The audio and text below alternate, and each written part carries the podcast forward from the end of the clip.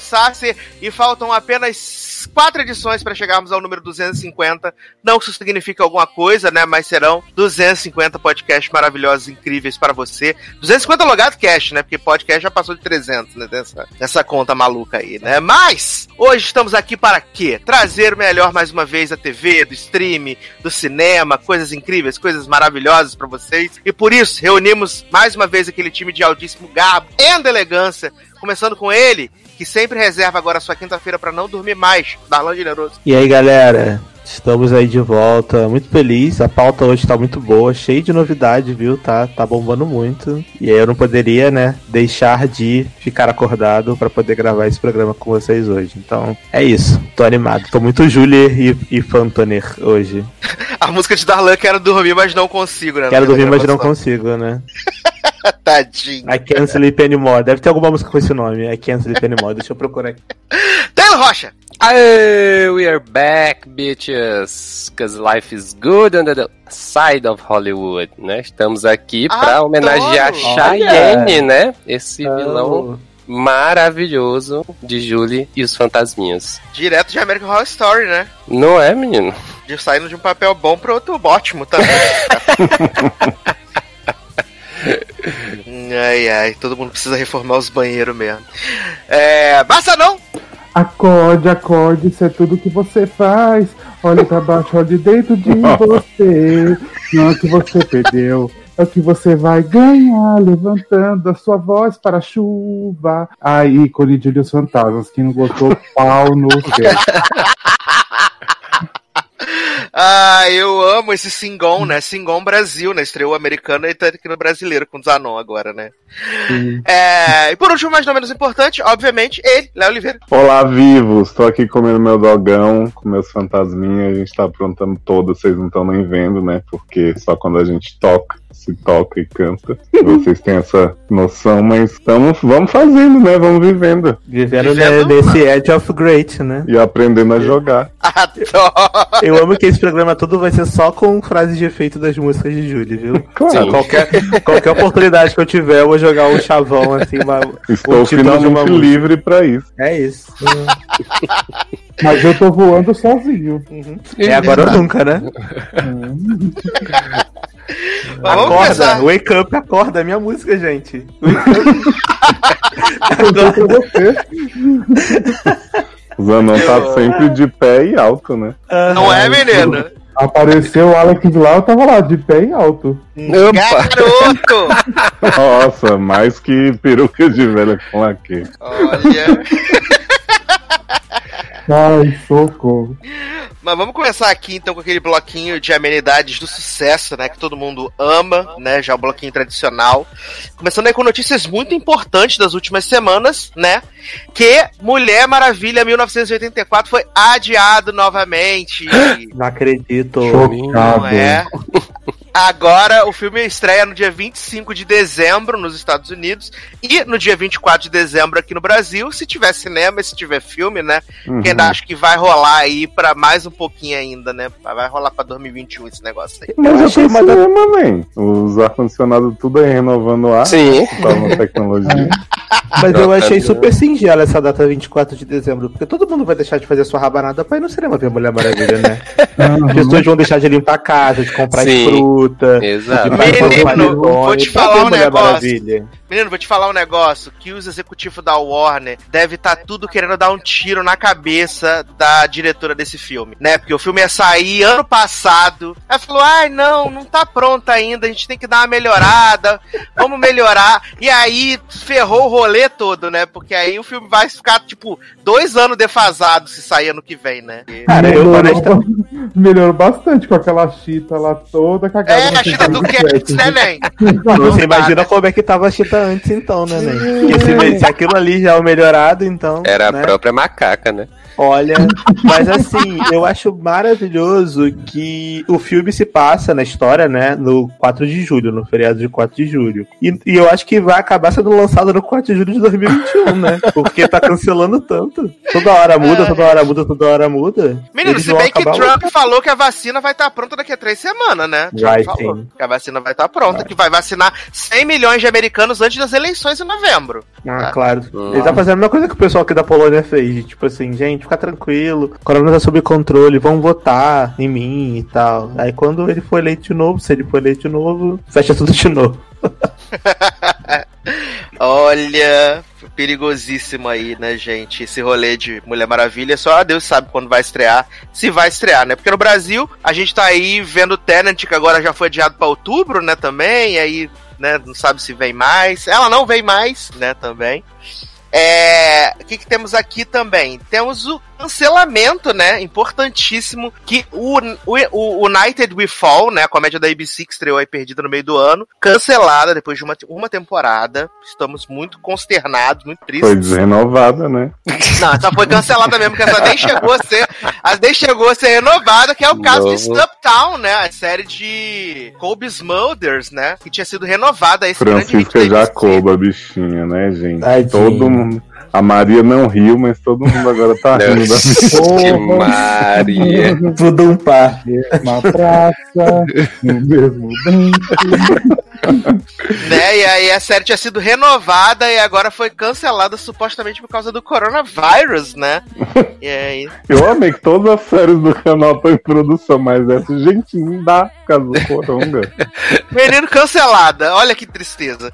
É, Eu acho que eles viram a janela, né? Pra falar assim, menino, não era pra gente ter renovado esse negócio, né? Vamos cancelar, dizer que foi culpa do corona, apesar de todas as séries estarem em produção atualmente de novo já, né? Mas vamos fingir. É, ainda bem que Maria Hill, né, tem aí a boquinha do- dos, dos bicos que ela faz de vez em quando no filme da Marvel, né? Porque senão. Não, mas tadinha. estão dizendo que a série vai procurar outra casa, Darlan. Ah, é? CW, né? Sim. Mas será que a Tá CW vai renovar secretamente? Eu acho silenciosamente. Eu queria muito que ela renovasse secretamente. Renovações secretas. Adorei esse plot. E hoje a gente também teve a confirmação, né? No dia que a gente tá gravando, a gente teve a confirmação de que Grey's Anatomy volta em novembro, né? Vai com episódio duplo, meus amigos. também, eu já ia soltar fogos aqui. Episódio duplo de Grey's Anatomy. E além disso, ainda vai ser um crossover com Estação 19, que também volta. Olha, Tudo que a gente disso que a gente pediu. Vou assistir, não vou assistir. Vou Olha, dar essa oportunidade. 2020. 2020 é- tá demais mesmo, hein? Puta que pariu. Não, eu, quando me marcaram na notícia, eu até falei assim, falei, ok, vou aceitar esse crossover pelo fato de que est- Estação avançou além da história, além de Greysa, né? Porque Greysa acabou antes da história, né? E Estação avançou na história. Então, pra meio que dar um, um recap, né? Acho que vai ser um grande recap esse, esse episódio de Station. Vai falar assim, gente, menino, aconteceu isso aqui em Greysa, depois que tiraram os, os- as doenças do chifre, né? E que Ted ouviu o gemidão do zap, aconteceu isso aqui, previously. Menino, e tem um plot maravilhoso que Krista falou, que ela disse assim, a gente não tá querendo botar os episódios, que era da temporada passada, né, que foram escritos, mas a gente tem muita cena que já tinha sido gravada de alguns deles, né, tipo assim, provavelmente pela ordem de produção eles cataram algumas nos cenários que já tinham sido gravadas outras e tal, e vamos encaixar maravilhosamente, vocês fiquem tranquilos, então espere uma grande costura aí, Eu maravilhosa. acho que vai ficar maravilhoso, ainda mais no caso de Jo, né? Que acabou de ter filho, né? Então acho que vai Né? ficar Pois é, vai Maravilhoso. ser tão bom quanto a despedida de Karev. Mas eu acho que essa temporada vai ser uma temporada baseada no Zap, né? Uma coisa que Grey's Anatomy sempre traz. É um plot muito Ah. recorrente. Aí é a melhor né? temporada, vários Né? acontecimentos. E aí eu acho que vai ter muita participação de Christine Young, de Stevens, vários personagens que não estão mais na série. Como agora ninguém tá indo pro estúdio gravar por causa do corona, eles vão desencavar uns plot no WhatsApp. Eu acho que vai ser só chat, assim, subindo as mensagens. Aí vai ser, tipo assim, Cristina mandando o emoji. Aí, tipo assim, o nome do grupo. é, Seattle Mercy Death, lá, quando aquele nome que deram lá na quarta temporada, que todo mundo morria no hospital lá, quando começaram a morrer.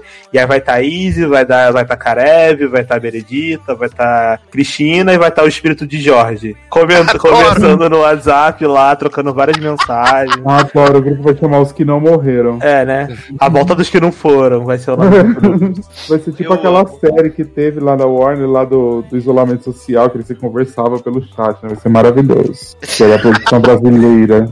Ah, nossa. A Iconic, gente. É, e agora temos aqui notícias de renovadas, né? Criado por Lobos, Mowgli, renovada Ai, pra segunda gente. temporada, Eita, né? Que-. Gente, então eu falei semana passada que. Zanon ganhou o bolão. Iam desistir. Quantas desistiram das que acompanhavam? Eu tô vendo, infelizmente. Eu Mulher, desisti. saiu hoje o 6 e o 7, né? Vou assistir mesmo tendo falado Menino, que não ia o mais. quinto, foi, o quinto foi bonzinho. Tá? Gente, É, porque que explicou a história da mãe. Nossa, eu duas assisti, semanas. eu assisti o 4 e morri nele. É porque o 4 é insuportavelmente O é ruim. O Nossa. 4 é muito ruim. O Ai, 4 é muito ruim. Mas não. o 5 é legal, porque mostra a história da Mother. Mother Origin. Sim. Ah, E entendi. mostra o campeão adulto, maravilhoso. É, o campeão de verdade. Campeão Então 4 é igual ao 1, 2 e o 3. Muito ruim. Entendi.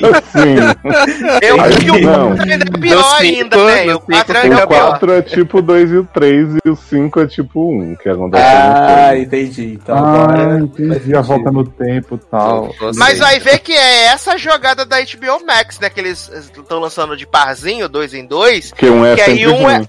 Um é ruim, tu assiste o outro, é bom. e aí vai ser sempre o ímpar, né? Que vai ser bom pra você assistir se- a semana seguinte. Ai, ai. Mas o bom é que tá acabando já a temporada, né? Que esse já é o 7, eu acho que eles vão lançar os três juntos, igual fizeram com o Love Life, que os três últimos também saíram Olha aí. Mas e os Não, lobos? Diferente. Pois, meninos, lobo não Criaram. tem, né? Só robô. É, os lobos não vieram. Eles não É. vieram. Gente, a mesmo matou o Jacob. Chocado.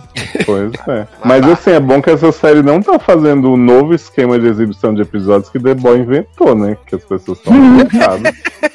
que elas só podem ver Homelander uma vez por semana dando Não é. é, linguada no, Não na, é, na não é, menino. Ainda Ô, mais gente. episódios que duram 7 horas e não acabam jamais, né? Uma pena ser uma Ah. semana, né? Mas tão bom, fica João. com Deus, viu? Ai, mais. E triste, né? Um por semana de 7 horas, né? The Boys foi desrenovada por nós, né? Ah, por mim ela foi desrenovada, já era, cansei. Porque o povo tá reclamando muito lá no Twitter, não sei na onde que é, que fa- xingando a temporada porque a temporada não tá lançando, lançou tudo de uma vez, né? Como se o Não é. problema fosse esse, né? Imagina o desespero de ter esses episódios ruins tudo pra ver. Nossa! Porque É por um por não semana, pelo menos, já você tem tempo de desopilar o cérebro, né? De, tipo, Você tem tempo de fingir, né? Que gosta. fingir que foi bom, ler review, enfim. Fazer alguma coisa pra entender alguma coisa do episódio. Não, e dá tempo de ver em uma semana inteira, né? O episódio você Exato, tem que é um parar pouquinho várias cada vezes. dia, né? Você Não, vê e eu uma hora acho por dia. engraçado. Eu acho engraçado que os comentários geralmente são assim. Nossa, o episódio é muito longo. Não foi tão bom assim. Mas os cinco minutos finais, nossa, foi Aham. muito bom. Todos os episódios é assim. sempre. Lança só esse esses então, né? Eu, Se eu, eu, lançasse um episódio, né? Juntando eu sei uma série que era assim, The Walking Dead, viu? Que Breaking era Bad, eterno e aí quando acabava, pan, zumbi invadiu fazenda, tan, zumbi fez não sei o que. Era o episódio inteiro da Lori lavando louça e brigando pra ver quem ia lavar louça. Mas no final batia um vento, um zumbi aparecia. Meu Deus, episódio maravilhoso, você viu o zumbi? Eu falei assim, gente, não aconteceu nada no episódio. Era Lori É, não, o bom, o bom que The Walking Dead a gente sabia que o truque era Premiere, a mid-season finale e a finale. Era sempre os truques de The Walking Dead, né? Uhum, os melhores- podia os pular melhores logo, episódios- né? igual É, os melhores né? episódios estavam sempre ali. Mas quem É, e PLL isso ainda foi tinha o episódio Steve de Live. Halloween. Episódio de Halloween Ah, é, também, né? tinha Ney? também. Não podia pular. Aliás, viu, Sassi? Não sei sair nas suas fofocas da reunião de PLL sem Lucy Hale, né? Que eu sigo preocupado. Que as meninas se juntaram aí pra fazer um get together, uma aglomeração, e a gente já tá como? Imaginando o, o, o retorno. O que aconteceu com Lucy? O que aconteceu? Na o Lucy verdade, deve Lucy ter tá- defendido a mulherzinha lá, Tim Ross, como é o nome Aham. dela? Lindsay Shaw. E aí Marlene jogou as outras contra ela. Exato, aí Shemicha foi lá oferecer whey pra Luz, Luz não quis. Lúcia tá na depressão depois do cancelamento de Cat Kane, gente. Tadinho. Na verdade, eu acho que o Lúcio tá se preparando pra versão, lançamento da versão estendida de Truth or Dare agora na semana que vem. Vai ter isso? Vai ter. Vai ter na Vai, Netflix, sim. olha. O A quê? gente devia até comentar isso. Vai ter. Vai ter na Netflix, dia 24, a versão estendida. Gente, mas vai estender o que nessa merda desse filme? Ai, gente, icônico. Vai eu- ter aquela cena do colchão da menina caindo muito mais longa. Eu tô Podia preparado. Podia também lançar a versão extendida daquele filme de Shane Mitchell dos corpos. Do. Do, O, do a necrotério. posição- a posição de não sei o amo- quê, né? Ah, eu amo. Tinha que ter. Ah, eu amo Shea Mitchell correndo o filme inteiro, desesperado do nada. Uhum. Cristal. E a última notícia que separamos aqui, né? A notícia que saiu hoje, um pouquinho antes da gente gravar, movimentou nosso grupo no Telegram. Acho que tende a ser a nova Beyoncé Fit Ruby Rosa, que é, né? Tati Maslany foi confirmada aí como a protagonista de She-Hulk, né? Nova série do Disney Plus. E aliás eles, aliás, eles confirmaram que esse ano ainda sai WandaVision no Disney Plus. E as filmagens de Falcão e Soldado Invernal foram retomadas essa semana também. Então, Uhum. muitas novidades aí no Disney Plus. Inclusive, Emily Van Camp tá lindíssima nas fotos da filmagem de Falcão e Emily Van Camp. Adoro Falcão e Maravilhosa. vai ter Claramente vai salvar essa série, né? Claramente, rainha. E aí, menino, vocês acharam da escalação de Tati Maslany? Achei Eu- boa. Acho que tem potencial pra Nada ser contra. coisa, né? Apesar de toda a polêmica envolvendo que ela é baixa, ela é alta, ela é muito magra, ela é muito não sei o quê. Ela não é verde, Assim, né? ela não vem mais, ela não é verde. Mas assim, gente, ela é, ela é muito boa atriz, essa menina. Essa menina interpretou, Tem sei futuro, lá, né? da- o elenco inteiro de Orphan Black, entendeu? E sem contar que como ela é muito versátil, né? Ela pode fazer essa série ser, ser lançada no início do ano que vem, porque não vai precisar de isolamento. Porque ela sozinha pode fazer todos os personagens, então tá de boa, É. entendeu? Então Olha, o pessoal deveria ficar grato. Eu achei que a Disney deu um, um tiro certo, real, porque Foi esse, ela então arrasa, né? né, que tiro, qual é a parte, qual é a parte da música que fala sobre empoderamento da mulher verde, sabe? Que tiro foi esse que tá arrasa? Ah, É, eu vou dizer o seguinte, eu tinha qualquer interesse em ver uma série de Hulk? Não tinha. Agora tem Tatiana Maslany pode ser o motivo pra eu querer dar uma olhada. Então, olha aí. Olha aí. É Ah, porque eu eu nunca tinha ouvido falar assim muito na She-Hulk, eu não conheço a personagem. Então, você trazer uma, uma atriz que todo mundo conhece e gosta, porque querendo ou não, ela é benquista.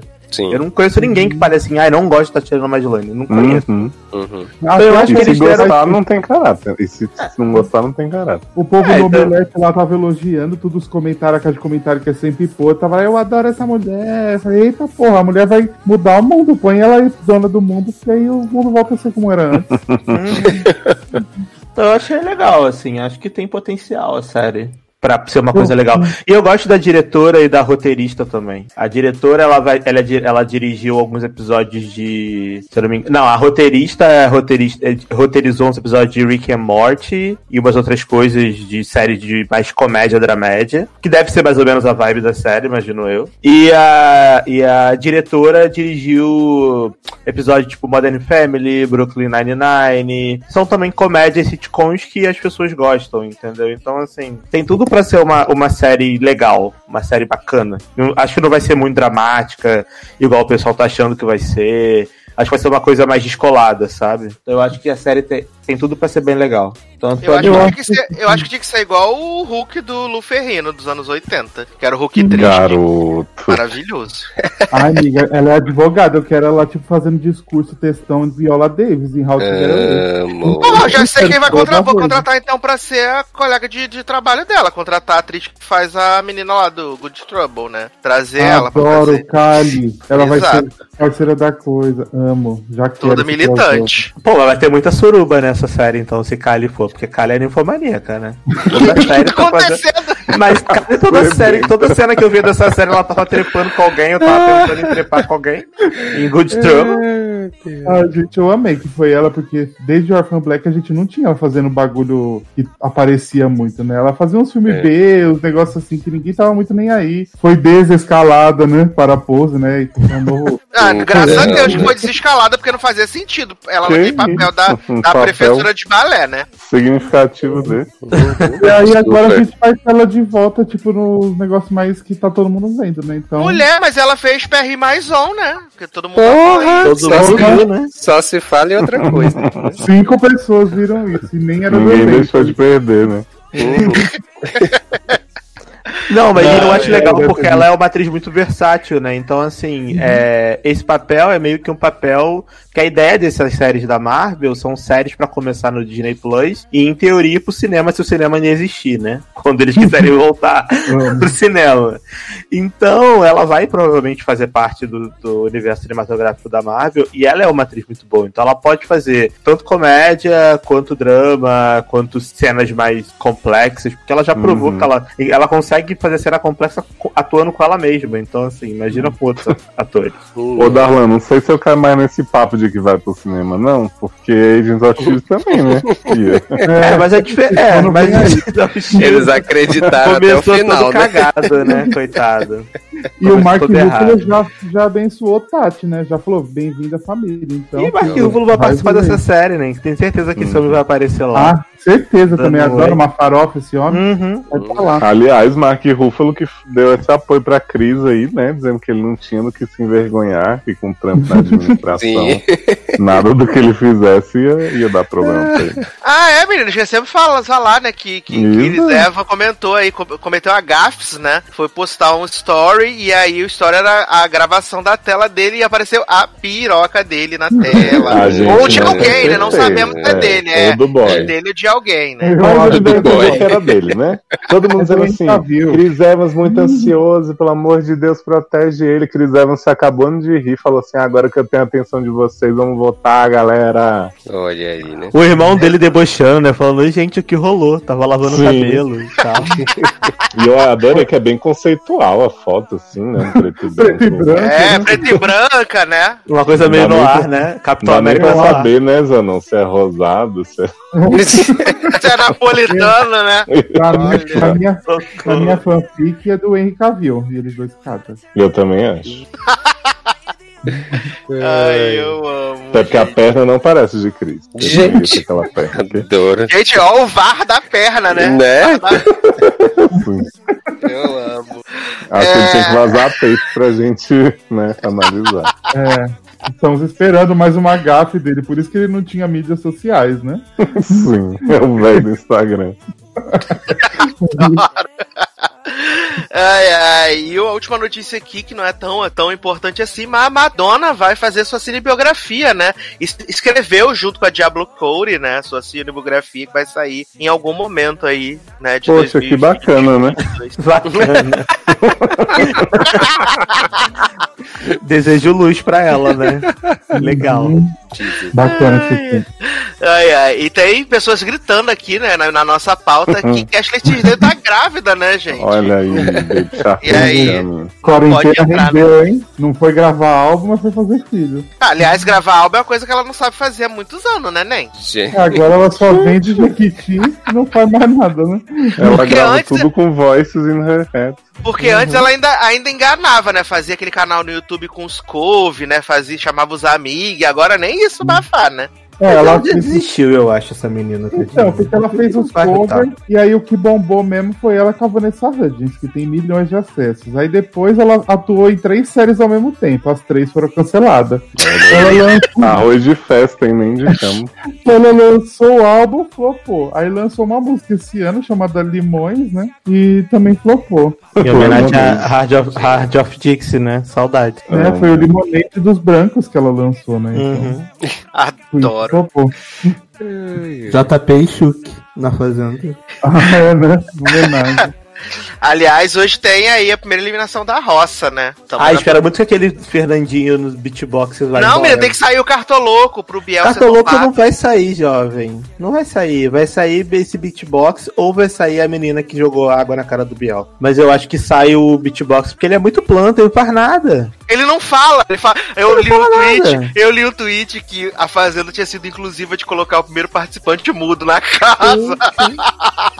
Esse, esse cara, ele não aparece nem na edição. Tudo bem que a edição da Fazenda é, um, é toda É um cagada. lixo. É. Mas assim, ele não, ele não aparece. Se, a- se ele não tivesse sido botado pra roça, eu não ia lembrar que ele existia nesse programa. Porque não Ai, tem ai. uma, uma trama esse cara. Não tem. Ele é pior do que a- aqueles coadjuvantes do Big Brother quando tem 50 pessoas na casa, que você nem lembra que Uhum. estão lá. Mas pelo menos fazem alguma coisa na festa. Esse cara nem na festa aparece. Ele é, É, ele é muito nada a ver. E movimentou na Fazenda, a Stephanie Baez disse que na de férias com ex é tudo armado, né? Não acredito. Fiquei chocado com essa informação. Passado. Gente, tudo induzido. Engraçado que o Nakajima tinha falado isso quando acabou a temporada dele, né? Ele deu a entrevista falando que era tudo armado, tudo armação. Mas nem dá pra perceber que é armado, né? Quando você tá Não. assistindo, né? É, São umas brigas sem sentido, né? É, nem as pessoas gritam desnecessariamente quando tocam um tablet do nada, né? Ah, gente, tem um anúncio pra fazer. Saiu o episódio de The Boys e tem uma hora. Fica com Deus. Pensei que você tava grávida. Puta que Pensei que você pariu. tava grávida também. Eu achei que Olha. tinha saído de renovação. Aliás, eu quero fazer uma reclamação aqui, né? Pra Prime Video Brasil. Hum, Porque eles fizeram lá, mandaram release, aí fizeram ficar falando, ah, Grey's Anatomy, vem aí todas as temporadas, chupa Globoplay, porque só vai botar a primeira e a décima sexta. E aí ficou o quê? Todo mundo como palhaço esperando no dia 15 essa temporada entrar e até hoje não entrar essa temporada. É porque É. entrou silenciosamente, né? Nem a Assim, ó. Contar um negócio pra vocês, não, não manda release pros veículos de imprensa falando que vai entrar uma coisa e a coisa não entra. Não manda. Fica feio, fica chato. né? Fica do chato. céu. Viu, viu o Olha, Amazon Prime que tá ouvindo esse podcast? Não faz É, isso, viu? tá vendo? É que eles estão arrumando a legenda cagada deles, que vai deve estar toda. Sim, de- de- a legenda dos videos. Não, agora botar, botar The Boys várias horas antes, com o episódio de 5 horas, coloca certinho, né? Olha Mas aí. deixa eu fazer uma pergunta, Sassi. Depois eles nem pediram desculpa, nem falaram nada? Não, Tipo, cagaram. Foda-se, Olha foda-se. só. Viu?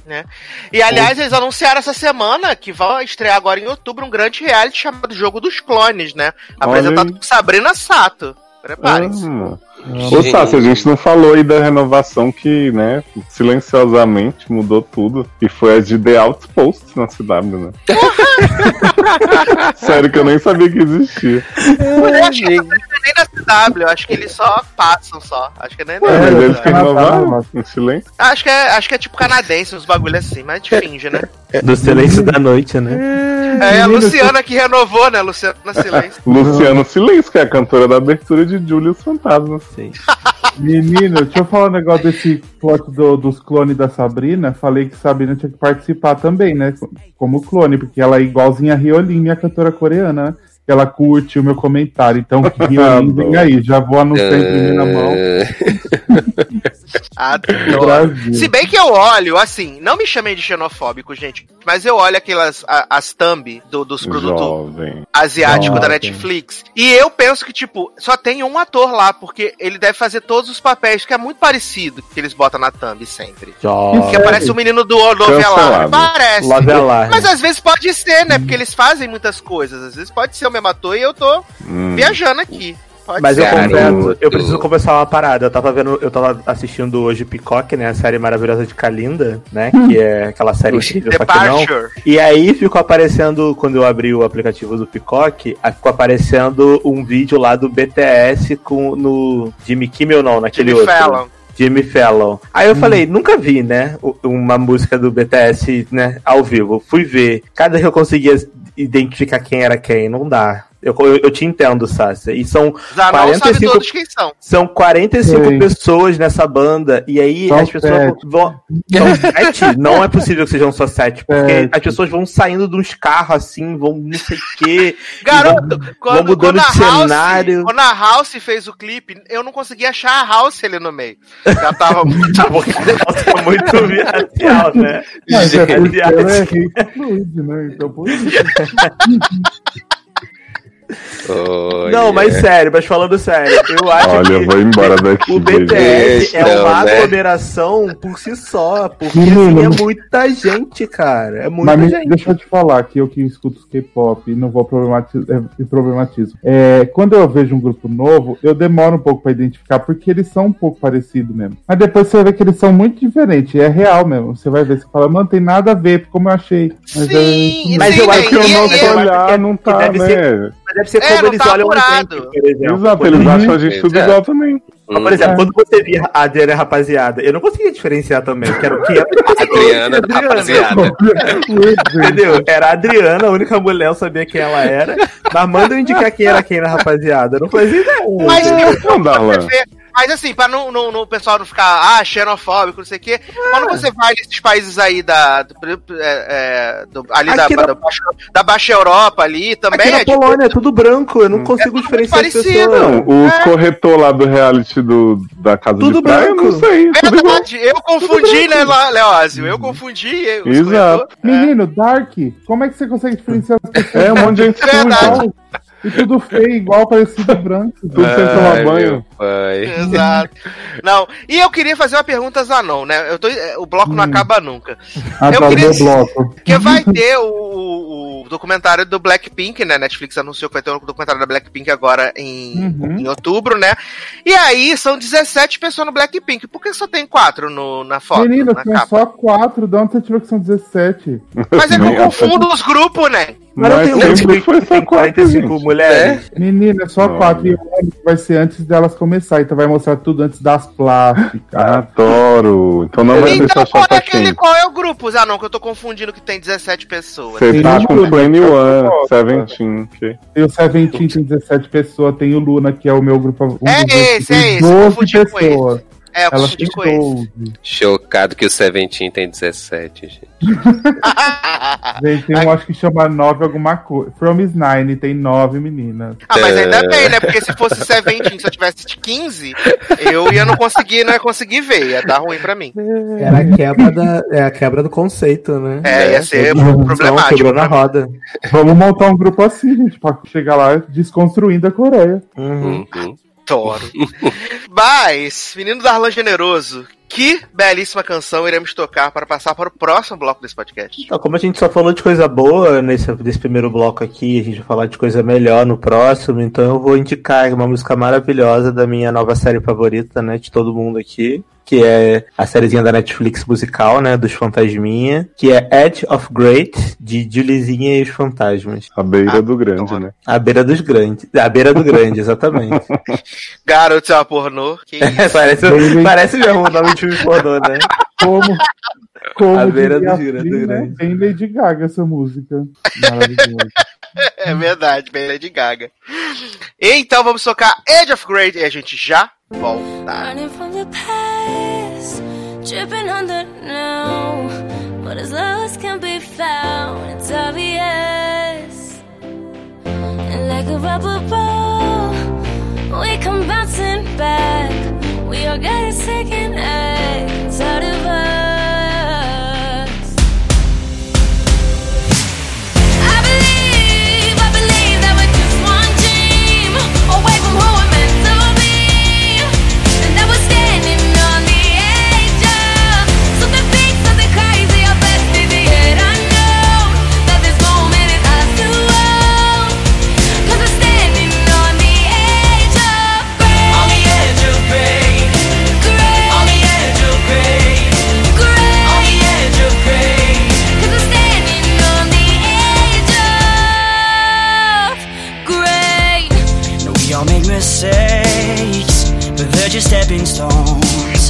Take us where we wanna go. It's never straight, no. Sometimes we gotta lean,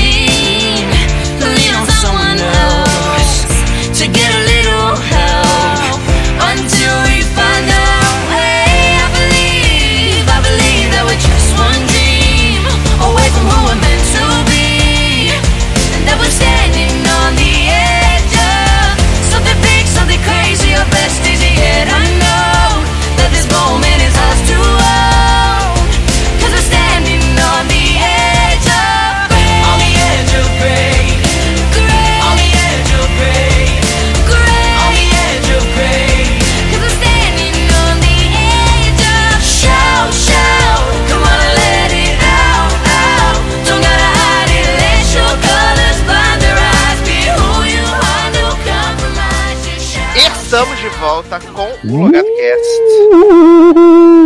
Adoro o fantasma. Ai, eu amo. Assustando a tia, né? Exato. Eu amo esse fantasma. um fan- fantasma com o bração daquele vir aqui. Ai, Assustar assim. Ai, ai. E vamos fazer aqui um bloco, né, que muitas pessoas gostaram quando fizemos na- algumas edições atrás, que é o nosso bloco de flashbacks, né? Vamos aí revisitar ou no caso de algumas pessoas assistir, né? Pilotos que já passaram por aí, né? Grandes momentos, grandes é, séries ou não. E hoje tivemos aqui duas séries escolhidas. Vamos começar com a comédia, né? Que está aí bombando na Globoplay. Globoplay fazendo várias propagandas, divulgando muito. Que é The New Adventures of Old Christine, né? Que no Brasil ficou como as, as novas aventuras de Christine, não obrigado, né? Né? Não, nem. E tem toda uma polêmica aí, né? Que a, a primeira temporada de The New Adventures ela é toda descompassada, né? Porque supostamente ela foi exibida na CBS, tá sendo exibida na Globoplay, fora de ordem, né? Os episódios não casam, né? Que é tipo, é o primeiro, aí depois é o 9, aí depois é, sei lá, o 10, aí Olha. depois é o 3. As Aí depois pessoas, é o gente, não se 12. dão um trabalho de ir na Wikipédia ver, ó, pra botar no streaming. É igual, é igual o filme de Star Wars, né? Você tem que ver o 5 primeiro, depois tem que ver o 12, É. tem que ver o 7, tem que ver o não sei o quê. Custa ver na ordem, gente? Botar na ordem certa pra gente ver direito. E pra quem não sabe do que se trata, né, The New Adventures of Old Christine, ela é protagonizada pela Lu Julia Louis-Dreyfus, né, a nossa VIP aí, e ela é a Christine, que é a, a mulher que tá separada do, do marido há dois anos, que é Clark Gregg, né, nosso agente Coulson. Ela tem um filhinho pequenininho e o irmão dela mora com ela, ela é dona de uma academia, e a série se propõe a acompanhar aí dessa, essas, o, o dia a dia dessa Christine, quando ela descobre que o marido dela está namorando uma Christine também, que na verdade é jovem, né? Então por isso o trocadilho aí das novas aventuras da Christine Véia, né? E assim, esse piloto, ele é, ele é engraçado, mas pra mim ele é fraco. Ele não é um piloto muito interessante, assim. Ele é. Acho que você tem que assistir mais episódios pra você é, se apegar. Apesar da Julia Louis Dreyfus. Eu não sei se por Pegar eu assim ter na ordem, né? É. Exatamente. Eu não sei se porque, como eu já vi a série, né? Eu já tenho esse apego pela Christine e pela série, pra mim foi muito mais fácil. Mas se a gente analisar friamente ali o piloto, ele não é dos mais interessantes, até porque pra mim, a segunda melhor personagem da série não aparece, né, nesses primeiros episódios, que é a personagem da Wanda Sykes. Uhum, E- Concordo. Isso. E então a série fica meio emperrada ali, né? Tem umas, umas piadas sem graça, aquelas que a gente já viu mil vezes, da mãe querendo botar o filho na escola de, de rico, e as, as stay, é, stay home moms que ficam é, falando sobre a vida da mãe. Então é um pouco sem graça esse piloto, né? Mas é, a, a Julia Lewis ganha no carisma. Ela ganha no carisma, né? Que- nem o Clark Gregg é tão carismático assim nesse começo de New Adventures, assim. Acho que ela é meio. É um piloto meio esquisito, assim. Taylor tá acompanhando aí, né, também. Esse É, grande tem. hit. Terminei a primeira temporada hoje, né? É. Ah, assim, o piloto, realmente, o piloto não é dos melhores, não é o melhor dos episódios da temporada, assim, né? Os outros mais pra frente vão ficando bem melhores, né? Eu acho que se você assistir na ordem fica até melhor, né? Porque eu assisti na ordem do streaming, então, né, deu pra ver que, que tava fora de ordem. Que não né? faz sentido, né? Porque no, Exato, segundo, que no exato. segundo episódio a criança já conhece a Cristina e no nono Então, ele ainda vai apresentar. É tipo, é tipo Fringe, que quando é, dá no meio da segunda temporada aparece lá o, o Kirk Azevedo, eu esqueci o nome do personagem É, lá. tem um episódio da primeira temporada de, de Isso. descartado no meio da segunda temporada. Exato, e aí eu assistindo, eu digo, esse homem já morreu, o que, é que ele tá fazendo na série, gente, e tal, não sei o que, e termina e passa o episódio normal. Aí eu fui pesquisar e descobri que era da primeira temporada, o episódio que foi descartado pra segunda. Mas assim, é... mas eu, eu, eu gostei, assim, eu- eu- como eu falei, eu terminei a primeira temporada, e eu acho que mais pro final vai ficando bem, bem bom, né? Acho que você começa a embalar assim no ritmo da série. E, e assim, né? Julia Louis Dreyfus maravilhosa, né? É, eu não assisti essa série, ela assim certinha, né? Todos os episódios e tal, porque eu assistia na Warner quando passava, né? Os episódios e tal. É, e já gostava bastante dela. E aí revendo, eu assim continuo muito empolgada com ela. Eu fiquei espantado que o que o Coulson. Eu achava que, eu não sei, eu tinha uma lembrança de que ele era pouco mais bocó do que ele é na série, né? E aí, assistindo a série, eu achei até interessante. Eu não sei se é porque eu tô com o Coulson na cabeça, É que o Né, irmão que- dela é o personagem chato da série. o Matthew. Ele é muito chato.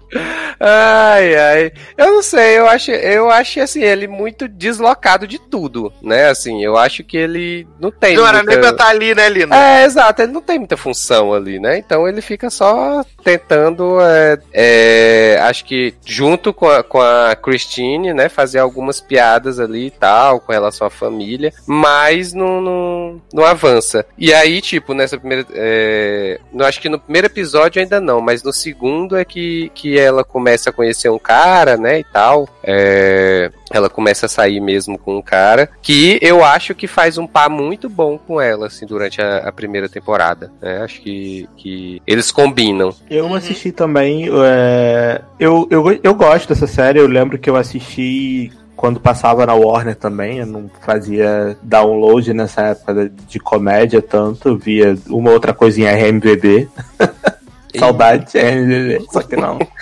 É, mas eu- o que eu achei é que, vendo agora, a série parece um pouquinho datada. Vocês não sentiram, não tiveram essa sensação? Essa sensação? Sim.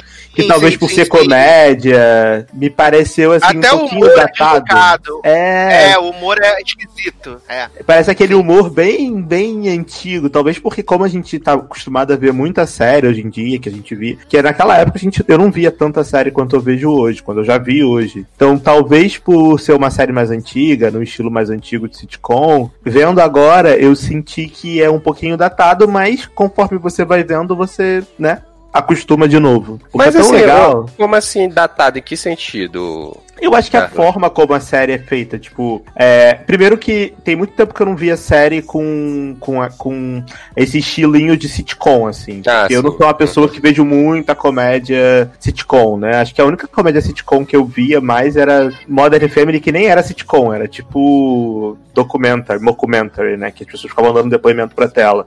Eu não tô muito tão acostumado mais a ver série desse estilo de sitcom. Então, pra mim, é, é, é um pouco diferente, sabe? Ver Primeiro, as roupas, o- enfim, É, é, de, é de outra época, né? Então não É, é porque como você assim, pedir. Tem, tem umas coisas que, que eu achei até que, assim, pra época que é a série, eu achei até que ela traz um- uns pontos interessantes, como a é, questão de discussão que não tem aluno negro na escola. Não, as discussões né, são ótimas. as Sim, discussões e, e é o ótimas. menininho, e é o menininho que Uhum. traz, né? O filho É, que traz. exato. Quando eu vi isso, eu digo, gente, a série lá de não sei quando, e ela já trazia isso, né? Não, não, mas as discussões são ótimas. O que Ah, eu falo tá. de datado é mais mesmo a estrutura da série. É, é a Uhum. forma como é gravada. Ah, Que é normal, né? Era o que fazia Sim, sim. mais sucesso na época. Tanto que hoje em dia a gente quase não tem mais série desse estilo. É, mas eu gosto muito. Se você nunca viu, eu acho que vale super a pena. E a Julia Louis Dreyfus é maravilhosa. É, tá pra nascer uma, pessoa- uma mulher tão carismática que gosta da mulher. Não, sim, e é o que eu falei, cara, quando depois que entra a Wanda Sykes no elenco, que elas estão fazendo essa parceria, pra mim são, a- a- a- começa a deslanchar, assim, voa, sabe? Eu gosto muito da Wanda Sykes, ela, ela me faz rir naturalmente, o jeito Sim, ela é debochado maravilhosa. dela. ela, ela é boa mesmo, muito boa. Sim, e é assim, tipo, eu tô vendo a Wanda Sykes agora em Blackish, né? Que ela faz uma das sócias da empresa lá que o Anthony Anderson trabalha.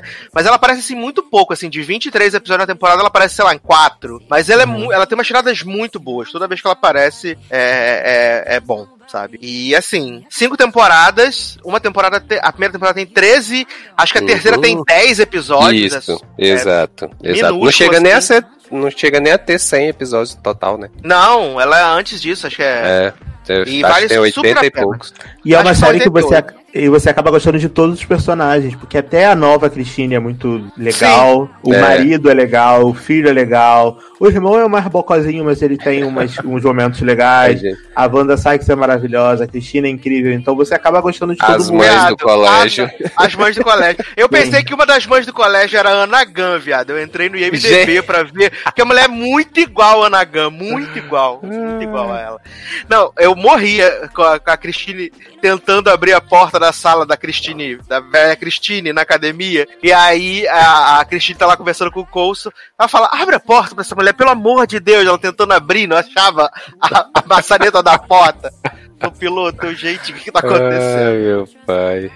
Ai, ai, maravilhoso, gente. Mas assistam. Assistam porque vale, vale muito a pena, tá? É disponível na Globoplay. A Globoplay tem feito um trabalho legal pra divulgar essas séries mais antigas, né? Sim. Isso tem sido bem legal. Ele tá tendo uma sacada muito boa, né? De trazer essas séries antigas que as, que as pessoas têm, tipo, saudade, né? Hum. Tem muito. Porque, por exemplo, a gente via isso quando a gente era jovenzinho, né? Juvenil. Então, você fala assim, ah, vou ver de novo. Aí, pô, trouxe Chuck, trouxe Christine, One Tree Hill.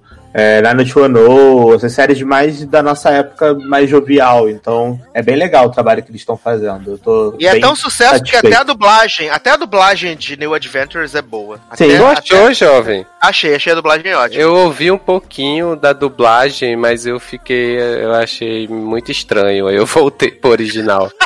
É porque a gente tá acostumado com a voz da Julia Louis Dreyfus É. original, né? Não, e assim, a, a Globoplay tá fazendo uma coisa importante, né? Que é prometendo que vai trazer as séries e colocando, né, Sassi? Não é, menino? Por isso que eles honraram. Eles falaram assim: vamos colocar a primeira e a décima sexta temporada de Grey's Anatomy. A primeira pra dar aquele gostinho pra você querer assistir, e a décima sexta pra você sair da Netflix e vir pra cá assistir. Uhum. Olha, Não, né? Mas, mas essa ideia da Globoplay de toda semana lançar uma ou duas temporadas de alguma coisa, eles pegam a série que tem, sei lá, One Tree Hill, tem 49 temporadas, sei lá, 9 temporadas.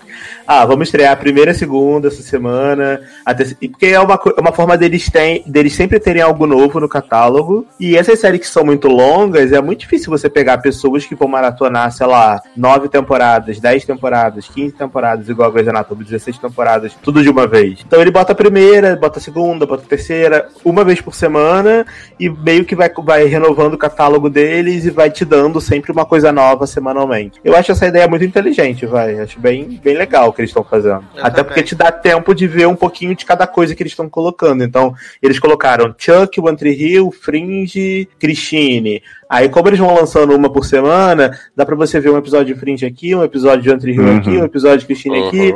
E aí você sabe que você sempre vai ter algo novo, que na outra semana vai ter a outra temporada, então você pode acelerar mais numa série, parar na outra. Eu acho legal o que eles estão fazendo. Ô, Darwin, É, assim, eu tenho a impressão, pelo menos da navegação que eu faço dos dois, e olha que da Globoplay é bem menos, que o conteúdo de séries da Globoplay já é infinitamente maior do que do Amazon Prime. Ah, com certeza. Sem Sim. dúvida. Porque, tipo, a. Amazon Prime para lá, põe umas temporadas de umas coisas, depois não põe o resto, né? Tem tá essa promessa de Grace vem aí. E, cara, na Globoplay você entra, você vê umas séries meio, tipo, dessas de mistério, suspense antigas, assim, tipo, muitas, sabe? E tá lá a temporada inteira. Aí o próprio conteúdo de séries da Globo que a gente não conhece tão bem é super gigante. A Amazon Prime tá, tipo, ali correndo, né, sem fôlego, porque não tem É, nada. não, e a Globo Play ainda tá esmurrando o Amazon Prime Video na questão de você acessa, você vê a fotinho da série, é a fotinho da série, não é igual no Amazon Prime que você clica lá e aí, tipo, sei lá, é a sexta temporada de The Good Wife, Sim, sim. sabe?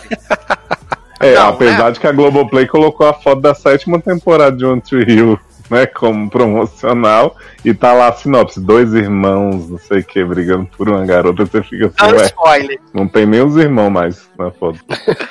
dando spoiler da série, que absurdo. Mas, seguindo aqui De- na deixa eu só Globo falar uma última coisa, Sassi, em relação a isso, porque eu não sei é, o que que a Amazon Prime vai fazer quando chegar novembro e o Disney Plus estrear no Brasil. Porque o catálogo da Amazon Prime hoje no Brasil, basicamente, são os filmes novos da Disney que chamam a atenção. Porque eles não lançam Sim. série nova, eles não Uhum. lançam filme novo.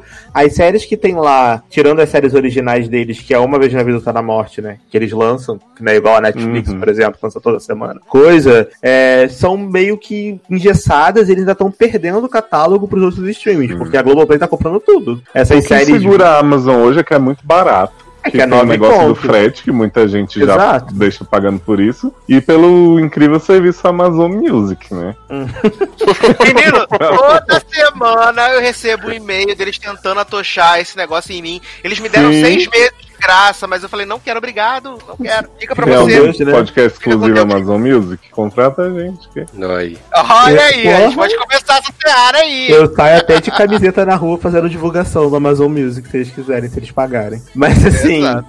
eu não sei o que que vai ser deles, porque a Disney vai vir pro Brasil, vai pro Brasil, vai tirar tudo que tá lá, porque a exclusividade deles com a Disney vai acabar. E eles vão perder o que meio que chama, sabe? A parada. Então a pessoa que não quer assinar o Amazon Prime, que não tem interesse, quando eles tiverem que escolher entre streamings, cara, o primeiro streaming que eu droparia ter seria, o, Boys, né? Aí seria o Amazon. Prime. Então, mas o motivo Ah, pra não. cancelar, né? Tem que ter. Disney renovar.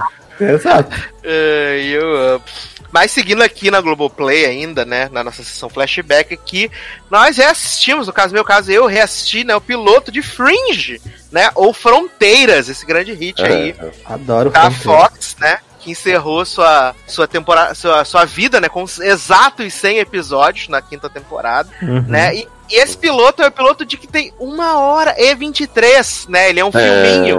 Pode, né? Porque Ele é um. ele é, ele é- encerra ali mais ou menos dentro de si, né? Se não tivesse algumas pontinhas soltas, ele funcionaria show como um, um filminho, né? Um, Uhum. filme- um- um bom filme de suspense. Se eu não me Começa- engano, quando eles lançaram Fringe, a Fox estava iniciando uma estratégia de não ter comercial, né, no episódio aí. Por isso que o episódio era mais longo. Tipo, ele passava diretão, assim, no TV. Faz sentido. E ele é um episódio duplo, eu acho. É, exato. Esse primeiro episódio é um episódio duplo. Só que quando você foi pro streaming, eles colocaram como se fosse um episódio só. Mas é o episódio 1 e 2, em teoria, né? No DVD, porque eu tinha na época. Antes de vender. É, e ele é um episódio muito bom, né? Que ele tem É. esse caso do, do avião, né? Que as pessoas dissolve toda lá. Uhum. E aí a gente é apresentado aos vamos a gente vai sendo apresentado aos personagens, né? Primeiro a, a Olivia lá e o homem lá do avulso lá que ela namora. E aí o Broyle sendo altamente babaca com ela nesse, nesse começo Sim. de série, né? Uhum.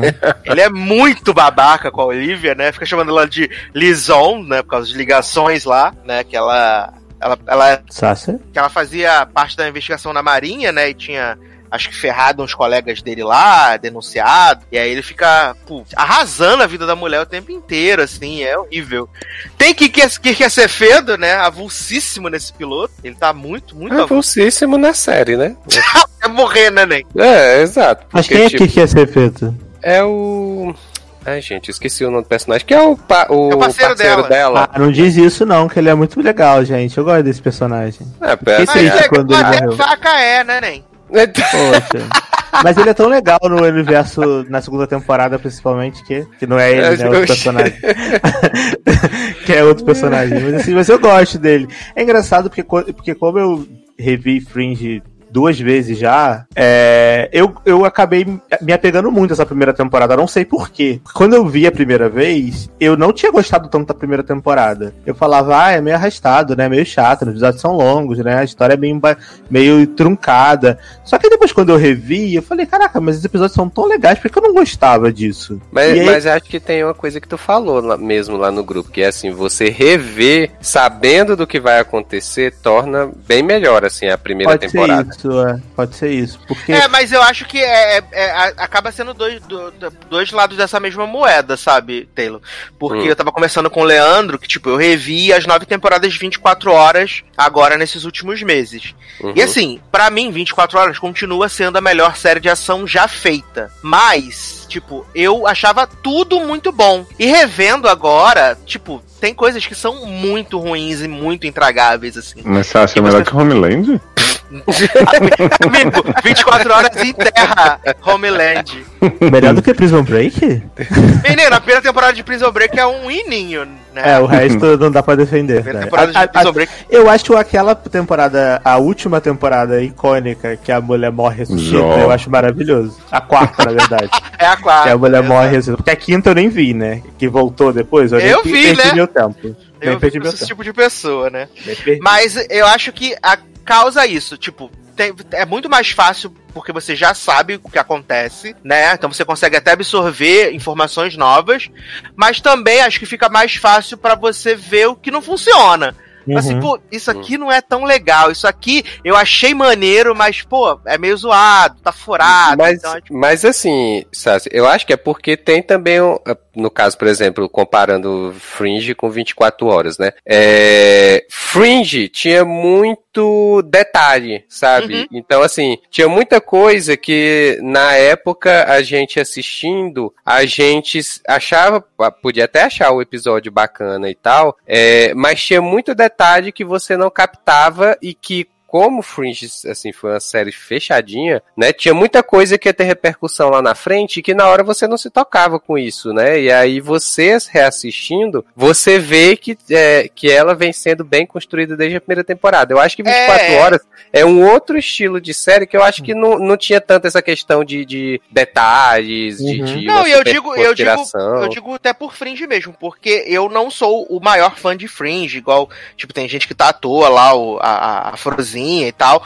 E assim, eu acho a primeira temporada de Fringe, quando eu, eu, eu não, nunca revi a série, né? Então, Uhum. eu acho, eu acho a primeira temporada de Fringe muito ruim, muito arrastada. Tanto que eu fui vendo, Aí, tipo, eu não assisti nada da segunda temporada. E aí eu lembro que tem o gancho da segunda pra terceira. Que todo mundo, meu Deus, que incrível, não sei o quê. E é aí que eu fui retomar pra assistir, sabe? Uhum. Porque eu tinha sido completamente é, disperso, assim. Que me lembrava, me lembrava, é claro que é totalmente diferente, mas me lembrava muito o, o estilo de, de arquivo X, sabe? Daquela coisa, Sim, no caso sim. da semana, Aham. a coisa que é estranha, bizarra, que eles investigam, entendeu? Pão duro. É, Então, exato. quando a história é, ela começa a ganhar uma, uma, uma, uma coesão dentro do seu próprio universo, que ela faz essa coisa de fechar dentro de si e tudo tava ali o tempo inteiro, eu acho que ela passa a ser mais interessante do que quando ela tem essa Uhum. cara, mesmo não Uhum. sendo procedural. É, mas sabe o que é engraçado? É que a maior reclamação das pessoas que não gostam da primeira temporada, e eu era uma delas antes até rever, Eu também. falam assim, ah, mas que é muito procedural a primeira temporada, né? São episódios, assim, casos da semana, isolados. Só que assim. Não é. É surreal porque não é. Porque, por Uhum. exemplo, no primeiro episódio, você já tem várias coisas que acontecem, principalmente, por exemplo, naquela cena lá que a Olivia vai com o, o Peter no manicômio lá ver pegar o Walter, e aí o Walter pega o Peter, pega o olho dele pra ver se é uma coisa no olho dele, quer fazer exame de sangue nele pra ver se ele tá com saúde e tal. Você vai entender o que tá acontecendo lá no início da segunda temporada, quando tem um episódio sobre o Peter. Então, assim, meio que eles já. E no início da temporada, eles meio que já vão colocando vários Uhum. pontos que, quando você não sabe do que tá acontecendo, realmente parece que é tudo muito louco, muita loucura, muito solto. A, a metade final da primeira temporada, gente, é uma coisa surreal de boa. Tem, tem episódios ali que são incríveis. Tipo, o É episódio 15 em diante é só porradaria, velho. É, É. surreal como é bom isso. É, é- é muito bom. E aí eu fiquei pensando, como é que eu achava que isso era procedural? Não é procedural. Tipo, a história tá andando, eles estão aqui desenvolvendo história dentro da, do que aconteceu em relação ao, ao Walter, ao que ele fez. E aí, quando você vai pra segunda temporada que tem o plot lá do, né, do- das, dos universos, é, você vê que tudo que aconteceu na primeira temporada foi super importante. Então, meio que, talvez por isso que é tão legal rever Fringe. Talvez seja uma das poucas séries que quando você vê de novo, você gosta mais do que quando você viu a primeira vez. Porque você meio que já lembra da história geral, e aí você vai vendo os detalhes e você vai, ah, isso aqui é isso aqui, ah, isso aqui é legal. Você meio que você vai pegando as coisas, entendeu? Então, É, e muito essa- bacana isso. E Pode assim, é, eu comparo muito a primeira temporada de Fringe com a primeira temporada de Person, né? Que Person of Interest também tinha muito essa questão da primeira temporada, o pessoal comenta, ah, mas é muito procedural daquela história, né? Ah, no 15 episódio fica bom, Uhum. não sei o que e tal. E assim, é, eu acho que, que algumas séries. Para algumas séries funciona essa questão, entre aspas, de ter uma, é, uma primeira parte da temporada procedural, até mesmo para você começar a se envolver com os personagens. Porque assim, é, a gente tem nesse piloto que é a, a Olivia, né? Ela tá lá é, fazendo a investigação, aí ela chama o, o- ela vai atrás do Peter, aí ela vai atrás do pai do Peter, né? Então assim, ela vai meio que reunindo o time dela e assim a gente precisa meio que ter essa dinâmica deles trabalhando junto durante alguns episódios pra gente poder se apegando com eles. Do mesmo do mesmo modo que Person tinha essa questão lá com o time lá que fazia é, fazia as investigações também, né? De que, tipo, precisava meio que ter alguns episódios que não fossem necessariamente super ligados à trama principal, mas pra você ver a dinâmica de equipe deles, assim, e melhor você coisa que apegar. aconteceu em Person foi Taraj morrer pra Empire. Ah, Foi a melhor coisa que aconteceu.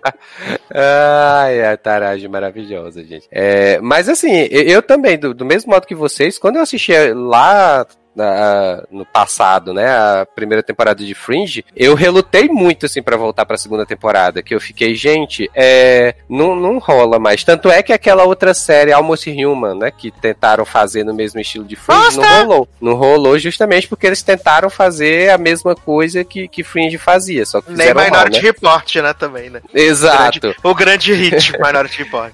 É, e aí, assim, quando, quando eu assisti, aí eu assisti a primeira temporada de novo, acho que ano passado, e aí eu já comecei a achar um pouco melhor, só que eu acabei não, não seguindo. Aí eu digo, não, agora eu vou fazer a maratona de vez. Aí vi a primeira temporada agora de novo, aí eu digo, ah, agora, agora sim eu tô entendendo qual era o propósito que eles queriam com essa temporada, né? Não, é, e sem contar que Fringe tem uma coisa que, por exemplo, Minority Report, Almost Human, nunca vai ter, né? Que é um elenco muito foda. Tipo, cara, Sim. o elenco de Fringe é muito foda. E eles são muito bons, tanto na parte cômica, principalmente o Walter, é, ele é muito bom na parte cômica, quanto na parte dramática. Então, assim, os episódios, tem episódios que você vai do céu ao inferno, sabe? Você tá rindo, daqui a pouco você tá tenso, daqui a pouco você tá triste, daqui a pouco você tá rindo de novo. E toda a história de Fringe, se você não tivesse atores bons ali fazendo aquilo, não ia vender. Porque se você parar pra pensar, a história é super dramática, né?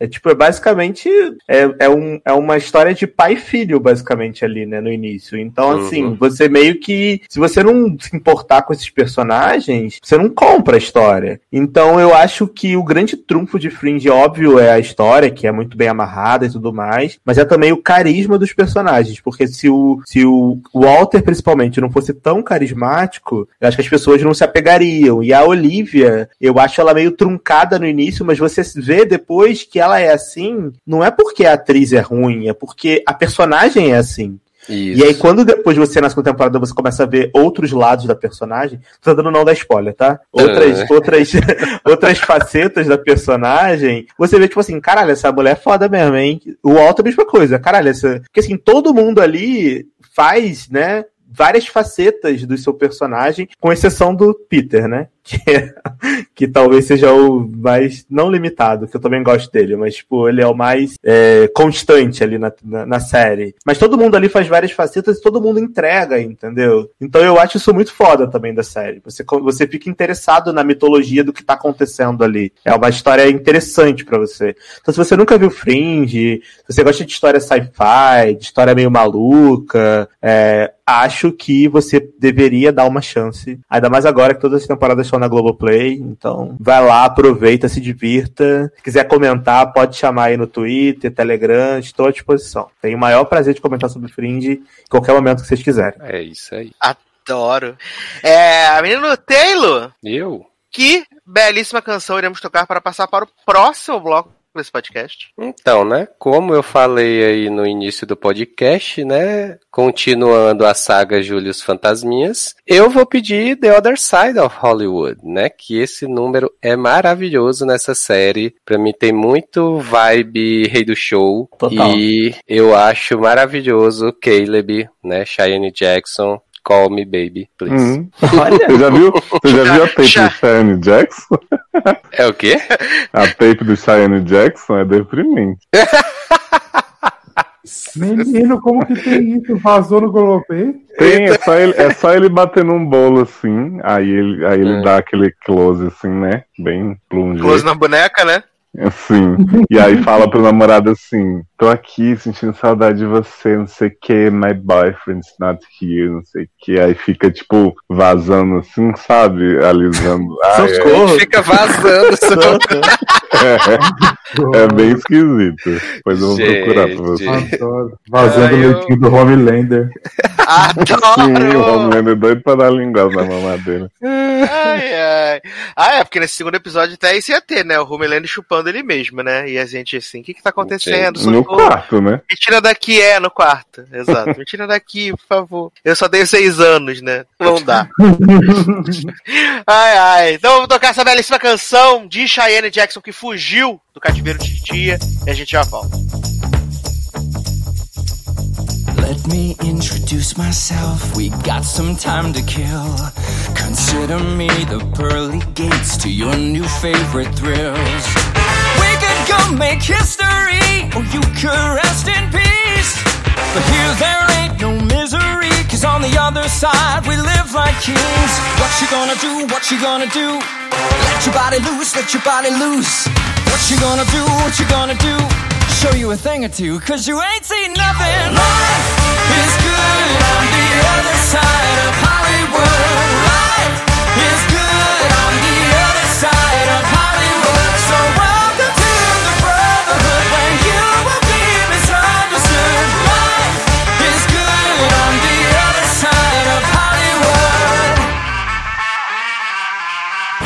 Everything has got a price, but happiness is free.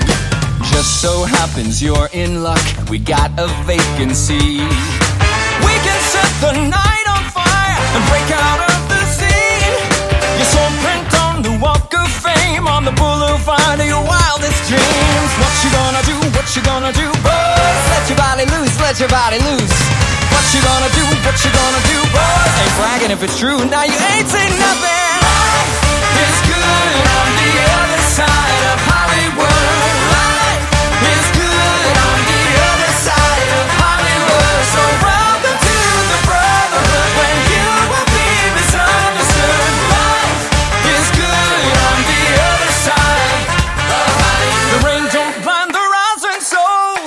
Too much to see.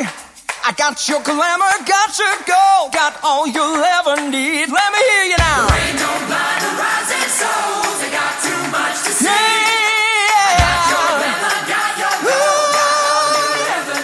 Estamos de volta com o Logado Cast. Agora sim, para poder falar sobre coisas novas, né? Agora vamos entrar em somente novidades a partir de agora. E vamos começar com o bloco da HBO, né? Que é um bloco que os nossos, nossas pessoas que estão lá no Telegram adoram, porque elas são é, fãs da HBO, né? São HBOers. Tudo que a gente Conceito ele. tudo que, a gente, tudo que realmente que a HBO faz, essa galera adora muito. Não é, menino. Então, estamos aqui para divulgar e enaltecer esse conteúdo, né? E vamos começar com a nova série de. Ah, engraçado que as duas séries da, da HBO que a gente vai falar hoje, as duas são coprodução da HBO com o canal Sky lá da Inglaterra, né? Então vamos começar com a primeira, né? Que é The Third Day, uma minissérie aí protagonizada pela Naomi Harris e pelo Jude Lay, né? Jude Law, grande ator aí. Eu ado- adoro que eu ganhei um spoiler dessa série já, porque eu comentei no Twitter sobre o primeiro episódio e a pessoa veio perguntar, ah, mas entregou o que prometeu, segundo a sinopse e tal, porque fala. Aí eu fui olhar a sinopse, tem lá. Um homem e uma mulher viajam, não sei o que e tal. Eu digo, então, né? Já me deu spoiler, porque no primeiro episódio não tem mulher nenhuma viajando. Hum, é. Não, assim, eu sabia antes de ver qualquer sinopse que tem o, o fato do da, da Naomi Harris estar no elenco, né? Não, E então, ela, eu vi- e ela eu vi- aparece no trailer também, a Naomi Eu Harris. vi que ela tava no elenco também, mas eu fiquei, eu digo, não, ela deve ser uma personagem que vai aparecer mais pra frente com a- alguém da, da própria ilha lá e tal, né? É, e aí, pelo que a gente sabe até agora, vão ser seis episódios, né? Né, Pelo menos tá no, no- no- nos IMDB, nos Media Track, que são seis episódios, né? E três pela visão do Judilei e três pela visão da Naomi Harris. Todos correlacionados com essa ilha onde ele vai parar, né? Esse primeiro episódio ele é muito conceitual, tem 59 minutos. Eu fui assistindo ontem, falando com o Leoz. Falei, gente, esse, pilo- esse piloto não acaba jamais. Não mesmo. Ele é todo conceitual porque ele tem umas coisas que tá colorida, Uhum. aí outras estão preto e branca, Olha, né? E aí Judilei tá descolado. Gisele. E aí Judilei tá descolado do chroma key, sabe? É maravilhoso. Sim. Porque o que acontece? Tem esse personagem, né, de Judilei, que ele tá ali falando com a esposa dele, né? Que o cara vai passar lá pra pegar 40 mil dólares, não sei o que, o pão duro. E ele tá no meio da floresta lá, e aí de repente ele tá, bota o, o fone no ouvido, tá Dog tocando Days Are Over, né? grande Bobo. hit de Florence, Uhum. Florence e a máquina, né? Dia de cão acabou. e aí esse homem chorando, chorando, chorando, chorando, chorando, agarrado na brusinha de criança. Aí esse homem tá colorido, aí a- a- as águas, né, da- das coisinhas lá da, da cachoeirinha, né? Tá tudo preto e branco, aí ele joga a brusinha, a brusinha azul no meio da, da coisa. Falei, gente, muito conceito, né? Muito conceito. E aí, ele tá ali se recuperando de, de ter botado a, a frozinha. Aí ele fala com a mulher dele: Ah, tudo bom, né? É. Tô indo pra casa, tá? É. Porque tá rolando um plot lá de que sumiu os 40 mil dólares que ele tinha deixado pra pagar o cara lá. E aí envolveu um rolo de chamar a polícia, umas bagunças assim. E aí esse homem tá lá, de repente, ele tá descolado do chroma key. E aí ele vê no outro chroma key uma mulher, uma menininha, né? Montando um negocinho lá, uma forquinha. Né? E- Um negócio. Garoto. Tá montando um brinquedinho lá, né? Mandou uma forquinha junto, junto com o menino. E aí tocando Katniss cantando Are you, are you coming to the tree, né? E aí de repente essa garota bota o pescoço na corda, pula, faz o crack do pescoço quebrando. Viado, eu levei um susto. Eu levei um susto também. Pelo ângulo da, da cena, eu não tava entendendo que ela tava armando. Sim. É, não dá pra ver que ela tá montando a forca, parece que ela tá montando um balanço. e é tudo tão conceitual que eu falei pro sócio, você não tá imaginando isso tudo, gente. Eu é, tô pensando em acabar com tudo. Porque, olha, Até porque tá todo mundo descolado nos seus chroma keys, né? Sim. exato. E aí o outro menino some, né? Exato. E aí ele sai correndo, não sei o quê. Engraçado que vale dizer que Judilei, nesse primeiro episódio, ele passa em vários matos, se ajoelha no chão e a calça dele não suja. Isso é uma coisa impressionante desse primeiro episódio. Ah, É porque Né? a sujeira tava deslocada. Do... O homem mija na cara dele. Gente, Golden Shower, Bolsonaro. O homem mija na cara dele e nada acontece, né? Olha. Aí ele sai correndo da parte dele no chroma key, vai pra parte da menina no chroma key, aí, aí é- consegue fazer a menina acordar, né? Aí ele fala assim, não, porque eu sou eu sou conselheiro, trabalho com criança, não sei o que, por que você fez isso? Aí ele fica lá, leva, aí a menina fala assim, ah, eu moro ali depois de não sei o que, do rio, da ponte. Gente, eu não prestei atenção, né? Tava vendo É, deitado Eu já adoro faz que, tipo assim, essa cena é super. A menina tava muito mal e tal. Ele pergunta, e o menino, não sei o que, seu amigo? Ela, o quê? Tá louco? Era só eu. e Exato, aí ela menino. começa. E ela começa a fazer o guia turístico, assim, ó, ali é o pessoal do festival, do Fire Festival que a gente faz, não sei o quê. Aí passa os bonecos. Olinda, assim. Nossa, a gente gosta muito aqui, a comunidade tá todo mundo muito feliz e tal. E eu fico Uhum. assim, que, que, que, que, que, que, que, Era só uma brincadeira que ela tava fazendo. E, e aí ela fala assim, não, porque pra atravessar lá pra ilha, tem que esperar a maré baixar, e aí a gente vai ter não sei quantos minutos pra passar, não sei o quê. Uhum. Aí ele liga pra mulher dele e fala assim, ah, liga pra polícia, não sei o quê, os Dal sumiu, o Ayadin vai aí buscar o dinheiro, não tem, não sei o quê. Riolim. Aí, é. Ayadin. Aí ele atravessa lá pra ilha e tem esse festival. Ela fala assim: ai menino, vai ter o festival, Jesus e eu. Aí aparece os bonecos de Olinda que Leose falou. E aí começa a aparecer aqueles típicos dessas séries, que é aqueles Uhum. tipos bizarros, né? Que aí E a partir daí vira Lovecraft Country de branco, né? A verdade. Exato. Que ruim, né? E aí começa a aparecer a galera bizarra, na cidade bizarra, as coisas tá acontecendo e não tá acontecendo. Não, Aí, e, Juji- e, e- e assim, nessa hora, gente, é que eu vejo que eu sou uma pessoa que eu sou muito ruim, assim, que eu sou antissocial. Porque, tipo assim, gente, eu encontrei uma menina se matando no meio da, da floresta, beleza, eu posso até levar ela pra casa e tal. Mas aí, tipo, tá todo mundo me dizendo, ó, você tem que. é, é, vai fechar a pista daqui a não sei quantos minutos, e, e, e aí você, se você quiser ir embora, você vai, porque senão você vai ter que dormir aqui e tal, não sei o que. E esse homem é o tempo todo preocupado com essa menina e não sei o que e tal, e não vai embora, e eu digo, Exato, filho, entrega a menina na mão da mãe. parte. Aí a mãe fica, vem cá, vem cá. Aí chama o padrasto, vem cá, seu inútil. Aí o padrasto chega pra Jude Law e fala assim, ó, tá tudo bem, você salvou ela, não sei o que ele. Não, mas tô achando meio estranho. Gata, ela já É. vive nessa comunidade estranha, você sossega. Né? Aí de repente aparece o pai da garota com a metranca lá que quer dar um tiro no Judilei. E aí você fala, gente, o que, que tá acontecendo? E aí começa um negócio de falar do ancestral que veio, que abriu a vila. Amigo, foda-se. Aí é o Lovecraft, né? O feiticeiro. Né? Acho que era escolhido da Netflix. Olha, E aí- é o Dracon, né?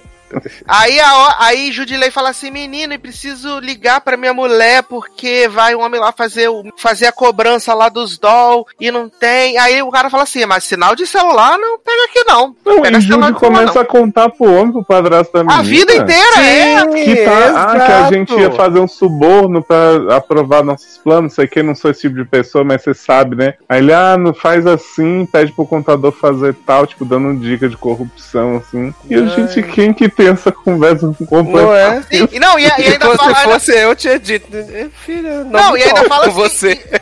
Não, nem. E o cara ainda fala assim: Não, porque você sabe que quem roubou os doll foi o Ayadin, né? Tu tem que ligar pra ele e falar assim. Eu sei então. que você sabe, entendeu? Que outro amor não cabe. Não né? cabe. Pode Exatamente. parar. Oh, baby, dance, dance, dance, dance, assim. Ai, gente, olha. Aí esse homem vai lá pra, pra. Aí ele fala assim: Ah, você tem não sei quantos minutos pra sair. Aí ele chega lá na, na beira do negócio, tá fechando a estradinha já com a maré subindo. Aí ele vê o menino, né? O Erezinho, correndo, né? Ele vê o Erezinho, sai do carro e vai correndo atrás do Ere. Corre, corre, corre, corre, corre, Pra corre, entender corre. o Herê tem que estar moleque. Tem que estar moleque. Amigo, E eu aí? pensei no um delegundê, degundê, degundê, um badabadá, badabadá. Adoro que é uma série, é uma série musical no final das Musical. contas. É Julie e os Fantasmas versão HBO. Aí esse homem vai correndo atrás desse Ere, aí de repente ele encontra os pais da, da menina lá, Eufória, Eudória, Eupória. E aí. E aí esse homem entra no meio do mato, aí vem o pai da, da garota, bota a rola pra fora, começa a mijar em cima do Judilei, e aí Uhum. parece que ele tá olhando pro cara, o cara tá olhando pra ele, e aí de repente ele tá Mamou. limpo Nada, e nada seco. acontece. E aí de repente ele tá limpo e seco de volta ao, Aham. ao Bates Motel. Sim. Né? E aí ele chega, essa cena eu amo, né? Vai tirando o lençol da cama e a, a mulher aparece assim: Que que é isso, meu? Tá louco? Aí ele. Não, meu. o quarto é meu, não sei o que. Tava, você tava me olhando, é? Você tava me observando, não sei o que. Gente. E, a- e, É, e, isso- tipo assim, a reação dele é muito estranha, porque ele, tipo, não parece se assustar com a mulher lá, ele só fica, tipo assim, meu quarto, sai daqui, seu Sim, louco. exato. Não, e isso porque ainda tem o plot que a- ele chega lá no Bates Motel e aí a tiazinha ela fala assim: Ah, eu lembrei de onde eu conheci você, eu vi a sua dor, você chorando. Que E você perdeu seu corrupta, precioso. as pessoas. É, é, você perdeu seu precioso, mas você não quis que fizessem mal aos imigrantes. E você fala, gente, o que que tá Que, acontecendo? que, que, né? que, que, que, que, A né? militância, né? Não, não é nem que ela disse que ela lembrou de, de como conhecer ela. Começa a falar como se ela já sempre soubesse, assim, tipo, só não, né, na, na loucura da filha dela chega ela não falou nada. Hum, E agora assim, ó, eu sou sua brother, hein, conta comigo e tal, aí, gente. Exato. Aí ele vai lá pro quarto, encontra essa mulherzinha, aí ele desce, a mulherzinha desce, e aí Começa A a, mulher- ter um super papo de comadre, né? Exato! E pra mim, o mais bizarro é que ela fala assim: Não, porque o telefone só vai funcionar mais três minutos. Mas, gata, o telefone já não tava funcionando antes, né? Que o Então. homem da posada falou que o telefone não funcionava, a linha da, da- da- não funcionava, né? Hum, E aí é. agora tá funcionando mais três minutos? E ela fala que vai lá todo ano pra esse festival, que vai muita gente, só tem ele no motel. Aham, Beleza. aham. Só- só- aparentemente não tem nem quarto vago e tal. E aí ela fica, não, porque o povo daqui é esquisito, mas se, né, se você vivesse num lugar Cê desse, você não ia querer proteger. e aí chega um homem, um bêbado, louco, drogado, cara de psicopata. Sim. Aí a mulher, você viu os donos do, do hotel aí? Aí o homem começa a encher a cerveja e olhar pro psicopata pros dois, né? Pra ajude e tal. Aí ela, eu vou te fazer uma. Acabei de fazer uma pergunta, meu, para de ser mal educado, não sei o quê. Aí o cara começa, ah, você é muito bonito, não sei o que, senta aqui no meu colinho. Aí chegam os donos. Calma, calma, Uhum. tipo assim, faz um negócio, o cara já tava sendo creepy. É. E aí tiram o cara de lá e falam assim, ah, ele é um bom homem, mas não sei o que. Aí judiar não parece um bom homem, não, não sei o que. Não, Aí Não é o fiel. não mentiu. Aí chegam pra ele e falam assim: então, não tem mais quarto, não, vocês vão ter que dividir. A mulher, como é que é? Aí a véia, ou vocês vão embora nadando, não sei. Tipo assim, a véia fica um escroto, A mudou véia, nada. essa véia tá no mau humor o dia todo, filho, nessa pousada, só botando esse povo Mas também com o marido daquele, neném, não tinha condição, né? De estar com bom humor, né? Aquele marido. E aí depois E aí, de começa repente- a turuba, né, nessa... É, a maluquice, o povo bebendo e conversando. E... Se agarrando. É, e chupa, e gente. bota a bunda pra cima, e não sei o quê. É, e esse homem maluco que encheu o pote de copo de cerveja faz uma, uma, uma, uma coreografia maçom lá pro dono do, do hotel, né? Sim, E aí- sim, exato. E aí, de repente, o Judilei acorda dentro do carro, né? Judilei acorda dentro do carro, todo bêbado, todo mamado. Aí ele abre a, a, a porta-mala e aí tá os 40 mil doll dentro do carro dele. Uhum. E aí começa a tocar a música de The Secret Circle. Lá, lá, lá, lá, lá, lá, lá, lá. Eu fiquei assim, gente, referência bruxa. Exato, e aí acaba ele indo em direção à posada e acaba o episódio. E aí eu falo, você me jura que isso era pra tentar criar um mistério pra me cooptar a seguir? Não, obrigado, Gente. né, gente? É. Gente, olha, esse tipo de série, gente, é, é, é, é a cara da HBO fazer essas coisas, né? É Botar o assim. verniz, né? Gente, É. é. de você perdeu no personagem. É isso. Exatamente, porque assim, esse negócio de pegar um- uma pessoa que chega num local estranho, com gente estranha, e aí bota um verniz conceitual, e aí é, começa com o sobrenatural de Almeida, e vai misturando assim 15 mil coisas que é pra dizer que tem um super mistério acontecendo pra você acompanhar. E aí, como o Sasser falou aí, que são três episódios na visão de Judy Nova de a Fé, né? Que é três na visão dele, três na visão dela. E aí você Ah, ainda tem o conceito Gilmore Girls, né? Que é cada episódio uma estação. Começa no verão. Ah, é verdade, esse é summer. Ah, é? Vai. Esse é do É, esse é verão. Summer. Mas, mas tem seis estações? gente? Você não sabia? Sabia? Hum, gente, Sandy Júnior me prometeu só Tem quatro, água, gente. terra, vento, fogo, coração e uma sexta se escolha. Adoro. Eu amo, Ai, gente. gente. Mas assim, gente, assiste e conta pra gente. Ah, eu É, fui com- intrigado, como eu fico com tudo, né? Porque não é difícil me intrigar. Mas é aquela coisa, eu tenho certeza que ou vai ser um negócio mega simples e podre, ou eles vão ficar nesse conceito, dentro do conceito, no Inception, e o piano vai parar de girar nunca e ficar assim. Ah, tá. Cara, é- essa, essa série me lembrou muito True Detective, né? Que assim, a, a primeira temporada tinha, era é, tinha assim, mais ou menos a mesma ideia, né? Que era alguém é, chegando no local estranho e aí descobrindo que tem algum mistério, alguma coisa do tipo, mistura sobrenatural e tudo mais, né? Só que assim, True Detective ainda me, ah, me deixou. A primeira temporada é bem interessante nesse ponto ainda, de, de deixar você preso assim na história. Porque a segunda temporada também tinha a mesma questão, só que, tipo, foi bem mais fraca, né? Aí a outra eu não vi, até porque não sou obrigado. É porque eu acho que vai acabar sendo o rolê de ser meio uma coisa meio culto, né? Vai ser. Uhum. Vai ser. ah, vai ter alguma coisa Rival. de sacrifício. Eu acho que vai ser uma, uma, uma maluquice dessa, sabe? Que vai ser só isso. Somar. Remake. Aparecer Alison É, e assim, eu, eu acho que. Assim, eu, eu tô cansado desse tipo de série, essa é a verdade, sabe? Ah, eu também. E ainda mais Eu tô que os episódios são muito né? longos. são muito longos. Assim, eu falei com o Leózio que se fosse nesse mesmo rolê de seis episódios, mas fosse 40 minutos, talvez eu até visse todas. Pois é. sabe? gente. Mas uma hora, sabe? Uma hora. E aí, muita contemplação, muita paisagem. Caralho, quero ver paisagem, eu entro no Google Earth, sabe? Vou É, procurar lá. foi- eu, eu falei que o Leandro deve ter curtido essa série, porque as landscapes, assim, quando não tá o croma bizarro, são lindíssimas. Tem uns rios, assim, com uns S, um negócio super bonito. Ai, gente. É. Vocês que vão assistir, principalmente você que tá aí no nosso grupo, conta pra gente. Vai contando pra gente episódio a episódio, né? E aí no final a gente vai esperar o diabo sair de dentro da água e comer o cu de todo mundo no festival. Ai, vou pra lá então. Ai, ai, eu amo. Mas, seguindo aqui na nossa tour de HBO, nós temos agora mais uma coprodução, né, da HBO com a Sky. E agora produzido, né, roteirizado, dirigido por Porra. Luca Guadagnino, né? Eu vou até voltar Uai. pra dizer que a Juju de Law é mó boa, viu, gente? Assista, vale O visionário diretor de Me Chame Pelo Seu Nome, né? É a nova série protagonizada pelo Jack Dylan Grazer, de It e Shazam, né? Que é We Are Who We, Who We Are, né? Outra minissérie também. We Are A, Face. né? a música da Kesha. Exato.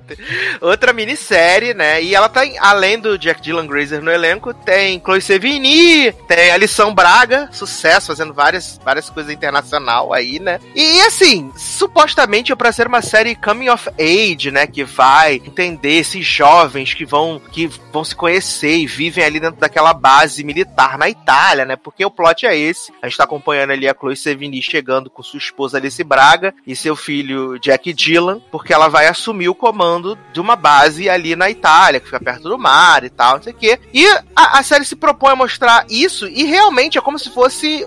é, laços de família, né? Mulheres apaixonadas, uma coisa bem Hum. Manuel Carlos, que vai mostrando bem mesmo, só mostrando, assim, É, mostrando. não tem, não tem Coitado ápice, clímax, nada. É tipo assim, filmei um dia qualquer de umas pessoas aqui, né? Que é, o que basicamente o que chamam acontece no de piloto, um né? retrato no tempo, né? Que Guadagnino fez em Come By Your Name. E aí a gente tem essa, essa, esses personagens, né? Que a gente vê tudo pela visão do personagem do Jack Dylan, que eu esqueci o nome do personagem agora, que eu não sou obrigado a lembrar, né? É. Insuportável. Ele é Insuportável. feio. Ele é horroroso, né, gente? E a gente vê que ele é uma criança problemática e assim, Feia. ele tem. O é, bigodinho lendário, né? e ele ainda tira metade do bigode, né? Fica só com a Só no final, metade. infelizmente. E aí ele é uma criança problemática, porque, tipo, a primeira cena é ele chegando no, no, no aeroporto, e aí ele pede um negócio pra beber pra mãe dele, e aí a mãe dele fala assim, toma água, ele fala, não, eu quero a birita, e aí a mãe dele saca uma birita dessas de frigobar e dá na mão dele pra ele tomar, sabe? E Eu fiquei assim, esperando a mãe dele sacar o peito pra fora e ele mamar, né? Porque falta isso. Essa relação faltando, doentia. porque é uma relação, a relação que ele tem, né, acho que a gente falou já o plot da série, supostamente, e é, é, é, é, ele estabelece muito essa coisa da bizarrice, assim, né, porque não é normal, sabe? É, a gente vê esse- essa, essa, essa chegada deles, é, a gente vê também ali que a, a- é engraçado que a, a moça que vai receber eles no aeroporto, ela é uma mulher negra, né, filha de comandante, e ela fica altamente incomodada de saber que a Chloe Sevigny é casada com a Alice Braga, né? Ela fica altamente incomodada, fala, ah, minha esposa. E ela, "Pff, como assim, né, Nen? Mas aquele povo pôr do pau pra fora o tempo inteiro, ela tava achando de boa, né? O problema é Sussa. coisa com a outra. E aí, é. Tem outros, outras cenas muito estranhas, né, da relação da Chloe Sevigny com o Jack Dylan, né? Que, tipo, ela tá abrindo lá as caixas, não sei o que, ela se corta, e aí esse menino dá uma voada no dedo dela, começa a chupar o dedo Tá dela perdoado. pra tirar o sangue, assim. É você o Eduardo "Meu de Origens. Você fica, meu Deus, o que tá acontecendo? Mas pra mim o ápice dessa relação bizarra que eles têm é quando ela, ela tá lá, né? Ele vai lá pegar o bolo, alguma coisa na geladeira, ela acende a luz e eles estão lá conversando. Ele fala, ah, eu odeio isso aqui, quero voltar pra Nova York, não sei o quê. E de repente esse garoto dá um, um tapa na cara dessa mulher. Eu tomei um susto, viado. Eu tomei Não, um ele susto. fala assim, corta uns pedaços finos pra mim. Aí ela tá cortando ele. Mais fino, caralho. Aí dá um tapão nela assim. Depois se agarra nela. Sem contar a parte que ela vai tomar banho com a esposa, né? Que ela tira a roupa e Exato. ele fica olhando assim, secando a mãe.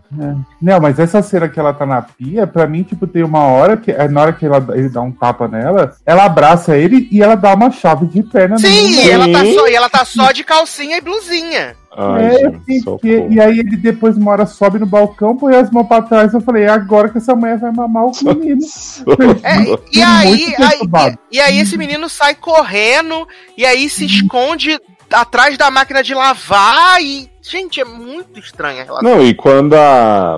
Quando a madrasta resgata ele, que ele tá caindo, né? Depois de sofrer bullying, que as pessoas ficam chamando ele de brusinha, ele Uhum. cai lá, bêbado, e aí a madrasta vai ao resgate e tal, e ele fala assim, ah, ela gosta mais de você do que de mim, não sei o que, não aguento mais ser rejeitado. Aí eu fico, gente do céu, o que tá acontecendo? Não, e família? assim, a personagem da Alice Braga parece ser a única normal dentro daquela maluquice ali e aqui tenta estabelecer uma, uma relação É, dentro da normalidade com esse mas menino, não né? vai ser, porque esse homem não sabe fazer gente normal, né? Ele só quer Mas- perturbação. E outra, ela teve tipo cinco minutos de cena, se você contar tudo, né? Então não deu nem Sim. pra ver o que ela é capaz de fazer ainda. Mulher, eu acho que a Alice Braga vai ser tipo o pai do menino do Call, Ba- do Call Me By Your Name, que é o compreensivo, o Ah, compreensivo final da galera. Hum, Ele vai falar que no final ele queria comer, ela queria comer a mãe dela também, ou ele. e tal, qual vai o nome. E assim, é aí é, esse menino entra nas escolas, fica dando chute nas portas, né?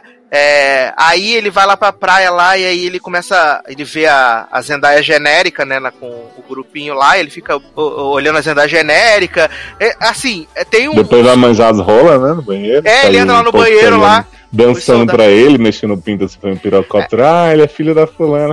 Ah, É, o aqui, último soldado, o último soldado deu condição. O último soldado. Eu o que, que o que aparece de cara ali que fica se secando e secando ele, nossa, ele tá dando muita. Não, e depois tem na, na cena que a mãe dele toma posse do comando, né? E aí depois ela- eles vão apresentar lá a- a- toda a base pra ela. O close que a câmera dá na bunda do soldado, né? Ele, dele secando a- o soldado, né? Ele secando o soldado. E aí o soldado todo rindo pra japonesinha, cagando na cabeça dele, né? Não, e o plot maravilhoso dessa amizade que ele forma com a menina. Que ela Nossa. fica dizendo assim, ah, anda pra mim aqui na praia, não sei o que. A Uda falando mal dele pra caralho, ele sentado a 10 metros das duas. Anda aqui pra gente fazer um experimento. Olha lá o jeito que ele mexe a perna, não sei o que, ele é tá pausão. Aí eu fiquei pensando, gente, esse homem, esse Luca Guadagnino, ele é muito perturbado, né? Porque Ele é. ele, ele diz que é hétero, que Call Me By Your Name foi a primeira vez que ele foi tratar o amor entre homens, mas que na verdade é igual a qualquer amor, e não sei o que. Ele faz um monte de declaração babaca, mas ele tá agora botando os fetiches dele tudo nas coisas que ele faz. É, tem até o, o, tem o homem sem aí- saco, né? Como o Leandro falou, né? Que tá lá Sim, na praia homem com na eles, praia né? fazendo. Olha. Não, esse homem, ele tem um. Ele, ele é hétero, mas ele tem alguma coisa que ele quer pegar, comer um twink de qualquer jeito. É por Call Me By Your Name. Aí tem esse aí, esses carinha tudo meio esquisito, problemático. Uhum. E é sempre é um twink vida. esquisito que pega o gostosão, né? Uhum. Provavelmente vai pegar um cara mais velho e aí ele vai ah, entrar no mundo. Eu acho que ele vai pegar o soldado mesmo. Ah, sim. Eu também. ser mesmo. Eu também acho que ele vai pegar o soldado. Ou vai pegar o carinha lá. Um do... Ele também ficou secando o carinha daquele grupo lá. Ficou também. Ficou, e ele ficou olhando, ele ficou olhando pro namorado da Zendaya genérica também, quando ele passou Ele com a- olhou mais pro outro, né? O outro É, não, mas carinha. quando o namorado da Zendaya genérica tirou a calça e ficou só com a bermuda de, de mergulhar, ele ficou manjando a rola. Aí a gente tá nessa expectativa vai pegar só a mãe mesmo. E vai ser a Alice Braga ainda, não vai ser nem a outra. né? E assim, aí no, no final a gente passa esse tempo todo acompanhando esse menino insuportável, sendo insuportável. Ele, ele sai lá da praia e começa a andar pelo, pelo meio da, da- da- das vielas lá na Itália. Aí tem uns tiozinhos lá costurando. Aí ele senta na cadeira dos tiozinhos. E aí a, a tiazinha fala assim: Ah, ele deve estar com sede, né? Pega água. Aí o tiozinho traz água, traz vinho. Aí esse menino fica dançando igual um maluco lá com a roupa bizarra, né? Dançando, todo mundo achando maravilhoso, achando normalérrimo 2020, né? Achando normalérrimo aquela maluquice. E aí ele. E ele, usa fi- uma saia de, de tricô, um negócio muito esquisito, gente. Não quero, não quero julgar o jeito que ninguém se veste aqui, não, mas esse menino é, é o cúmulo do hippie que nem hippie se veste mais daquele jeito. Ah, e o jovem índio tem que acabar, né? Porque esse aí é, é- é o, praticamente o jovem índio. E outra, Sim, né? aquele cabelo mal descolorido, com aquele bigode. Não, Meu, ele, ele é um dos personagens protagonistas mais insuportáveis que eu já vi em qualquer série da minha Sim, vida. ele é muito chato. Nem É série que da não tem nada que faça a gente torcer por ele. Ele é só um menino. Ele desrespeita o trabalho da mãe, ele é louco pela mãe, ele chupa dedo, né?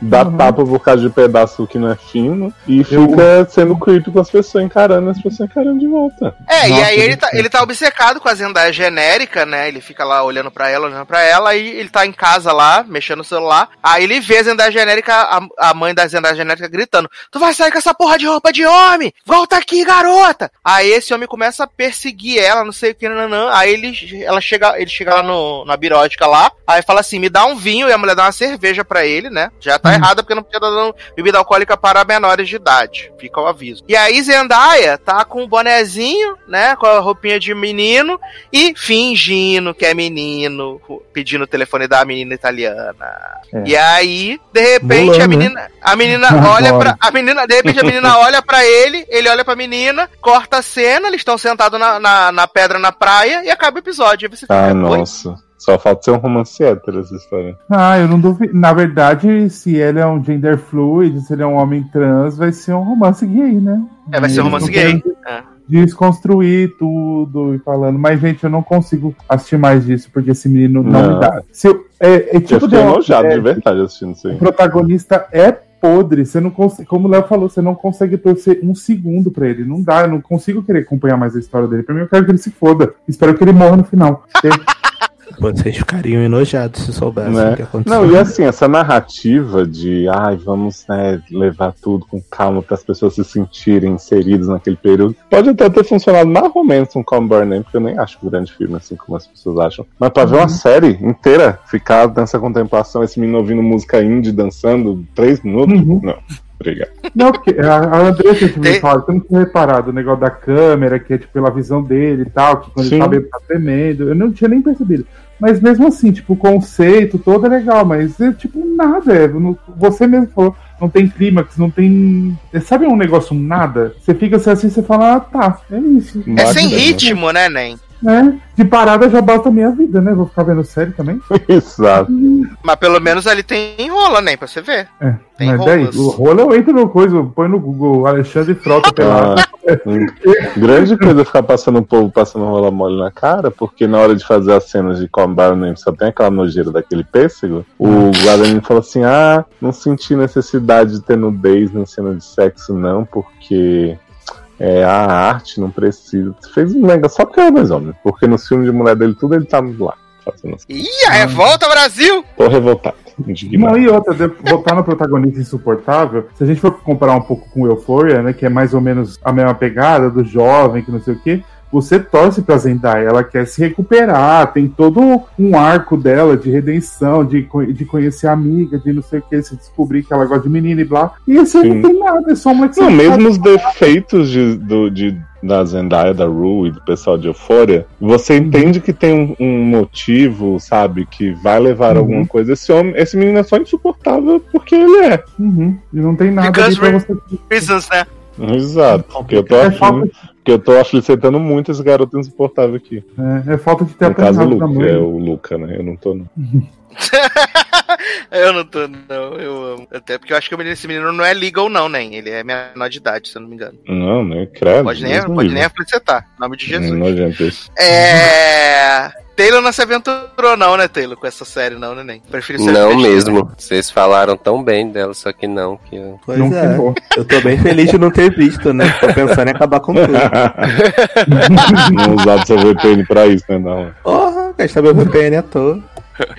Ai, ai, maravilhoso, gente. Mas, pra gente encerrar esse bloco aqui, eu e Leoz vamos falar rapidamente de um reality, né? Que assistimos aí essa semana na Netflix. Reality produzido. Darlan também assistiu. Produzido por Reese Witherspoon, né? Esse Produziu, grande sim. cristal da atuação. Ah, é produzido por é- ela? Produzido por ela.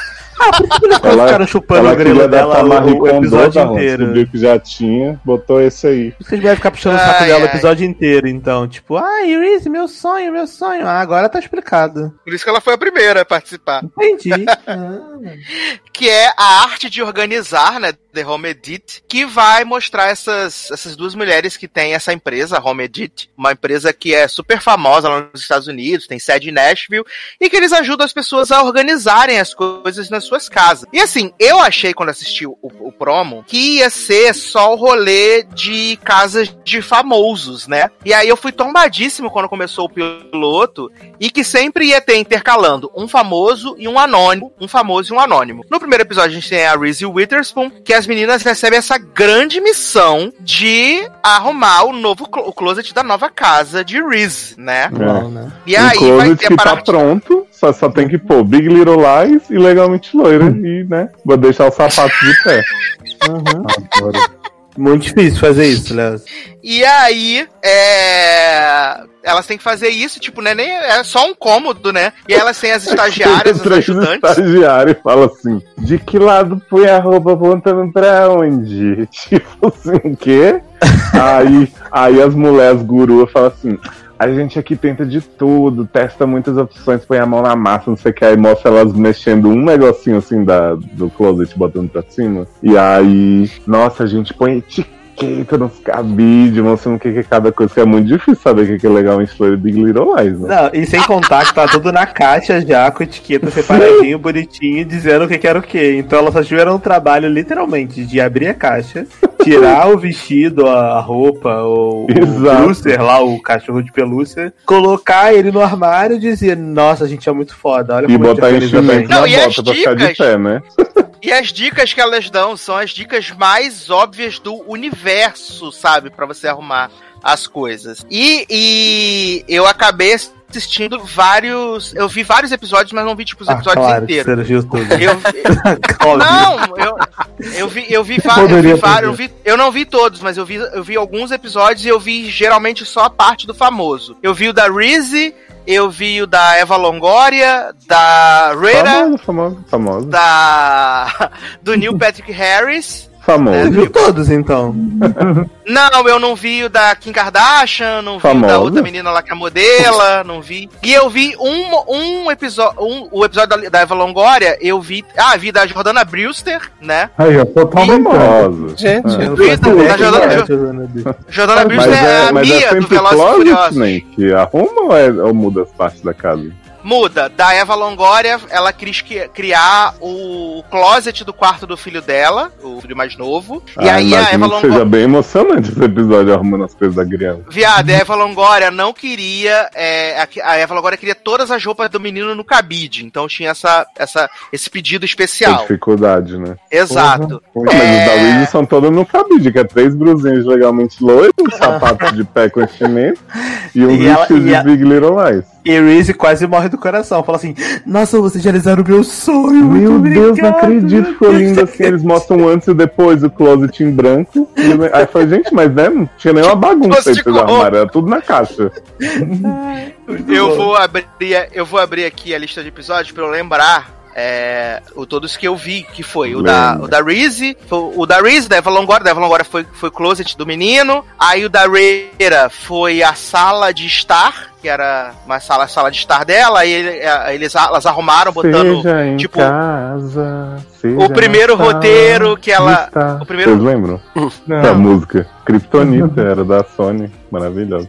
o primeiro, o primeiro roteiro dela em The Office, o primeiro roteiro dela em Good Girls, não sei o que, é, do Kane Brown e da Jordana, da, do Kane Brown foi a dispensa, da Jordana Brewster foi a geladeira e a dispensa. Porra, imagina geladeira todo tem que chamar uma personal organizer, né? Pra arrumar a geladeira com a compra do mês. Viado, Porra, imagina, noção. nossa, você põe as caixas de leite aqui.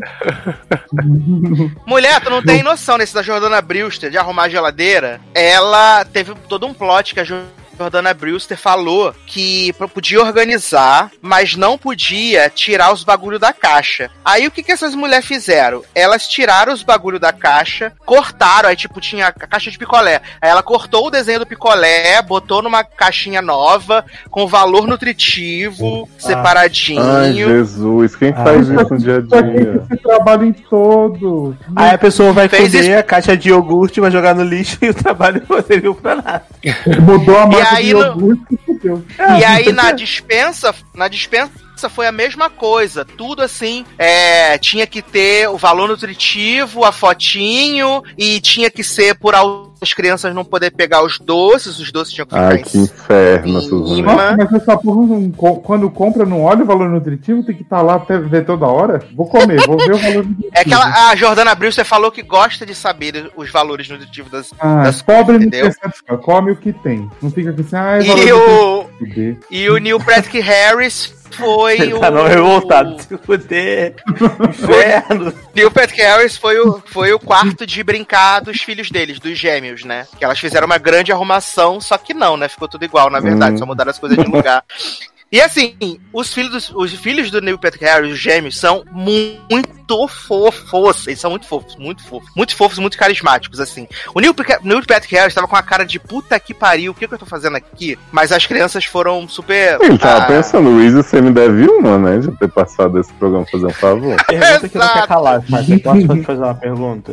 Pode. Lin Manuel Miranda participou desse, desse programa. Não, pro- provavelmente vai estar na segunda tá em temporada. tudo. Eu acho que tal- talvez Não. ele esteja no episódio Agora que você jovem. Spencer, né? E aí, é, tipo, no- nos casos dos anônimos, tiveram um, uns- tiveram alguns casos que foram legais, que foi tipo no episódio da Jordana Brewster, o caso real era eles, eles foram, elas foram organizar um centro que recebe foster kids. Elas foram organizar lá pra receber as crianças, isso foi legal. É, no do Kane Brown, foi uma família que adotou um, um menininho latino, e aí eles queriam é, fazer o quarto como se fossem de dois irmãos e tal, pra a, promover a união dos irmãos, mesmo sendo tão diferentes. Então foi legal também. E um que é super ridículo, que é do episódio da Eva Longoria, que é uma família que a cozinha deles é um lixo de cozinha. É a cozinha mais porca, assim, asquerosa,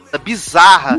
E aí as mulheres vão lá fazer o básico, que é tipo, colocar garfo com garfo, copo com copo, colocar todos os, os pratos num lugar, as panelas no outro. A gente E vai, assim- fazer isso essa família em dois dias, vai voltar tudo. É. Cara. Não adianta nada. Não, provavelmente. Provavelmente vai acontecer isso mesmo, sim. É, eu vou até tirar um print e mostrar pra vocês. Deixa eu- Todos uh, uh, tirando o episódio da Eva Longoria que tá marcado, tá visto todo, todos os outros é tipo só a metade do episódio, que é só a parte dos famosos que eu vejo, que eu vi, que eu não assisti o- resto do Ah, episódio, né? Você voltou o player pra não dar na cara, vai. É, né? Viu duas vezes, né? Viu uma vez e meia, viu inteira. E metade tá dando os detalhes tudo aí dos não famosos. É, ele falou toda a temporada. A temporada deve ter 10 episódios, ele viu 8.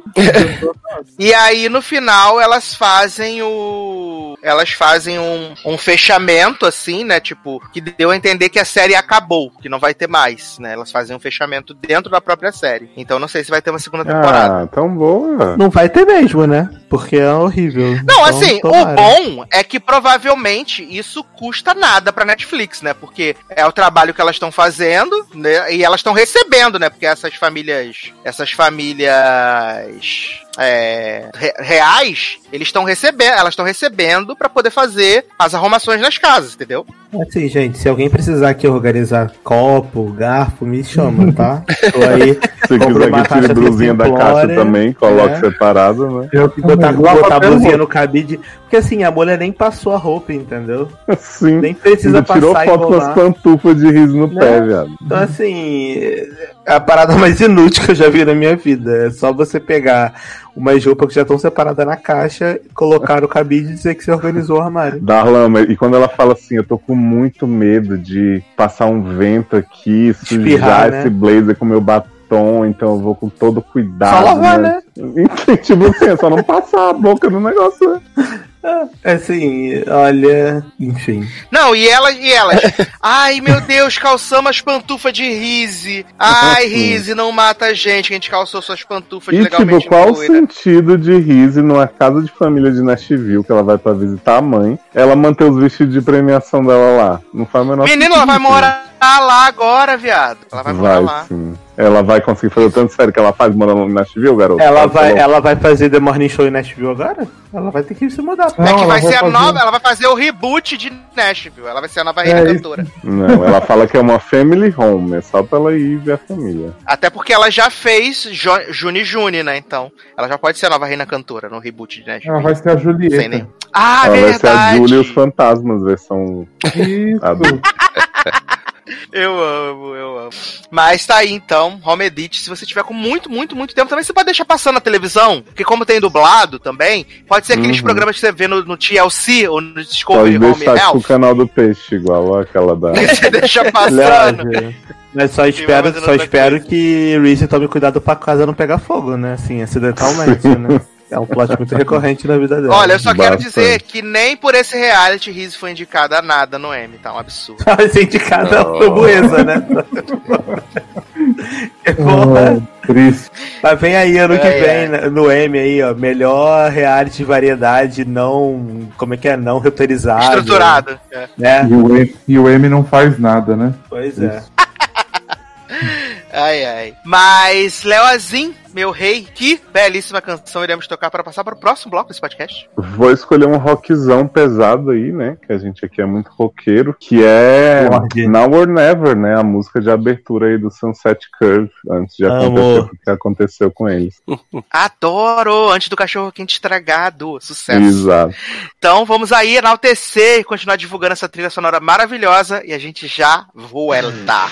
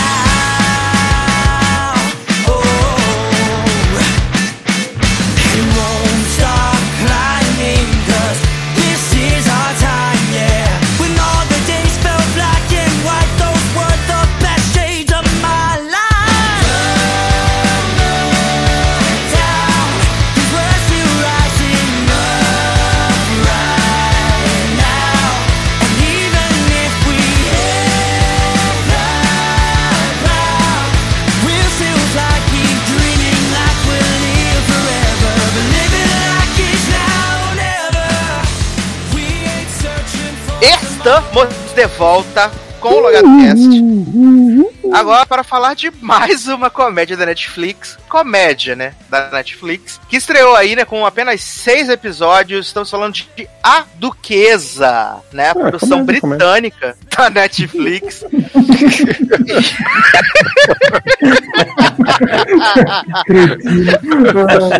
Mas é. Ai, ai. Eu ri tô mais de, dessa comédia comédia do que eu ri da série inteira. Ai. Ai, Leonardo, você não vale nada, Leonardo. Você não vale nada. Né, a gente tem essa comédia britânica, seis episódios, que vai acompanhar a vida dessa mãe, né? Que é Tarina, essa grande atriz de comédia que eu fiquei sabendo. Que é uma grande mãe, né? Mas não tão boa pessoa assim. E assim, a gente vai Não, acompanhar. Não, isso daí é o que você tá dizendo. Não, menino, tá na sinopse que ela é uma grande mãe. Ah, entendi. A nova Ela mãe, né? acha, né? Ela acha que é, né? A nova J-Lo. Ah, entendi. Aí, né, esse primeiro episódio é tipo, ah, vai começar a mostrar e, tipo, ela vai dar o presente pra filha, que é um irmão, né? Só que ela quer fazer uma clínica de. de. Como é que é, gente? É clínica de vetal lá, negócio assim? Fertilização. lá. Fertilização, ia exato. falar liga de aborto, mas não. É o contrário. Sério, eu juro que quando você falou da clínica, a primeira palavra que veio na minha cabeça foi aborto, mas não é. É, é o contrário. É que a pessoa vai lá fazer tratamento pra fecundar. Antes Fertilização. uma clínica de aborto do que fertilizar, né? Que... E assim, ela, ela, ela é supostamente imigrante ali na Inglaterra, né? Ela conseguiu, junto, construir um negócio lá onde ela faz uma cerâmica tipo Ghost. Com licença, Né, ela- Luciano, a- acho muito fácil pagar de imigrante injustiçado se você é loira do olho claro. Exatamente. Imigrante da né? vida difícil, né, né? Imigrante da vida difícil sendo louro do do claro, né? E aí ela tem esse plot, né? Tem essa relação meio bizarra com a filha dela, que a filha dela é meio adultinha. E aí ela fala as maiores barbaridades para as mães que levam as crianças na escola, né? Ela quer que a filha seja amiga da menina lá e a menina a humilha a filha dela, empurra, rasga o Viado, a mãe da menina que faz bullying, ela chega e fala: Vou comer teu marido, não sei o que, você fica de olho. Depois manda um monte de foto pelada pro marido, a mulher chega lá pra confrontar, ela chega pro guarda e fala assim: Olha aqui, tá espalhando pornografia na escola. Ela fala pro diretor da escola, viado. É. E aí o diretor olha e ela fala assim: Não, sei que isso aqui é minha pepeca, tapa isso, não sei o que. Essa mulher é muito doida, cara. E a mulher fala assim: Ela tava querendo seduzir meu marido, tá? Ele ficou horrorizado. Aí ele olha assim: Tipo, o fulano? tipo, quem vai querer seduzir aquilo? E aí tem esse plot, né, de que ela quer fazer essa fertilização, ao mesmo tempo que ela tem um namoro há mais de um ano, mas, tipo, ela caga na cabeça do cara constantemente, né? E Nossa, o cara tem o- super gente boa. super gente boa, dentista, né? Apesar de dentista não ser médico, como diria Dr. Jack, né? Dr. Jack Exatamente. que dentista não é, não é médico. E aí é, ela tem esse ex-marido, né? O pai da, da filha dela, que é um idiota, né? É um ridículo. E aí ela Nossa, vai lá na, na que eu clínica- tenho desse tipo de personagem que a série faz parecer que é muito engraçado. Que é E esse geralmente pai série canalha britânica tem esse responsável, tipo, né, bêbado. Nen? Sim, que mora num barco e aí não, não sabia que era aniversário da filha e fala, pô, você nunca me lembra, não sei o que, esse escroto. E aí, ai, nossa, eu fiquei com muito ódio disso. Acho que eu não continuei a série de tradução. Uhum, eu também. É, no segundo, eu fui tentar assistir o segundo episódio, né? E ela assiste esse plot de ter o filho com o cara, porque ela vai na clínica de fertilização, aí o homem mostra o catálogo, e ela fala assim, mas esses meninos só tem 16 anos, só tem 17 anos. Aí ela anda assim pelo coisa e vê que, tipo, tudo novinho e tal, não sei o quê. E assim, eu confesso que no começo eu tava achando a moça divertida. Mas conforme foi passando o episódio, eu fui ficando cansado dela. Ela tava muito. Ela é muito over, sabe? Ela é muito. É Ela é, too ela much puxa muito esse negócio de ah, eu sou desbocada e desinteressada de compromisso. Tipo, no começo eu acho interessante, mas vai virando aquela caricatura, assim, sabe? Aí, tipo. Tanto que o namorado doido pra ser pai, né? Coitado, não, não conseguiu nem passar do aniversário da menina. Chega e fala assim: ah, não sei o que, isso é ótimo, você conseguiu ter uma filha né, bem criada com aquele escroto do seu ex. Aí ela fala: ah, é mesmo, né? Vou ter outro. Tipo, o quê? Ser Exato. louca, garoto. Assim, acaba que Vou pra ter mim outro, ela, não acabou, com você. ela acabou ela acabou ficando uma personagem escrota, sabe? Porque tinha um cara ali Uhum. super disposto. a- Quando ela fala que queria ter filho, o cara ficou assim: ah, eu vou encarar essa com você e tal, não sei o que, nananã, vamos morar juntos. Já, já tava namorando por mais de um ano. Tem aquela amiga dela também que tenta meio que aconselhar e falar: ah, mas por que, que você é assim e tal? O cara é um cara que gosta de você. Só que não, ela, ela parece que ela é escrota porque ela quer, tem medo de se envolver e perder a relação que ela tem com a filha. Só que ela não faz isso de uma forma legal. Ela acaba fazendo isso meio que machucando as pessoas. E não é legal, não é engraçado isso, sabe? Ainda mais quando a relação dela com o ex-marido, que eu também tentei, né? Você ver o início do segundo episódio, quando ela vai lá pra poder ver os termos do contrato que ele quer assinar. Você Uhum. viu essa parte? Que aí ela vai lá no também. Aí ela mente pro cara que tava indo lá pra falar sobre a filha. E aí eles começam, aí o cara, ah, eu quero isso, eu quero aquilo. Você tem que me pagar não sei quantos mil. Ah, mil que saudável, hein? Que não sei o que Segue lá. aí. E aí ela falou assim: ah, vai tomar no cu, não sei o que. Só que ela não foge nem sai de cima, sabe? Ela fica naquela, tipo, ah, é, quero ser mãe de novo com esse cara porque deu certo a primeira vez. Mas eu tenho um cara que é um cara que eu namoro já tem um tempo e quer ter um filho Gente, comigo, mas não mas deu eu não certo a primeira vez, a mina pode ser de Exatamente. ser saudável, Aí mas ela- não é por causa dele. Mas ela fala, ah, mas a gente teve. Deu,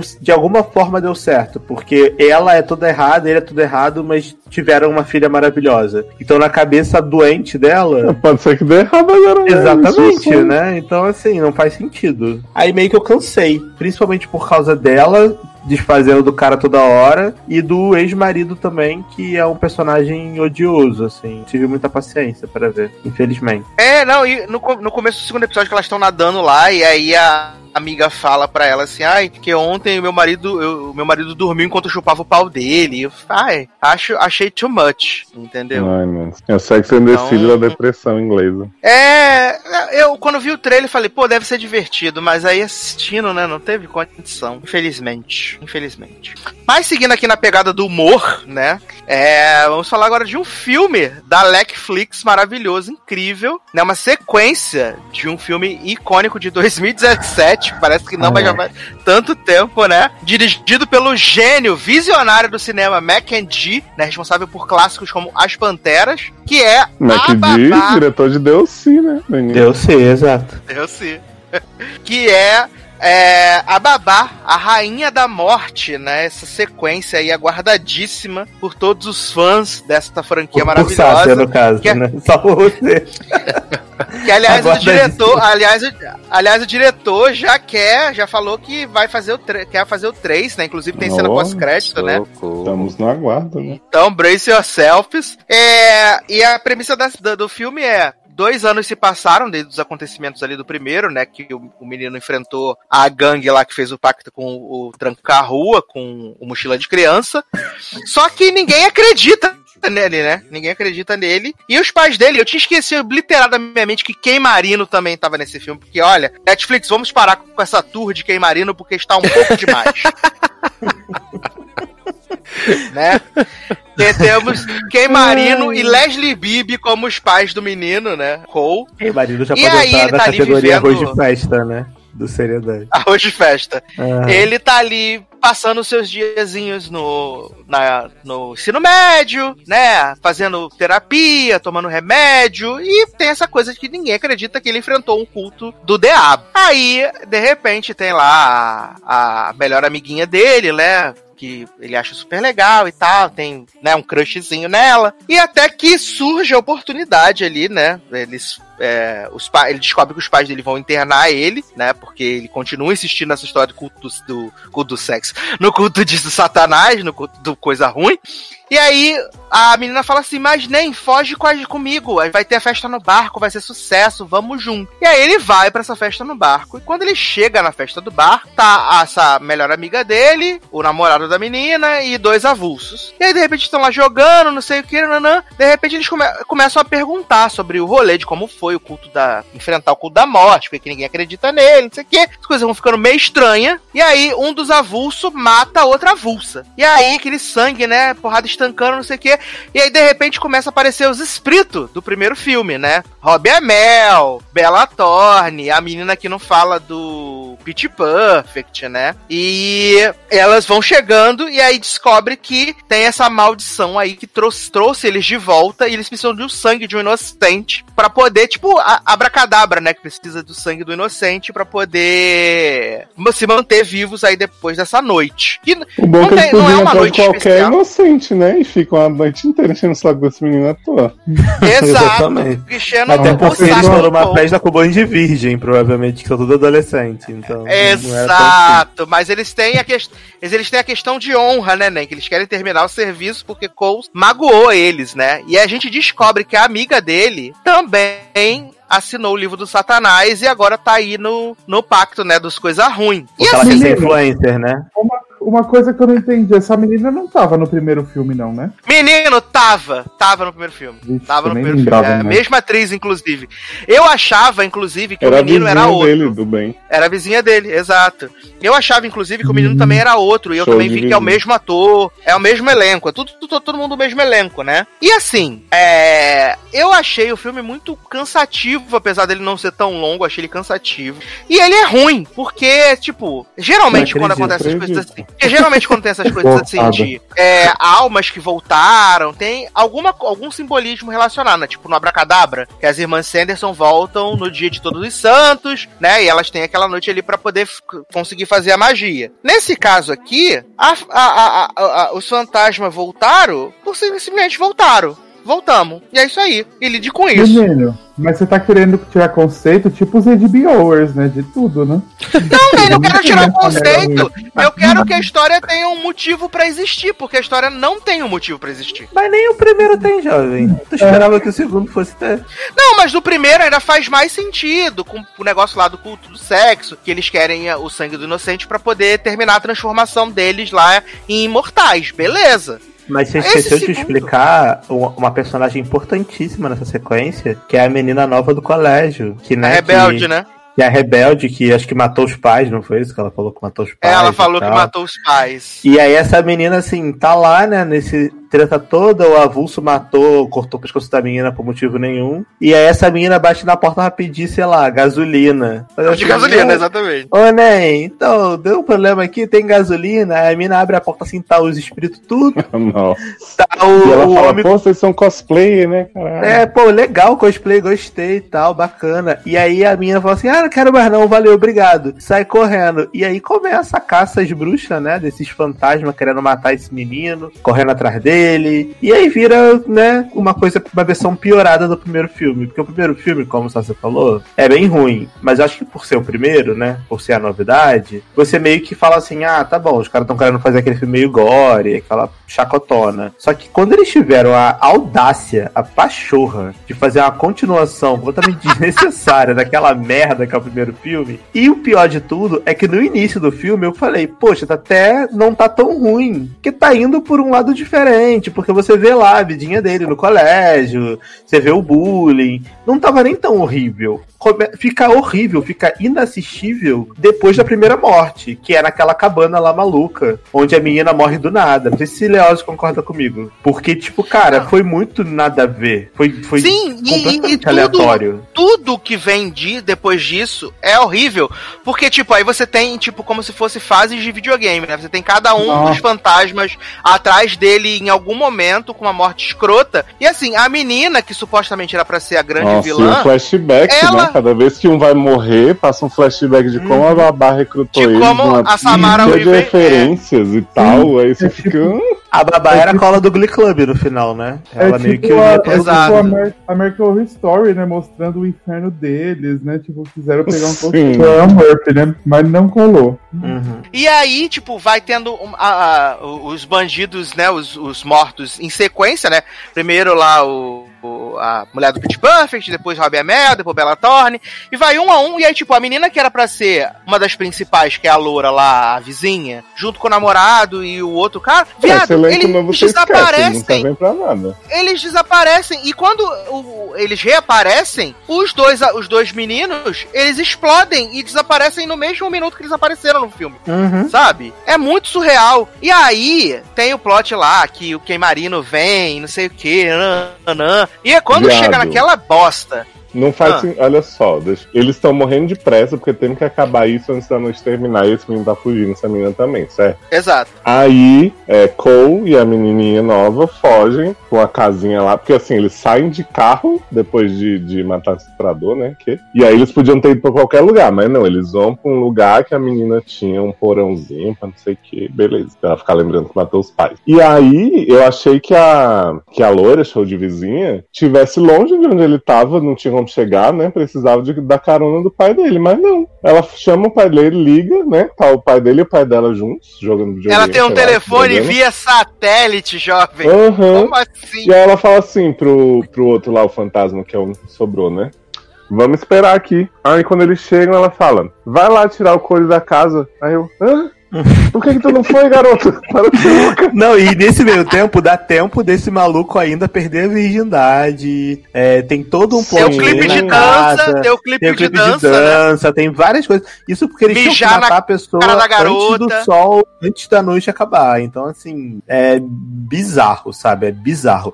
E o final desse filme é podre. É podre. É muito podre. Na verdade, o Não, filme todo é assim- podre, mas o final é- consegue ser mais podre ainda. É, depois que eles tiram ela da casa, aí a, a show de vizinha mata o pai, aí o, o Queimarino injeta lá a droga nele, não sei o que, Viado, aí ele e fala tem assim, marino que acha que tá tudo ok depois de ver o outro morrer na frente dele, se esvaindo em sangue. Exato, "Meu a mulher arranca os dois braços." Fez isso. Exato. Aí depois quem marino fica fazendo sons o filme inteiro, tipo, não tá acontecendo nada.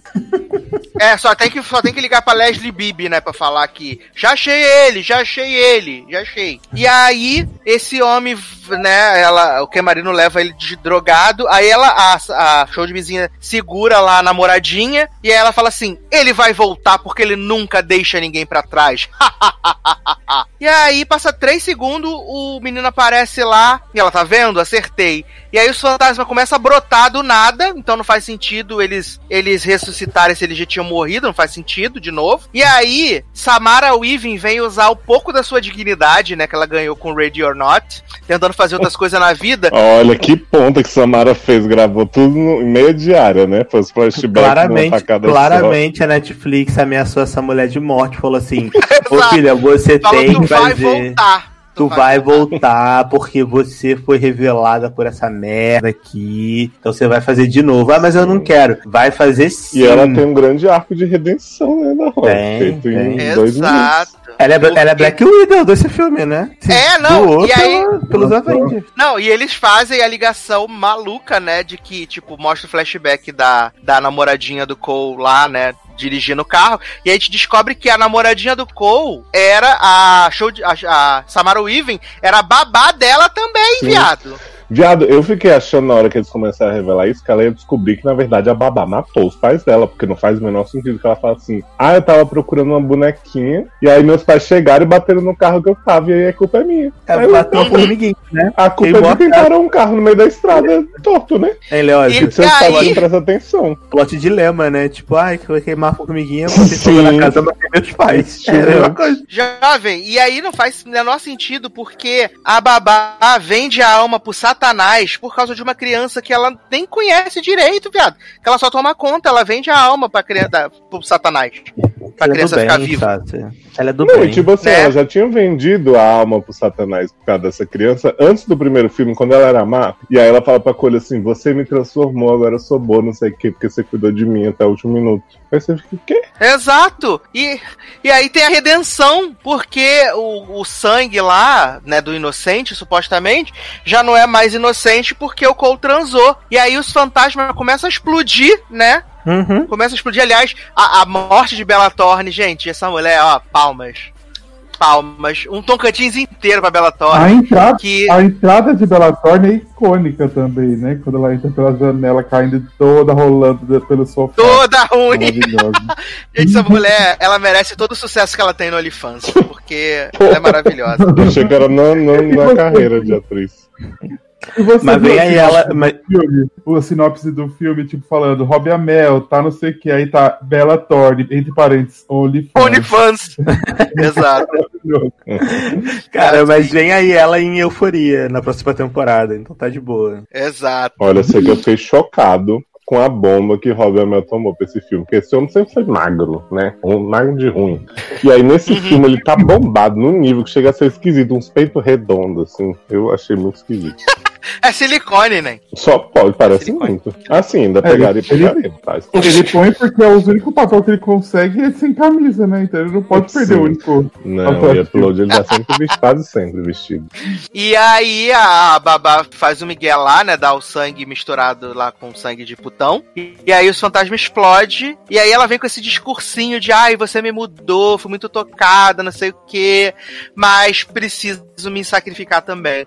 E aí ela toma o sangue, explode, né? Derrete, explode. E aí o queimarino chegou e aí o menino fala assim: Tá vendo? Tá vendo? Era o Satanás mesmo. Aí ele, agora eu acredito. Vou ligar pra tua mãe agora e falar: Menina, tinha o diabo mesmo.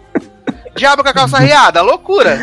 Acredito. Agora é verdade. E depois que o menino decide, enfim, mentir pro psicólogo, né? O psicólogo, ah, é o melhor caso que eu já tive na minha vida, te curei desse trauma que você inventou. Exato. E aí Que na o verdade era o grande que? Orientador, né, da escola. orientador barra diretor barra Enfermeiro, barra tudo. Psicólogo, é. Era multitask. E aí tem a grande cena pós-crédito, né? Depois do, do- do começo dos créditos musicais, que o livro do Satanás abre no meio do lugar onde o Ai, fantasma nossa. explodiu. E eu nem fiquei pra ver essa cena pós-crédito, né? Porque não aguentava mais.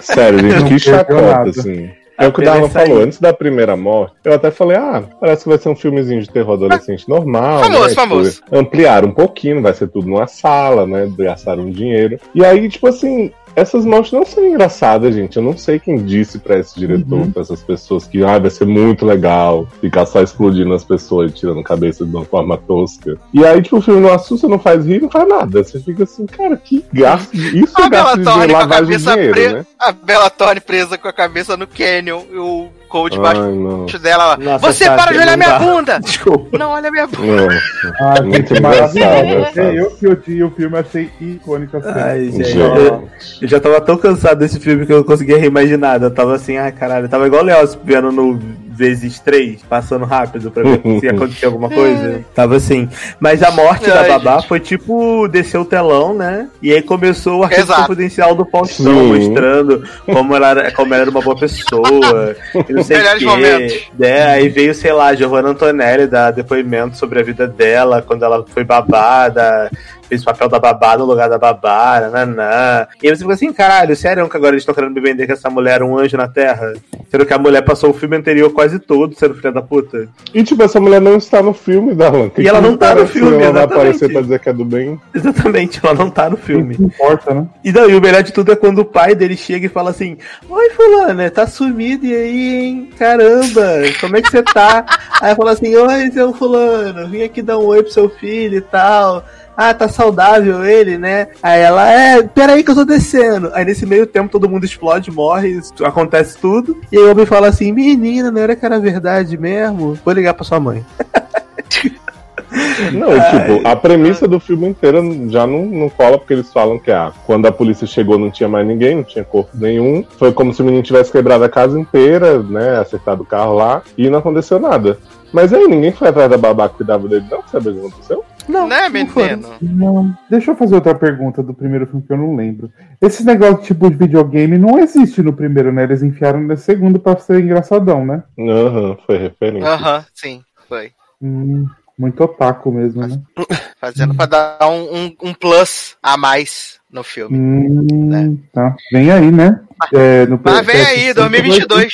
Vem aí, Só do 2022, Arthur a babá Mystery, 3. né? Claramente lavagem de dinheiro. Tá feliz, Umbrella Academy? Tá vendo? Sobrou 10 reais desse Umbrella Academy, fizeram essa merda. Deveriam ter gastado o orçamento todo. Menina, eu já entendi o plot do videogame. O próximo filme vai ser interativo. Você vai escolher como matar os fantasmas. Ah, Adoro! Já pensou, Adoro, Sassi, você escolher escolhendo como é que você a mata a. Bela Thorne? Gente, eu ia matar Ela Ela não vai morrer, morrer não, ela vai ser a protagonista. Bazuca. Fechando a conta do OnlyFans protagonista. dela. Aí ela morre de fome, né? Deixando ela pobre, né? Deixando ela É. pobre. Ai, eu amo. Mas, anãozinho, que belíssima canção iremos tocar para passar para o último bloco desse podcast? Então, menino, vou ter que quebrar o conceito do K-pop, né? Porque Júlio Fantasma impactou a mim, to- a todos nós. E aí, a música que eu vou pedir é Wake Up, é a primeira música que a Julie canta no primeiro episódio, que é maravilhosa, que até chorei assistindo. Todo mundo riu da minha cara, mas foi um momento lindo na minha Bebezinho, vida. né? A música da Ana Maria Braga, né? Acorda, menina. É a música do Darlan, né? Pra vir gravar, né? Wake. Sim. Tô, tô precisando mesmo pra dar uma acordada, que são 3 e 10 da manhã. Vambora. Vem. Ai, ai. Então vamos tocar mais essa belíssima canção de Julie e os Fantasma e nós já volta. Here's the one thing I want you to know. You got someplace to go. Life's a test, yes, but you go toe to toe. You don't give up, no, you grow. And you use your pain, cause it makes you you. Though I wish I could hold you through it. I know it's not the same. You got living to do, and I just want you to do it. So get up, get out, relight that spark. You know the rest by heart. Wake up, wake up, if it's all you do. Look out,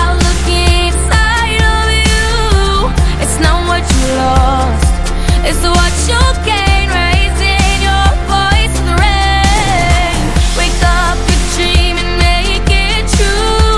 Look out, look inside of you. It's not what you lost. Spark, time to come out of the dark. Wake up. Wake up. Better wake those demons. Just look them in the eye. No reason not to try. Life can be a mess. I won't let it cloud my mind. I let my fingers fly. And I use the pain, cause it's part of me. And I'm ready to power through it. Gonna find the strength, find the melody. Cause you showed me how to do it. Get up, get out, relight that spark. You know the rest by heart. Wake up, wake up, if it's all you do. Look out, look inside of you. It's not what you lost, it's what you.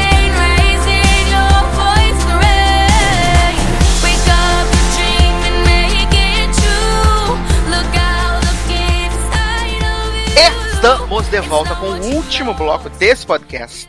Uhum. E vamos começar esse bloco com polêmica, né? Você que chegou até aqui, agora você vai ter polêmica. Você quer polêmica? Vai ter polêmica na sua cara. Porque nas últimas semanas aí, né, nós vimos aí uma comoção da ultradireita americana que, obviamente, né, infectou os idiotas. Não digo nem ultradireita brasileira, porque, né, só, são só idiotas mesmo no Brasil, fazendo um boicote pra Netflix, cancela a Netflix, tudo por causa do filme Eles Mignones, renovaram, né? Em, em francês, ou Cuties em, em inglês, e no Brasil ficou como Lindinhas, né? Esse filme aí franco-senegalês. Você me jura? Pra mim apareceu milhões. É, o meu também. É, Aqui é, apareceu é no Brasil é Lindinhas. É. no Marcos Brasil é Mignones. Lindinhas, né? E esse filme ficou muito em, em voga por causa de uma cena fora de contexto que foi jogada na internet e também pela capa que a Netflix usou, né, como divulgação da- do filme e acabou gerando uma controvérsia gigante que o filme hipersexualizando criança, que absurdo, criança de 11 anos sendo sexualizada, Netflix sua cretina, e aí surgiu o rumor que Damares ia entrar na justiça pra tirar o filme do catálogo, né? E assim, Damares sempre é- tem objetivos muito nobres, né? E muito É. ocupado em seu trabalho. muito preocupada. E aí, é, eu já tinha visto a sinopse e o trailer do, do, do Curies há bastante tempo, bem antes dele estrear, e já tinha até, inclusive, colocado na minha lista. Quando começou essa polêmica toda, dois, três dias antes dele estrear, ou logo que ele estreou, falei, gente, não é possível. Porque, tipo, a sinopse fala sobre, né, uma menina de 11 anos, que é muçulmana, que vai se descobrir através de um grupo de amigas e da dança. Beleza, válido, vamos conferir. E veio toda essa polêmica, né? Ah, pedofilia, Netflix pedófila, ah, sai daqui, cadê a Netflix? E, mais uma vez, né, pelo menos pra mim e todos nós que assistimos aqui o filme, a galera tava novamente equivocada, falando sobre coisas que elas leram em algum lugar, viram alguém comentar e, assim, não faz sentido, sabe? Não faz sentido porque você assistindo o filme como um todo, ele justamente critica essa questão da hipersexualização e tal, né? Eu queria até que o Leózio falasse um pouquinho mais pra gente sobre isso. Então, é, primeiro, assim, eu tinha entendido, eu não acompanhei a polêmica toda, que o marketing da Netflix tinha focado nisso. Então foi um, um pedaço que alguém botou assim solto, né? Não foi tipo o trailer da Netflix que, que botou isso aleatoriamente. Então. Não, tinha um, umas cenas do trailer delas fazendo aquela dança do final ali, que a menina balançava a Sim, bunda, que não sei o quê. exato. E tinha isso mesmo no trailer. Ah, entendi. Porque assim, eu acho que primeiro isso tudo trouxe muito mais público pro filme do que ele teria normalmente, né? Uhum. Porque é um filme super nichado, então quem falou mal, quem se interessou em saber a verdade foi atrás. Mas eu não sei se, se a Netflix se beneficia muito disso, porque assim, realmente o filme ele é até meio didático em mostrar, ó, está acontecendo porque essas crianças estão sendo expostas cada vez mais cedo a coisas que não deveriam. A gente não está julgando as crianças em si, né? A visão do filme, tipo, em nenhum momento aponta que as meninas estão fazendo coisa errada, mas eu acho que ele justamente quer te deixar desconfortável com aquilo. Eu falei pro Sassi, assim, em muitas cenas eu fiquei perturbado porque eram umas meninas, não só a questão da, da hipersexualização, porque assim, quem teve El Chan na nossa infância, como a gente teve, já Uhum. viu, né? Criança Exatamente. shortinho, não sei o quê.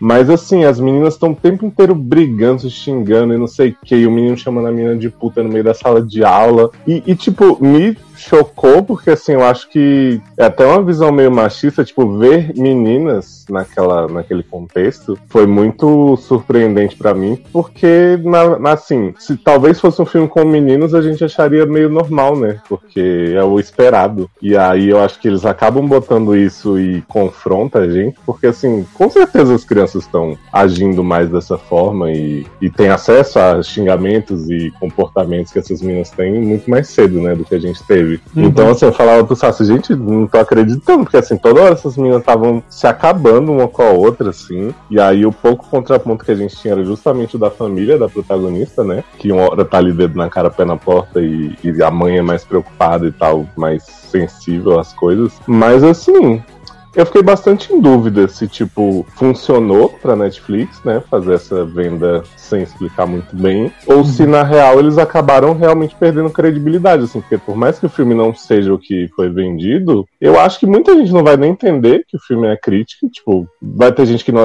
não vai assistir também, com certeza, né? E aí eu fiquei bem dividido, tipo, se, se valeu, sabe? Porque eu acho que é um filme comum. Eu falei pros anões e pro Sassi, eu acho que é um filme até meio formulaico. tipo, Todas as cenas, é, as meninas estão dançando, é brigam, aí acontece alguma outra coisa, e aí vai evoluindo um pouquinho a história da mocinha, mas segue meio na mesma. Mas eu acho que a polêmica, por mais que tenha trazido gente, pode ter feito mais mal do que bem, né? É, eu acho que o, o problema da forma como a Netflix vendeu o filme é que ele é.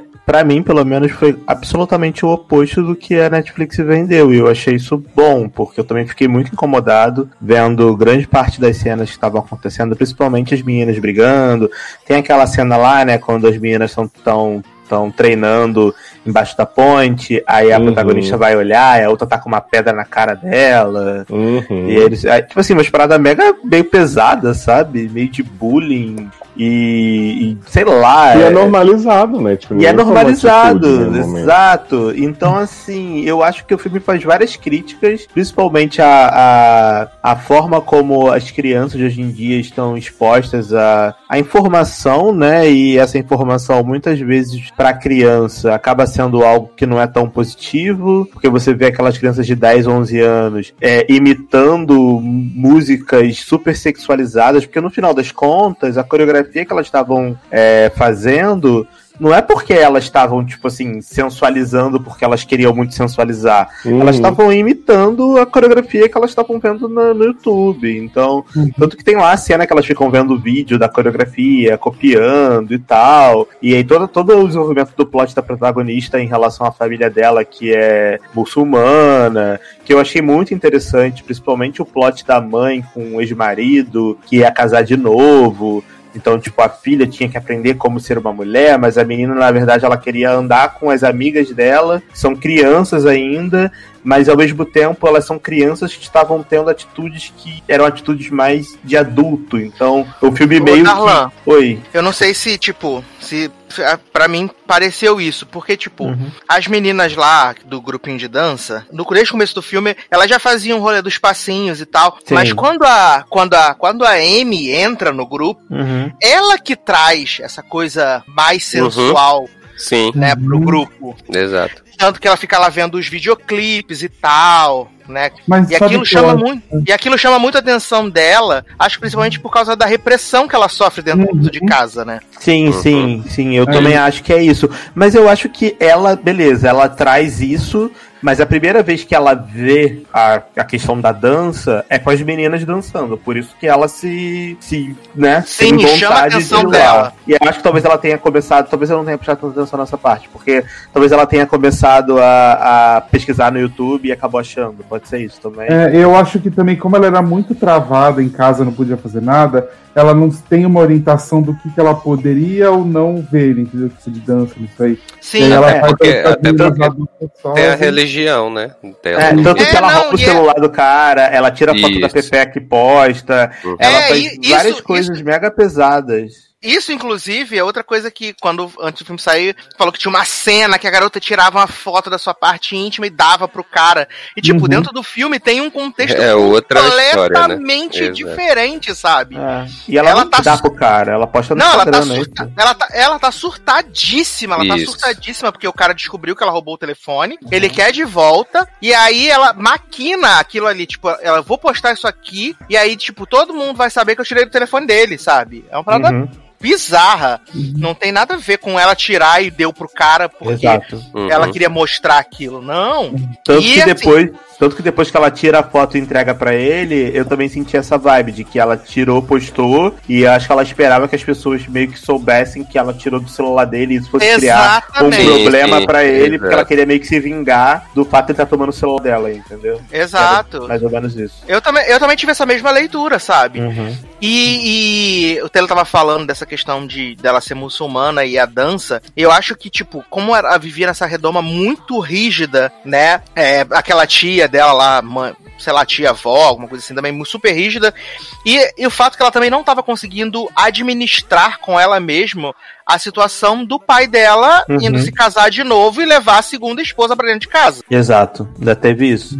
E Ela a mãe meio que via também a mãe sofrer, né? Porque a mãe Sim. dela é, não tava feliz com aquela situação. Tanto que quando a mãe descobre, né, que ela tá dançando e fazendo as paradas erradas e foto, etc., que explode a, a bomba toda lá, a mãe, tipo, meio que pega o chinelo, bate nela e aí fala, tipo, ah, você é uma vergonha, você não sei o quê, e o seu pai vai, vai me culpar ainda. E vai trazer essa mulher aqui pra dentro de casa. Então, assim, você vê que tudo que tava meio que acumulado ali naquele ambiente familiar, a mãe põe tudo pra fora e meio que despeja tudo nela. Apesar dela ser culpada, né, por grande parte do- das coisas que aconteceram, que ela realmente fez, ela é uma criança de 11 anos, né? Então, meio que o filme, ele é um filme bem cru, assim, nesse sentido. E talvez por isso que eu gostei do filme. Eu achei um filme bem interessante, uma visão que eu nunca tinha tido em relação a, a esse retrato, né, da juventude. Porque quando você pensa 11 anos de idade, e você pensar num filme de- com crianças, você nunca vai pensar que vai ser um filme com essa temática, entendeu? Pelo menos eu nunca tinha visto um filme com essa temática. Sim, Então, pra eu mim, foi esperando. Por mais que tenha, tipo, aos 13, né? Aquele filme da Sim, Rachel Wood. sim. Ele tem a parte do, do desvio e tal, mas sempre tem uma lição de amizade. Esse filme não tem nada disso, Não assim. ele tem. é só- Não, não. É só a bem- verdade nua e crua, vamos dizer assim. É. E, e depois, quando a- eu vi também a entrevista com a diretora e criadora, e ela falando que era mais ou menos sobre a história dela, sobre as experiências dela, e aí eu meio que, se eu tinha alguma resistência em relação aos plots que ap- foram apresentados no filme, meio que eu fui tentando entender da forma como ela estava explicando, Gente, assim, não estou justificando, não estou dizendo que quem não gostou é porque a pessoa tá errada, não é isso, tá? É só que eu, tenho, eu, eu consegui meio que entender o que, que ela quis botar ali, sabe? Qual foi o objetivo daquilo. Que não era uma parada só pra ser escrotona e chocar, era, um- era um retrato baseado nas experiências que ela teve na vida dela. E ela é franco-senegalesa. Bas- basicamente, a personagem principal, pelo que eu entendi, era baseada nela, certo? Hum. Ou, ou eu tô falando besteira? Não, sim. Sim. Não, tá certo. E, e, e a, e a, a, a Ami, ela tem essa coisa. Acho que a cabeça dela tá tão bagunçada, né? Que quando ela não consegue. As coisas vão acontecendo mais pro final do filme. Você vê que ela perde a mão até com as próprias amigas. Uhum. Uhum. Sabe? Ela tá. Ela tá. Ela tá descontrolada, ela tá fora dos limites, sabe? Que até as meninas resolvem cortar ela porque não tá dando mais. Sim, Sabe, ela sim. Acho Exato. que o, ambi o ambiente opressor que ela vive não ajuda ela a ter aquela. é, dizem que é quando a criança que não come açúcar, quando come pela primeira vez, Sim. né? Que ela fica trincada de, de açúcar. E é mais ou menos, acho que isso que acontece com a Amy. E eu acho que a, a síntese dessa questão de- da- da- desse filme, dele ser incômodo, as cenas de, de dança, os closes que a, que a diretora dão são pra ser incômodo. Eu acho que a síntese de tudo isso tá na cena da dança final Uhum. na de como a plateia tá horrorizada de Sim. ver aquelas crianças daquele tamanho fazendo aquelas coisas. Vaiando, né? Falando, uh, sai daí, nada a ver, Exato. não sei o quê. As pessoas na plateia estão horrorizadas, elas não estão gostando, elas não estão aplaudindo, elas estão chocadas com o que tá acontecendo, sabe? Uhum. E, e eu, e eu fico mais assim, que eu fiquei impressionado como esse é, isso escalona muito rápido pra ela, né? Uhum. Porque, porque assim, a gente tá no início do filme, ela tá chegando pra se mudar. Tá certo que tem, assim, tem umas passagens de tempo, né? Pelas cenas, pelos cortes de cena e tal. Mas assim, ela surta muito rápido, assim, com, com essa ideia fixa, né? De que ela tem que ser, é, tem que sensualizar, tem que ser sexy, tem que ser vista, né, também, porque tem toda essa questão de que é, da religião dela e tudo, e, e, e as mulheres têm que se cobrir também. Então, assim, é muito. Eu, eu fiquei assim, acho que a parte que mais me pegou no filme foi esse escalonamento rápido que ela teve é, de, de, assim, não ter contato nenhum com isso, pra depois estar, assim, muito desesperada, né, de, de, entre aspas, tudo pela fama, né? Sim, até, até naquela cena que a mãe e a, a tia vão meio que fazer um exorcismo nela, Sim, sim, exato. ela tá possuída pela dança, né? Uhum. E essa atriz é muito boa, essa menininha. Eu, eu queria Uhum. dizer isso, porque ela conseguiu me vender. é, eu consegui entender o que, que a personagem estava passando. Aquilo ali era como se fosse, como vocês falaram, um litro de liberdade dela mesmo. E ela acabou ficando viciada nessa parada. Porque ela não podia fazer nada, ela estava presa dentro de casa. Tendo que usar aquelas roupas compridas, e aí ela se vê numa situação no colégio com vendo as meninas da turma dela que ela queria fazer parte, né? Que no início algumas faziam bullying com ela, mas depois ela entrou no, no time lá, no grupo, com aquelas roupas um pouquinho mais sensuais e tal, e ela pegou a camiseta do irmão dela pequeno pra vestir, pra, pra virar top, e, e aí você vai vendo ela fazendo tudo meio que escondido, mas tentando se, se inteirar naquilo, e aí no final ela meio que se descontrola, é, co- é como se fosse uma pessoa viciada mesmo. Uhum.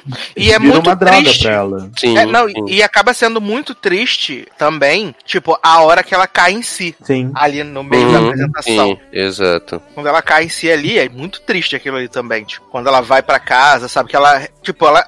Acho que finalmente ela entendeu o quanto ela errou. Que, tipo, ela poderia fazer as coisas, a dança e tal, mas que tudo que ela fez por causa disso, sabe? Cai- bateu ali na consciência dela Uhum. naquele momento. exato. Deixa eu fazer o advogado do diabo ou do Bolsominion, como vocês Gente. Jovem. Não, é assim. Não, mas eu não vou falar mal do filme, não. É, quando eu vi o trailer, acho que foi o Sasha que mandou esse trailer uma vez. E eu não lembro muito de trailer que eu vou ver o filme, porque se passou mais de uma semana eu já não vou lembrar mais. E aí eu comecei a ver os comentários antes de ver o filme. E aí tinha aquela foto da Netflix que eles colocaram, com as meninas todas agachadas, com a bunda pra cima, de divulgação do filme. E os comentários das pessoas, tipo, são convincentes se você não sabe o que tá acontecendo. Você, eles, eles meio que trabalham maquina de algum jeito, que eles falam, meu, a Netflix é pedófilo, como ele- o Edu falou, da menina, da, um comentário que o cara falou que a menina tira foto e, e dá pro cara. E aí tem várias problemáticas, eu falei, cacete, eu vou ver esse filme. Porque eu falei, não é possível que deve ser isso mesmo, né? E aí até o meio do filme você fica meio tipo, ah, não tá acontecendo nada demais, né? Aí na hora que ela começa a dançar lá no, pro velho lá do, do estúdio de dança, do museu, não lembro. Aí você fica, aí é um pouco, não sei o que é, mas aí você vai entendendo o contexto. Então, tipo, como como essas pessoas conseguem é, crescer tão rápido, com falta de informação, você, tipo, põe um comentário assim você acha que é aquilo que vai acontecer. Como que eu achei antes de ver o filme, eu tava achando mesmo. Será que esse filme, a mulher tá falando de coisa de pedofilia? Caralho, puta que pariu, Netflix. E aí depois, e aí eu nem vi a entrevista da, da diretora antes. Eu falei, quer ver que ela vai justificar a merda toda que ela fez? Eu falei, vou assistir o filme. Aí eu assisti o filme, eu entendi, e aí eu ia ver a entrevista dela, eu falei, ah, tá. Entendi também, já tinha entendido mais ou menos, e depois vendo a entrevista dela você entende mais ainda. Então o problema é, se os caras não têm informação, por isso que vai chegar assim. Pra mim, eu acho, a minha questão mesmo é que a Netflix fez uma cagada assim na hora de, de divulgar, ou não, porque eles também queriam gerar um buzz, como é um filme de nicho, como também ele falou, ninguém ia ver muito aquilo. Ia passar Uhum. batido como diversos filmes da Netflix. Sim, E aí- porque, tipo, é um filme francês, de, com- de criança, com criança, sabe? Uhum. Não ia E entrar aí, no radar. é, e aí eles falando isso, então, tipo, gera falar, ah, o que tá acontecendo aqui? E aí eles começam a ver que as pessoas estão assistindo, eles vão conseguir umas pessoas, tipo, ah, tá, entendi. Como outros vão falar, não, isso aqui é uma bosta, isso é pedofilia, não sei o que, vocês estão é, romantizando o bagulho, não sei o que. Então, tipo, foda. Eu acho É. que, pra mim, a culpa maior ali é toda da Netflix que cagou, assim. O pôster que o Edu colocou no Facebook é muito mais bonito pro filme e dá muito mais é, ênfase no que, que é sobre o filme do que, que o pôster que eles tinham colocado das meninas de shortinho com a bunda pra cima, entendeu? Sim, concordo. Isso eu Uhum. concordo. E assim, é, cara, a gente também tem que parar pra pensar que nós aqui somos pessoas que, sei lá, como é que eu vou dizer isso sem ser ofensivo? Ah, a gente meio que tenta olhar e ver as coisas, a gente não tá olhando o filme já com o olhar da maldade. Uhum. Mas a gente sabe que tem muita gente que é doente, que é pedófilo real. Então eu entendo, eu tô dizendo Sim. que o filme não é sobre isso, mas eu entendo que tem muita gente que vai ver esse Uhum. filme e vai ver as menininhas de 11 anos com shortinho curtinho, rebolando, Uhum. mesmo que seja uma crítica social que a, que a diretora tá fazendo, é problemático. É problemático. Ninguém é que tá dizendo que não é, tá, gente? Uhum. Eu entendo a problemática em cima do filme e por isso que eu acho que a forma como a Netflix divulgou esse filme é o que torna ele mais problemático do que ele já poderia ser para algumas pessoas. Uhum. Quando Uhum. você Até porque, assim, Darlan, se uma pessoa que, que quer consumir pedofilia for ver esse filme, ela vai ter um proveito, digamos assim, de uma Exato. forma bem escrota, Sim. mesmo tendo a crítica lá, porque ela não Exato. vai nem ela não vai ligar isso. pra crítica, exato, ela vai Mas ligar o pra pro- parte é, do Mas shortinho. o problema todo isso também é assim. A gente tá culpabilizando quem, as crianças ao invés do pedófilo. Sim, sim. Jamais, gente jamais. fala- Não, jamais. não tô falando que você tá falando isso, tô falando assim, mas é um meio que você fala, ah, tem uma criança de shortinho, então Sim, sim, sim, shortinho. É, não, porque na real, assim, eu tô dizendo, ah, a pessoa vai assistir o filme, consumir isso, vai ter, mas assim, é, tem crianças de shortinho por aí, né? Então, assim, a gente vai fazer o quê? Vai Uhum. proibir as crianças saírem de casa, né? Sim, O que que- é igual Não, falar mas o meu ponto, mas o meu ponto, não meu ponto não é nem esse. Na rua, entendeu? É a mesma Desculpa, coisa. Zanão, termina. Não, é só, é tipo assim, pra mim é o mesmo ponto que fala que mulher tem que ver o que vai vestir pra sair na rua pra não ser estuprada. É o Sim. mesmo ponto. Então não vai poder Concordo. nada. Eu concordo A com você, eu concordo com A você. culpa é do cara que é doente mental. Não é Aham. doença mental, né? É filha da putagem, sei lá o que, que é essa merda. É, mas, E- mas o meu ponto é que eu acho que, a- como a Netflix vendeu errado, colocou Uhum. a- as menininhas sensualizando no pôster, é, cortezinho da cena da menininha dançando de quatro no chão no trailer, coisa que Uhum. ela não precisava fazer. Ela poderia contar sobre o que é o filme sem colocar essas cenas, entendeu? Sim. E aí, quando a pessoa fosse ver o filme, a pessoa ia ver que, é- que tinha essas cenas lá, mas como o Sasser e vocês falaram, tipo, a maior parte das pessoas que ia ver esse filme não ia ver por causa disso, ia ver porque tá- ia estar interessado na história. Uhum. E aí, Mas eu acho que nem o trailer, é, o trailer, não lembro disso, porque eu não revi. Vendia que era uma história sobre isso. Pra mim era tipo uma menina que queria dançar. Pelo que eu Não, mas o trailer, mas o trailer, o trailer vende essa questão da, da amizade. Não tem nem essa cena da, da dança não tem, eu final. não lembro. Não tem, não tem. Então, Não tem. não Tanto lembro. que, Uhum. tanto que se a gente for procurar nas nossas conversas no grupo, eu, Uhum. eu falei desse filme com vocês muito antes dele estrear, muito antes dele estrear. Uhum. É, por isso que eu não vou lembrar. É porque eu não vou lembrar do trailer, porque o que eu tinha entendido era que o trailer tava. Tinha alguma coisa desse tipo e toda a polêmica surgiu devido a essa divulgação com essas cenas e algumas pessoas já começaram a problematizar antes de ver e rolou todo o boicote. A Netflix Uhum. perdeu não sei quantos assinantes nos Estados Unidos, É, perdeu eu não sei não, quantos eu, não, eu não bilhões, sei, eu blá, não blá, sei. blá, a ação caiu não sei quantos por cento. A, a Netflix, a Netflix pediu desculpa pra diretora, né, de, de ter divulgado aquela peça, porque a gente também não pode esquecer que a Netflix fez a peça, mas a o algoritmo ele, ele muda ali o, o teu a capinha de acordo com, com as intenções do que você mais assiste, né? As capinhas variam. Tipo, eu tô na conta na minha conta, mas se eu trocar tipo o perfil do Leandro, as mesmas séries que eu assisto estão com outra outra capinha diferente Sim, sim. né? Uhum. Também tem isso. Então a Netflix errou em ter feito uma peça que focava no- na- nas menininhas de, de dançando com a roupinha curta. Errou pra caramba, né? Mas de onde também saiu esse, esse print, né? De onde começou. E eu acho que o mais problemático pra mim é até. Eu vou ver se eu coloco na pauta da semana que vem. Foi o documentário que eu assisti essa semana daquele da, das redes, né? O dilema das redes. E eles falam muito sobre essa questão da desinformação, de pegar uma, uma, uma coisa que fora do contexto jogar e a forma com que isso multiplica e replica muito fácil. É, que Porque. eu falei, ter- não ter visto, tipo, não lembrar do trailer, ver o comentário e você falar, caralho, eles têm, tipo, sentido o que eles estão falando, né? Que Exato, porque assim, é. A, a, a gente, infelizmente, cai nesse, nessa, nessa, nessa. A gente não, porque a gente. Na maioria das vezes a gente assiste, pelo menos pra tentar saber o que aconteceu. Que foi Uhum. o Minhones, né? A gente assistiu, eu já ia assistir, depois da polêmica eu fiquei mais motivado e todos nós assistimos justamente pra poder entender o que estava acontecendo, né? Mas a galera, assim, não vou dizer menos informada, mas mais suscetível a, a absorver esse tipo de notícia falsa, né? Ou fora do contexto, é, eles espalham essas, no- essas informações muito mais rápido. Porque, tipo, a gen- o filme saiu, aí a gente foi ver, sei lá, dois, três dias depois, e aí, tipo, uma semana depois a gente tá debatendo e as pessoas vão ouvir esse nosso debate, sei lá, dez dias depois. E essa informação do a pedofilia, não sei o que, é, é instantânea, Isso, exato. sabe? É instantânea. Exatamente.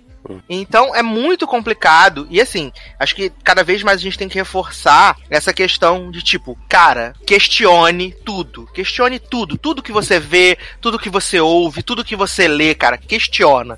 Porque a gente tá dentro da nossa bolinha ali confortável. Se dentro da nossa bolha, né, a gente foi atingido por essas informações, imagina quem, né, não tá, tá fora da bolha, que recebe, recebe no zap. Chega lá no grupo do zap. Netflix faz filme pra pedófilo, sabe? Uhum. Não é, exatamente. E é aquilo, gente, converse com, com as pessoas ao seu entorno, porque às vezes você pode não ter visto, você pegou alguma coisa é, mal intencionada, alguma fake news ou algo do tipo em relação a algum filme, alguma série que você estava interessado a ver, é, e é conversando com outras pessoas que você sabe que são pessoas que leem, que se interessam, que não são tão suscetíveis, você acaba esclarecendo algumas coisas. E o que acontece aqui entre a gente, a gente conversa muito sobre vários assuntos, e é por isso que as coisas meio que surgem, né? É, os temas surgem. Eu, nunca veria esse filme se o Sassa nunca tivesse Uhum. levantado ele. Sim. Eu não sabia nem que esse Não, filme existia. provavelmente nem chegaria em alta no Brasil Exato. ou qualquer outro país que não Uhum. a França se não fosse isso tudo, né? Exato, então converse, questione, pergunte, verifique. Se você vê um assunto que tá dando muito buzz, todo mundo tá falando com opinião formada, ao invés de você pegar a opinião de alguém, vá lá, assiste e monta a sua opinião. Com base no que você viu. É tão melhor, sabe? É, ou não assiste e não opina, né? Ou- ou- mas é difícil não assistir Não não opinar, porque não o ser humano opina. Tudo, né? O ser humano opina, não importa. Vendo ou não vendo. A gente opina. É, é, é, é, Então acho vai que, ver, é, vai lá e vê. Você acho vai que dar uma esse, esse é, opinião. o- é, não, não opina em cima do que você não sabe, do que você não Exato. viu. É, é, esse é o principal. Não seja Maria vai com as outras, tá? Ah, meu amigo disse, a minha avó disse, a minha mãe disse. Cara, se você não tem informação suficiente de todos os lados, de onde você puder coletar, não replica, não replica. É, é pior, sabe? É pior replicar. Procura saber. É, é, é, é, é, é fácil, né? E é pra todo mundo. E acho que é super possível, sabe? Uhum. E é super possível e vou trazer de novo esse o documentário do- das redes, eles falando, né? Tipo, eles, eles usam, eles citam lá o termo de tipo é, aquecimento global e eles falam que pra mim vai aparecer assim. Pode, pode se eu botar aquecimento global no Google, vai aparecer assim. Aquecimento global é ruim. Aí pro Zanon vai aparecer assim. Aquecimento global é verdade? Pro Darlan vai aparecer. Aquecimento global é mentira. Pro Taylor, aquecimento global não existe, né? A dentro da própria ferramenta, ela vai adequar de acordo com aquilo que você tá mais dentro, né? Então, até nisso a gente tem que ficar ligado. É muito É. bizarro. Agora, eu fiquei pensando numa coisa aqui que eu não quero alongar muito a discussão, não, até porque é bem geral e tal. Podemos fazer um programa no SA sobre futuramente. Que assim, Quero. passou da hora de material promocional de filme, de série, ter o mínimo de aprovação ligada a quem dirigiu o Uhum. filme, né? Porque assim, Exatamente. essa mulher fez o filme e a Netflix vendeu a moda caralho totalmente a revelia dela. A gente vê aí direto trailer de filme que conta final, que conta não sei o que, que o diretor tá puto. E, tipo, nada muda, porque eu imagino que isso seja jurídico, né? Seja em relação a, tipo, ó, é, a agência de publicidade vai fazer aqui, produtora de trailer e tal. E o diretor entregou a- a- o, o controle dele da obra, que às vezes não tá nem na obra, né? Já se perdeu aí pra como vai ser divulgado. Mas eu acho isso tão errado e tão ruim pra venda como um todo, sabe? Você ficar estragando a visão da pessoa que fez o negócio, ou você entregando coisa que ele não queria que entregasse, ou então deturpando e vendendo uma coisa que não é, sabe? Que isso tinha muito que ser repensado. Sim, e dependendo de que for, como for vendido, além de ser prejudicial pro, pro realizador, como no caso foi pra essa diretora, foi extremamente prejudicial pra, pra carreira dela, e pra visão dela pra algumas pessoas, pode ser também de má fé, pode né, vender um negócio Uhum. que não é. Vídeo aí Esquadrão Suicida, beijo, né? Uhum. Então é complicado, é muito complicado. Apesar de que o pessoal do Esquadrão Suicida que fez o trailer fez o filme também, né? não foram eles que reeditaram Ai, eu o amo. filme inteiro? Sim. Na, na- minha vida PNC de YouTube, né, que eu agora vejo muito YouTube aqui, eu acabei caindo aí num looping eterno de uns vídeos de, um, de uma galera que trabalha nessas companhias que fazem trailer. Eu vou até encaminhar pra vocês. E aí o cara relatando como é que funciona a parada é surreal, tipo, é, existe tipo uma competição entre várias empresas e as empresas, tipo, cada uma monta o seu trailer e manda pro estúdio, o estúdio Porra, e aí decide. ganha os que todo mundo odeia, Não. né? Não, mas calma, porque eles fazem tipo uma parada de público. Qual o público que você quer apertar com esse filme? Ah, é um público mais infantil, é um público mais família. Aí tem tipo aquelas paradas de The Good Wife, que você bota o trailer numa salinha com pessoas pra ver, Aham, pra dar reação do trailer. E a pessoa Homelander aprovando a campanha. Exato, de- aí a pessoa, tipo assim, na contrato de confidencialidade e tal, que não pode divulgar nada dependendo do filme, né? Por exemplo, se for um filme da Disney, que é gigante, Uhum. a pessoa assina, e aí, com base nessas reações, eles decidem qual trailer eles vão tocar. Esse trailer ele pode atender exatamente sobre o que o filme é ou não, entendeu? Então, porque Então, assim, ó, é eu acho bizarro. que grupo de foco e tal é, é válido, né? Uma ferramenta. Mas assim, pense isso então na concepção do filme. Seu Mas filme é tem um público e você quer atingir outro com a divulgação? Não faz sentido. Depende- Eles querem atingir o que é mais lucrativo, pelo visto, né? Ah. Então, assim, Então faça um filme que, né? exato, Desde o começo seja pensado pra isso. né? Concordo. Exato. É, mas pra gente desanuviar, então, agora, né? Vamos Opa. aí pra última pauta desse podcast, né? O momento que todos vocês estavam aguardando. Finalmente, Porque vamos- verdade. Todos liberar nossos pulmões pra falar muito bem de Julie e os Fantasmas, Julie and the Phantoms. E eu quero que Leózio faça as honras da temática. Fique com o programa pra você, Leózio, que esse é o seu momento. Mas, gente, que responsabilidade, né? Jogando na escola assim. Você tá representando todos os fantasmas sexuais agora, né? Sim, Né? todos os ghosters. Bom, primeiro eu quero fazer o esclarecimento aqui pra quem ainda não souber, que eu acho muito difícil, que sim, Julius Fantasmas originalmente é uma série brasileira, né? Que contou aí com participações de Manu Gavassi, entre outras estrelas. A produção era de Rick Bonadio, a abertura de Luciano Silêncio. E eu assisti um episódio de Julius Fantasmas, amava, achava muito fofinha mesmo. Mas essa versão americana, né, que foi feita aí pelo maravilhoso Kenny Ortega de High School Musical, ela tem a mesma essência, a mesma história, mas uma produção um pouquinho diferente. Então, né, nessa versão Julie and the Phantoms, a gente tem uma família abalada pela morte da mãe, né? Então a gente tem a Julie, o irmãozinho mais novo dela, e o pai, que são cuidados aí por uma tia latina muito protetora, e eles estão querendo se mudar da casa, né? Tem toda uma, uma aura de que ah, a mãe morreu ali, então eles né, para seguir em frente teriam que sair. A Julie parou de se dedicar à música, que era uma paixão em comum que ela tinha com a mãe. Elas escreviam música juntas e tal, então o estúdio da mãe tá fechado. A Julie tem a melhor amiga, Flynn, que tenta dar força para ela voltar pro programa de música, mas ela não, não consegue, né? Quero cantar, mas não consigo. E aí, ao mesmo tempo, a gente conhece a história de Luke, Red e Alec, que são três rockstars do ano de 95. Uhum. Uhum. É isso, né? Porque no, na brasileira era, era dos anos 80, era tipo tremendão, assim. Que... e aí eles estão pra fazer o show da vida deles, né? No Orpheum, que é o teatro que eles sempre sonharam em, em tocar. E aí eles saem pra dar uma desanuviada, comer uns dogão, feito no carburador, né, Zanu? Né? Aquele super saudável, né? Exato. E aí, inclusive, a curiosidade que eu fiquei esperando o tempo inteiro eles serem eletrocutados, porque na versão brasileira é isso que acontece, né? Um pouco mais pesado. E aí eles morrem depois de comer esses cachorros quentes e ficam, tipo, num limbo, onde o Alex passa 25 anos chorando sem parar o bichinho. 25 ou mais? 25 mesmo, que é o 25 tempo mesmo. Uhum. Ah, é verdade. Pra 2020. Minha matemática eu tava, tava achando que era mais. Ai, E aí, eles são trazidos de volta no estúdio da mãe da Julie, porque os instrumentos estão lá por algum motivo. E aí, quando a Julie vai dar uma mexida no local pra eles tirarem as fotos pra vender a casa, eles aparecem pra ela e é aquela gritaria, né? De um lado do outro. Julie, tipo, o que que tá acontecendo aqui? E aí ela conhece esses três e vai iniciar uma relação aí de muita música, muita amizade, muita fofura. Gente, eu tô apaixonado por essa série. Que coisa mais linda.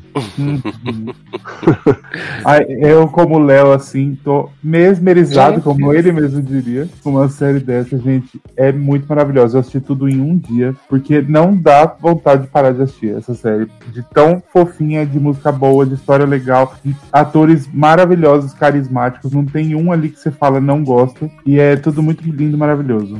Eu me obriguei a não ver tão rápido, né? Porque eu falei assim, não, vai durar. São só nove episódios curtinhos, vou ficar vendo.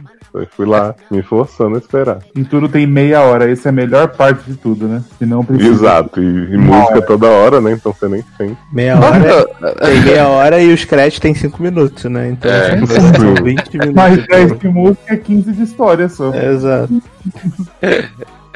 Posso só é, tirar um dos se vocês tiveram a mesma impressão que eu com relação a a relação da Julie com o é o Luke, né, que é o principal? Uhum. Fantasmas, né? De achar que ele era meio assim, tipo que ela era mais, ela era melhor pra ele do que ele pra ela, vamos dizer assim. Vocês acharam isso ou não? Porque eu fiquei assim a- a- algumas horas de tipo por exemplo, ele, ele fura com ela, né? Eles furam com ela, né? Primeiro, lá é, no show da escola e tal. E aí, é, eu, eu não lembro agora exatamente, mas eu acho que ele pisa na bola com ela uma segunda vez. E aí, assim, eu acho que. É, Pra justificar isso, eles colocam o plot dele com a família, que ele vai lá todo dia pra chorar com os pais, não sei o que e tal, tal, tal. E aí, assim, eu acho que ficou, entre aspas, meio que de graça isso na história. Eu fiquei, um- assim, me deixou um pouco chateado na hora é, essa questão dele, dele com ela. Eu acho que. Eu não lembro da segunda pisada de bola, fora eles. Eu eles tô irem, tentando né? Não, lembrar o eu que quis falar. Eu acho que, eu acho assim, na minha visão, porque como ele morreu no sucesso lá que ele tinha, ele Uhum. não tem mais uma vida pra viver. Então, pra ele agora, ele queria voltar e fazer sucesso, tocar. Tanto que ele fura a primeira vez com a Julie lá na, quando ele tá lá com, com o Cheyenne, Uhum. porque ele tá tocando, ele tá, tipo, encantado, ele tá comendo ele não pode. Eu acho que é mais por causa disso, porque a Julia Pode ainda ela tem uma vida, ela tem uma família, ela tem tudo. E ele não, ele só tem aquilo ali que ele pode É. tocar no Uhum. lugar que as pessoas vão ver ele. entendeu? E ele é o mais obcecado dos três, assim, né? Pela Ah, coisa sim, de vamos fazer menino vários shows e não sei o quê. É ligado no 330 esse menino. Sim. Gente Mas eu acho que céu. assim, essa questão do- da família dele, eles apresentam até bem cedo, que eu acho que logo que eles voltam, é, acho que o Red ou o Alex, né, comentam que a família se mudou pra longe, porque teve gentrificação da vizinhança, um negócio assim. Uhum. E aí, tipo, o Luke joga, né? Que, ah, mas ninguém terminou em bons termos com a família, fugir de casa, não sei o quê. A família do Alex é, implicou porque ele disse que era gay, eles não aceitaram. E acho que a do Red é que se mudou. E aí, logo depois, tem a história da música da Emily, né? Que a Julie fica achando que é uma namoradinha, mas eles Sim. fazem um mistério até revelar. Então, assim, eu entendo que foi colocado no momento mais oportuno, né? Pra relação Sim. deles. Acho que eles têm uma briguinha mesmo antes do. Que é justamente o, o dia do aniversário do Luke, né? E eles estão brigando lá por causa Sim, da banda. A Julie ainda tá exato. chateada e ele, tipo, sai meio puto assim. E aí os Uhum. outros vão atrás da Julie pra mostrar que ele tem motivos, né? Pra tá sofrendo, É. bichinho. Exato. exato. Mas eu acho que foi plantado, assim, desde cedo a história. É, não sei, então pode ser que tenha, que tenha fugido. É, mas eu acho que eles colocaram meio que esse plot da Emily, assim, pra quebrar a expectativa, todo mundo achar que era um namoradinho e tal. E aí, na Uhum. verdade, ser a mãe Uhum. dele, assim. Eu achei que até poderiam ter usado um plot desse pro Alex, né? Porque toda a história dele, de, da família ter brigado com ele e tal, ele sair. Mas não, né? Foi tipo pro Luke. Mas eu acho que ainda pode rolar, né? Porque como a temporada é tão curtinha e eles têm, tipo, o Alex tem o plot, né, do Willy, maravilhoso, que vai desenvolvendo esse, esse bromance lindo entre eles. O Ed tá mais como alívio cômico, então acho que o que eles podiam desenvolver de passado e essa coisa e tal foi pro Luke. Uhum. Agora sim, gente. É. Ed. Gente, esse é um personagem que me conquistou, assim, na temporada. Porque eu assisti o, o primeiro episódio e eu achei ele muito estranho. E aí, depois, durante a temporada, ele foi me ganhando muito, assim. Eu também falei pros anões, gente, o Red de repente é o mais fofo, tipo, tô É, Não, ele, ele é, ele é maravilhoso quando ele fica lá conversando com o pai da Julie lá. Ai, eu amo. Falei, ele não me entende, ele não me entende, mas eu, eu me sinto melhor perto dele. E ele foi querendo dar força pro irmãozinho da Julie ser acreditado, né, nessa busca pelos fantasmas. Sim. Ele fazendo os negócios pra quando a tia tá lá, mexendo, a, acendendo e apagando a luz, mexendo na, no bagulho da janela e depois com o lençol. Ele, agora isso é um clássico. E por mais que ele tenha um papel super pequeno, porque assim, ele não tem um- uma, uma trama própria, né? Mas É, tipo, ele acaba não conquista tendo um plot, né? é, Ele conquista do mesmo jeito que os outros três, né? Que tipo, todos ali tem muito carisma, né? Kenny Ortega, ele sabe escolher bem o elenco dele. assim, É, ele tem um romance com o Luke, né? Que os dois estão sempre pra se agarrar no meio da música. E né? ainda leva um beijinho, uma dedada Né? babada.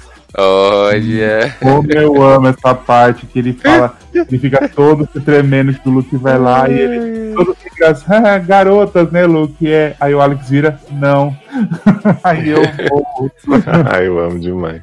Não, é muito bom. Porque, tipo, ele, ele, ele fica perdido ali, porque se a gente for pensar, o Luke tem o plot lá que ele tá fazendo, ah, quer fazer a banda, ele tem essa coisa do sucesso. O, o Alex, de certa forma, ele acaba sendo o condutor da história, né? Porque através dele Uhum. conhecer o Willy, que eles vão conhecer Cheyenne, né? Esse grande cristal da atuação aí da canção.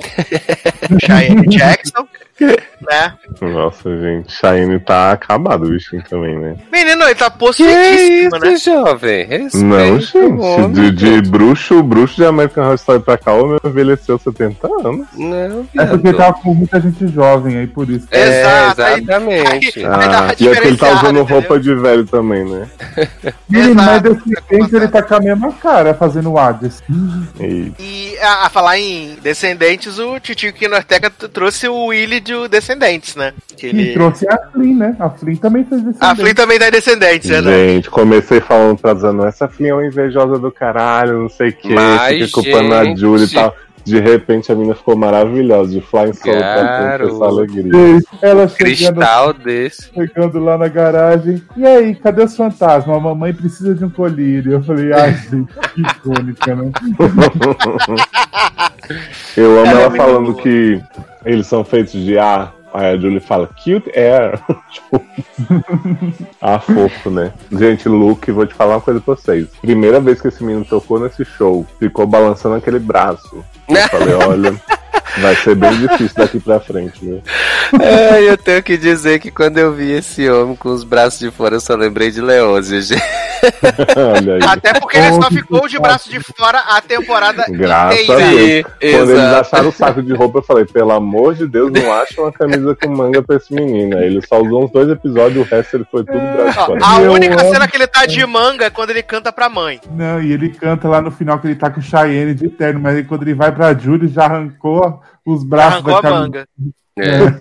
Menino, e vou te contar pra vocês que nos primeiros episódios eu não sabia ainda quem ia ser gay, né? Eu vi o Zanon comentando, ah, tô chipando fantasma gay, não sei o quê. Hum. E aí tem uma cena, primeira cena quando eles acham as roupas, o, o Luke tira a camisa pra botar a outra e o Red dá uma olhadinha assim meio desconfortável. Eu pensei, ó, vai rolar. E aí depois tem um episódio que o, o Luke e o Alex seguram as mãos assim, e aí olham um pra cara do outro, tipo, o que, que a gente tá fazendo? Aí eu já tava achando que ia rolar também. Ai, gente, mas, mas tem toda uma explicação dessa parte do, do Red, quando ele, o Luke dá aquele beijo no dedo pra ele, aparece o, o pôr do sol e todo mundo falou, é a bandeira bissexual. Olha aí. É. Tá tudo explicado. Ai, obrigado, fanfiqueiros de Twitter.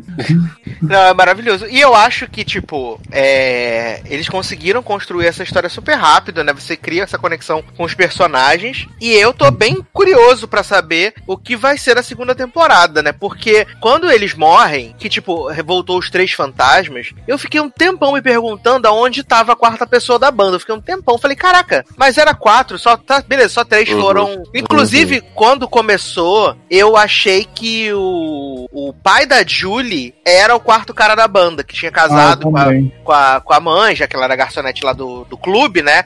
Eu achei que, que fosse. Aí quando a gente descobre lá que é o cara, lá o pai da Katy Perry Mirim, aí eu, eu fiquei, e agora? O que vai acontecer? E assim, na segunda temporada a gente tem ele sabendo agora que o, o- os hologramas da, da, da Julie são os amigos dele mortos, né? Uhum. O- Aí ele foi assombrado já, né? ele já foi assombrado maravilhosamente. Eu amo esse episódio da assombração, gente. Ai. Que Julie e Flynn vão atrás da casa. Deixa eu perguntar uma coisa. A mãe da Julie é aquela garçonete do começo, não é? Sim, Ou não? Sim, sim. sim. Ah, é, mesmo. né? Uhum. É. Ah, tá. Não, só pra saber se eu tinha comido bola. Eu tô achando que é, mas eu não- ninguém confirmou nada, né? Sim. Não, aí ficou essa. é, ficou esse plot. E tem Cheyenne, que não é mais Cheyenne, né? É o adolescente de braço muito, muito, muito peludo, que agora vai. Gente! Esse menino, eu falei pro Sassa a série inteira, falei, gente, esse menino parece que pegaram um menino mais novo e colaram no corpo de adolescente, assim, ele fica fingindo que é adolescente. Porque ele tem muito cara de neném, né? Sim, e aí Sim. agora ele tá com essa atuação maravilhosa de É. Cheyenne, né? Incorporou Possuído, né? Cheyenne. Exato, ator possuído. Eu Ator falei assim, possuído. preciso ver mais dessa atuação desse menino. Enrola até o bigode, eu acho maravilhoso. assim. Eu acho que E uma tipo coisa. assim, Ah, Pode falar. pode falar, Dona. Não, pode ir, pode ir. É, quando rola o negócio do- dos tempos, né, do carimbo do, do Cheyenne, como que é o nome do personagem? Caleb, né? É. E aí eles começam a falar assim, né? Primeiro que assim, Willy, pra mim, era um menino de rua, né? Um fantasma de rua, situação de barril. E aí, de repente, ele fala, vendi alma pra Cheyenne, não sei o que, tô fudido até o talo. E aí fica essa coisa de Willy ficar sempre vigiando os meninos pra ver se eles estão bem, né? Dos, dos choquinhos. E aí, quando eles começam a falar dos unfinished business, não sei o que, vocês vão ter que atravessar, eu tinha achado que esses meninos não tinham entendido o que, que ia acontecer, porque eles passam um tempão falando assim, ah, a gente resolve isso, toca no Orfeus e segue a vida de boa, né? Que é melhor tocar com a Julie que com o Cheyenne. E eu pensando, mas vocês não vão tocar com o Julie, cara, você não tá entendendo que vocês vão embora? Mas aí lá pro final eles esclarecem que eles sabiam, né, desde o início, Sim. assim, eu fiquei muito preocupado de, tipo, rolar uma Mas ida deles pra luz. É, eu lá. também eu não tive essa mesma preocupação, Léo. Mas Eu eu até não- botei lá no grupo. Pra mim não ficou muito claro qual era os, os unfinished business no deles. É, Mas eles não sabiam, né? né? Não. Eles não sabem, na verdade, até É, agora. Tanto foi que eu achei que não. o Luke já ia terminar o dele com o negócio da mãe. Aham. Não, então, pra mim uma Print é que eles queriam cantar lá no Orfeu e lá, mas assim, a Ju- o, eu acho que o desejo, acho que aí eu também já tô teorizando, né? Da, de- deles e da Julie, eles fi- conseguiram ficar lá e eles viraram agora que ela consegue pegar neles. Então, mas ela conseguiu pegar neles, eles ainda estavam levando choque, passando mal, não sei o que. Então foi meio que Sim, não, curado Eles eles. estavam morrendo. É, o, amor, o amor curou eles, né? O amor Sim. furou, é. O amor curou É, eles. uma coisa que a gente não falou é menina Julie, né? Que menina maravilhosa. Que tem um Maravilhosa. carisma. Ela é adolescente sendo adolescente, não é tipo adolescente querendo ser adulta. E ela não é padrãozinha, né? Não, menina, ela é uma menina, não é menina magra Magra cubana, porto-riquenha. Ela é porto-riquenha. Ela não é aquela magra seca, ela não é tipo padrão de beleza maravilhoso, cabelo liso. Ela tem o, o coisa do dente dela separado. Gente, ela, essa menina é perfeita. Ela tipo, poderia ser qualquer menina. Eu acho que o Kenny Ortega, eu acho que ele fala isso numa entrevista. Que ele queria pegar uma menina normal e ele queria uma menina latina pra pôr, né? Sim. Mas, o- mas o que eu gostei muito dessa série é que eles pegaram atores que realmente cantam e tocam os instrumentos.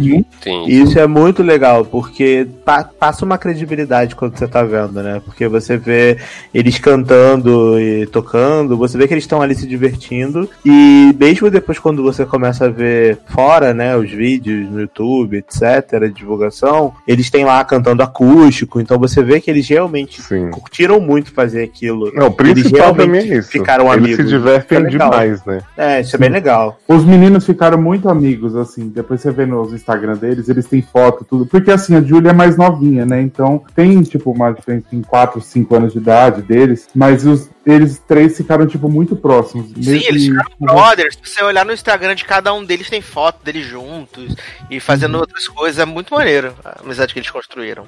Sim, e é legal isso. Você vê que é uma série que todo mundo tá feliz de ter feito, todo mundo tá. Não é igual o Ruby Rose, né? Que, tipo, não quer trabalhar. O povo É melhor realmente tá feliz de ter gravado, ter pa- passado por aquilo.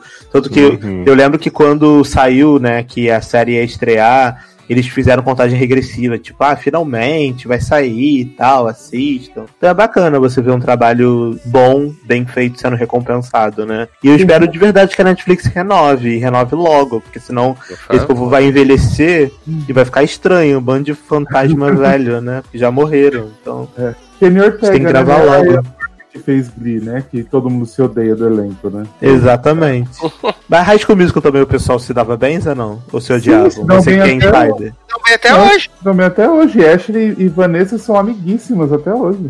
Ah, Uhum. legal. Isso é bacana, né? Eu acho legal quando você trabalha num lugar, num projeto e as pessoas se dão bem, porque o negócio acaba sendo melhor até quando você vê. Você vê que as pessoas Sim. realmente estão felizes de estar ali. Uhum. Acho que talvez seja isso que tenha sido tão contagiante na série. E as músicas são muito boas, eu gosto de todas. A história é uma história bobinha, né? Porque é mais infantil, mas as músicas são muito boas e você vê que eles estão ali realmente gostando de fazer o que eles estão fazendo. Ninguém tá ali constrangido, apesar de ter umas paradinhas meio vergonha mas ninguém tá ali constrangido de fazer aquilo. Eles realmente abraçam a parada e entregam, né? E isso é bem bacana. E a gente não pode esquecer também que Julie é uma série feita pro público mais infanto-juvenil, né? A gente, que é, um- a, gente, que é- a gente que é um bando de velho que tá vendo isso e enaltecendo. mas se- Se É, não tivesse. a Oi? revelação. Velho Como é que é? Por aí, né? Porque Não, é, mas tem que deixar isso claro, porque tem review aí de 50 anos que tá dizendo que a série é ruim. Mas assim, gente, não é. pro público-alvo que a série é, a série é maravilhosa. Obviamente, tem a gente velho, barbudo, né? Cabelo branco. No caso do meu Uhum. caso, que eu tô ficando, a gente vê mesmo assim porque a gente curte o gênero. É a mesma Sim. coisa que a gente vê Pokémon até hoje e quer reclamar que é a mesma coisa. Ah, Amigo. mas sabendo que falaram que Pokémon tá muito infantil, né, Zanon? Tá muito infantil, tá muito repetitivo. Falaram Caralho, você vê ainda, você tem 40 anos, amigo. É filho, eu tô com 33 anos e já entendi isso, filho. Vai ser assim a vida inteira. E Exato. Assiste e curte só, né? É o eu objetivo fico- da parada. Eu fico impressionado, porque assim, eu acho que como a Netflix é uma coisa muito geralzona, não, não divide, né? Não chega e diz isso é pra tal pessoa, apesar de estar claro, Uhum. as pessoas acham, tipo, ah, vi muita gente, ah, Julia é super Disney Channel, Nicole. Eu falei, é isso mesmo, gente. Tipo assim, não, não tô entendendo o que, que você tava esperando. Tipo, você vê a capa de Julia, o trailer, qualquer coisa, e você diz assim, ah, tô esperando ver uma série adulta, não faz. Exato. A É, premissa exato. é isso. Eu acho que a premissa é muito simples, né? Que é família, amizade, é, co- autoconhecimento, crescimento. É isso, gente. Cachorro quente envenenado é isso. Uhum. Entendeu? Não, e ele colocou o o Kenny Ortega, que é maravilhoso nesses plot, né? Que ele adora. Ele ama elenco novo. Se você vê todas as coisas que ele fez, ele não repete muitas pessoas. Faz com música um elenco, aquele Team Beat Movie que é uma bosta. É uma merda. Ah, Tem- não fala mal de. Mas É. revelou Kali, né, gente? Revelou Kali, namorado da Sabrina. Aquele menino que faz o Zac Efron do pornô. Ross Lynch, né?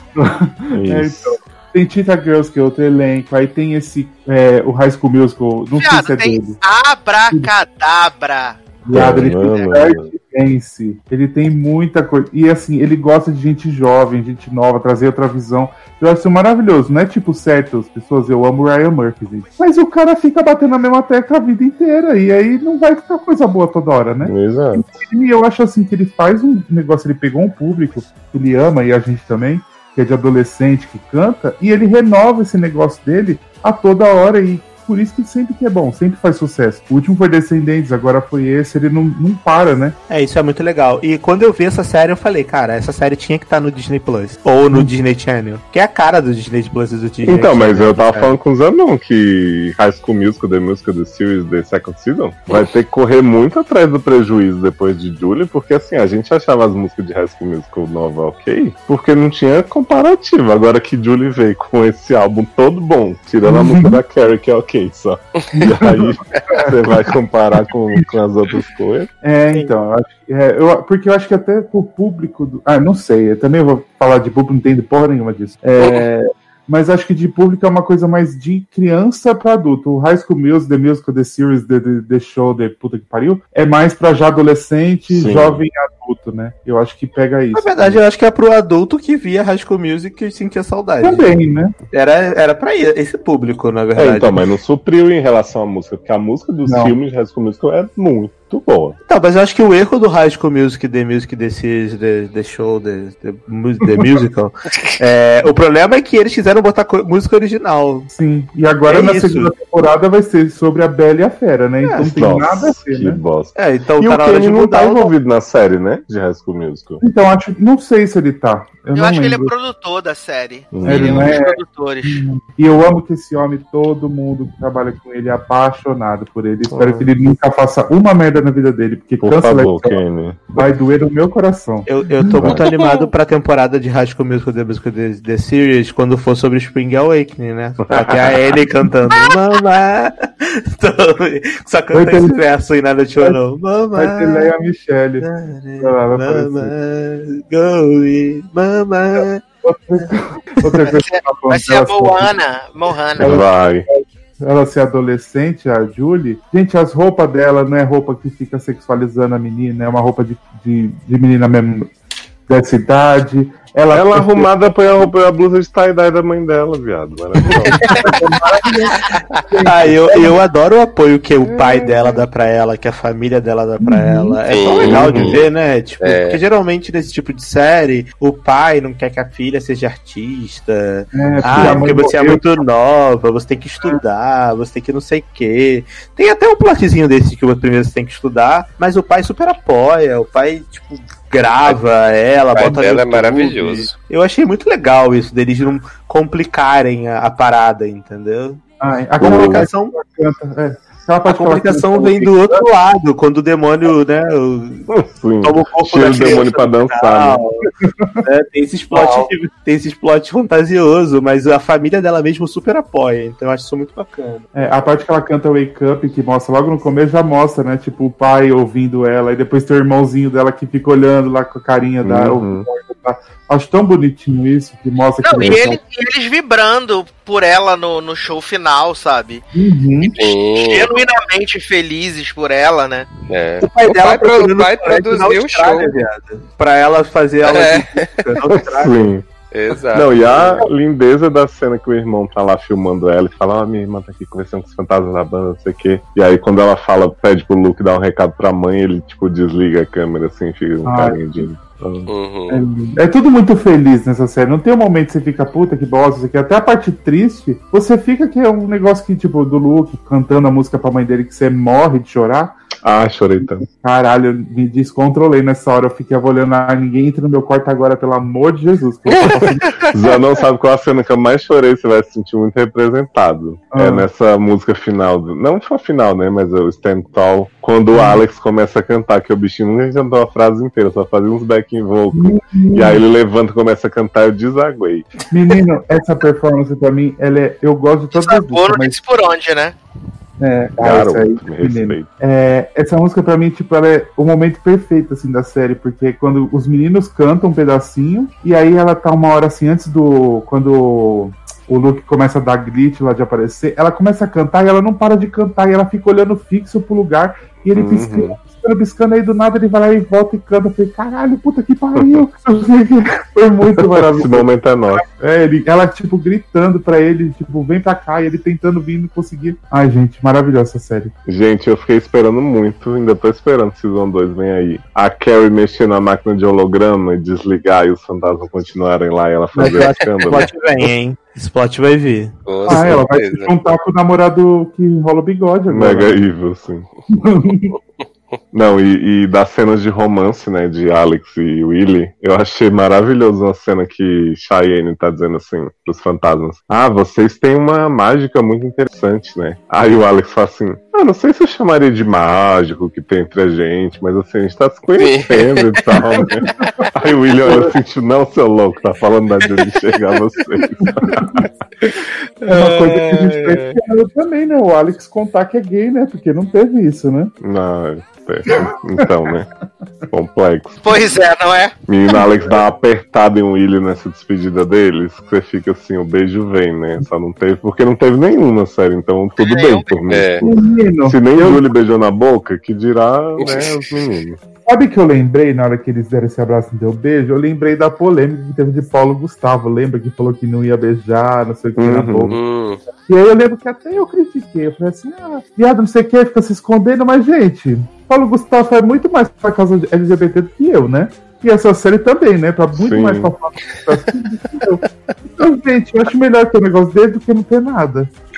Não, por E exemplo, tem que contar que não ia mudar nada, se parar pra pensar. Exato. O romance já tava ali, o é, carinho porque se a série fosse assim, a Julie beijasse na boca pra caramba, o Nick, Uhum. o Luke, não sei o que, e não rolasse nada entre os meninos, eu ia achar demais. Mas essa série não é esse o foco agora, pelo Não menos. Mas e ela tá sendo muito clara na relação. né? O Kenny Ortega gosta dessa coisa de ter você ter os jovens, mas você não ter eles, tipo, sexualizados. Pois Porque, é. tipo, Vanessa só foi beijar Troy no final do 2, viado. Só no Sim. final da Musical E 2. todo Uhum. mundo tava rasgando o cu, vai ter beijo, vai ter beijo. Aí que teve, né? E antes não É. teve no primeiro. Não, e, e a gente, e a gente vê o tanto que já deu pra, pra avançar um pouco, porque, por exemplo, as pessoas sempre confiaram de Ryan, né, em high school, porque, enfim, era.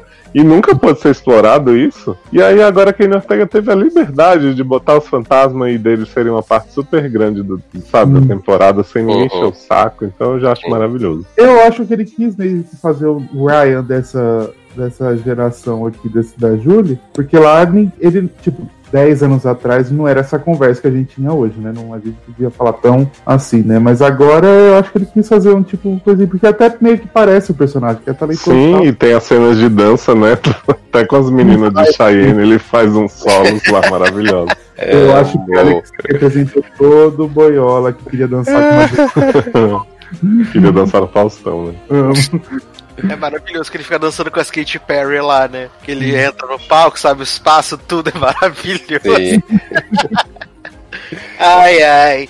Mas se você não assistiu Julie and the Phantoms, corrija É, esse gravíssimo errado. erro de caráter, né? Por favor, e assista o mais breve possível. São só nove episódios, né? Super curtinhos. Tem dois que estão tem 40 minutos, mas o resto é 32, 31. É Uhum. sucesso demais. E quando tá? a Tour vier pro Brasil, vamos marcar de Pelo Ah, amor é? de Deus. Tá louco pra ter Vocês uma acham que vai ter turnê assim? Tipo, Eu acho que vai. Eu Vai. Mas com o Musical 1 teve, e agora Mas só se vai... bombar, né? Só se bombar muito, eu acho. Mas eu acho que tá bombando, sim. Eu acho, Eu que acho também. Tá em Assim, alta aí no Brasil? Como é que tá aí? Na No Netflix? Brasil eu não agora. sei, Abre mas eu agora, acho que, que o conteúdo de, para esse público na Netflix ainda é muito carente. Porque Sim. se você parar pra pensar, o que que tem de é infantil tem muito, mas assim, é desenho, é Bob Esponja, não sei o quê. E infanto juvenil é tipo assim, esses mais, sei lá, tipo She-Ra, mais assim, né? E meio- você pensar que She-Ra teve 200 temporadas, então era um público que consumiu bastante. E aí chega Julie, eu acho que vai dar uma irritada boa, sabe? Mas eles pegaram o primeiro no iTunes. Ó, Eles eu tô olhando o álbum. Olha aí. O top até 10 da o- Netflix, ó. Top 10 da Netflix não tem Julie, mas tem Chiquititas em primeiro lugar. e o filme que tem tava fazendo download hoje, Pets Unidos, terceiro. Olha. O- No eles- top 10, no top 10 da Polônia, não tem Julie, mas tem Babá da Morte, Inferno. Aqui também tem, em décimo Top lugar. 10. Décimo Mas lugar top também. 10 a gente sabe pré-requisito de ser ruim, né? É.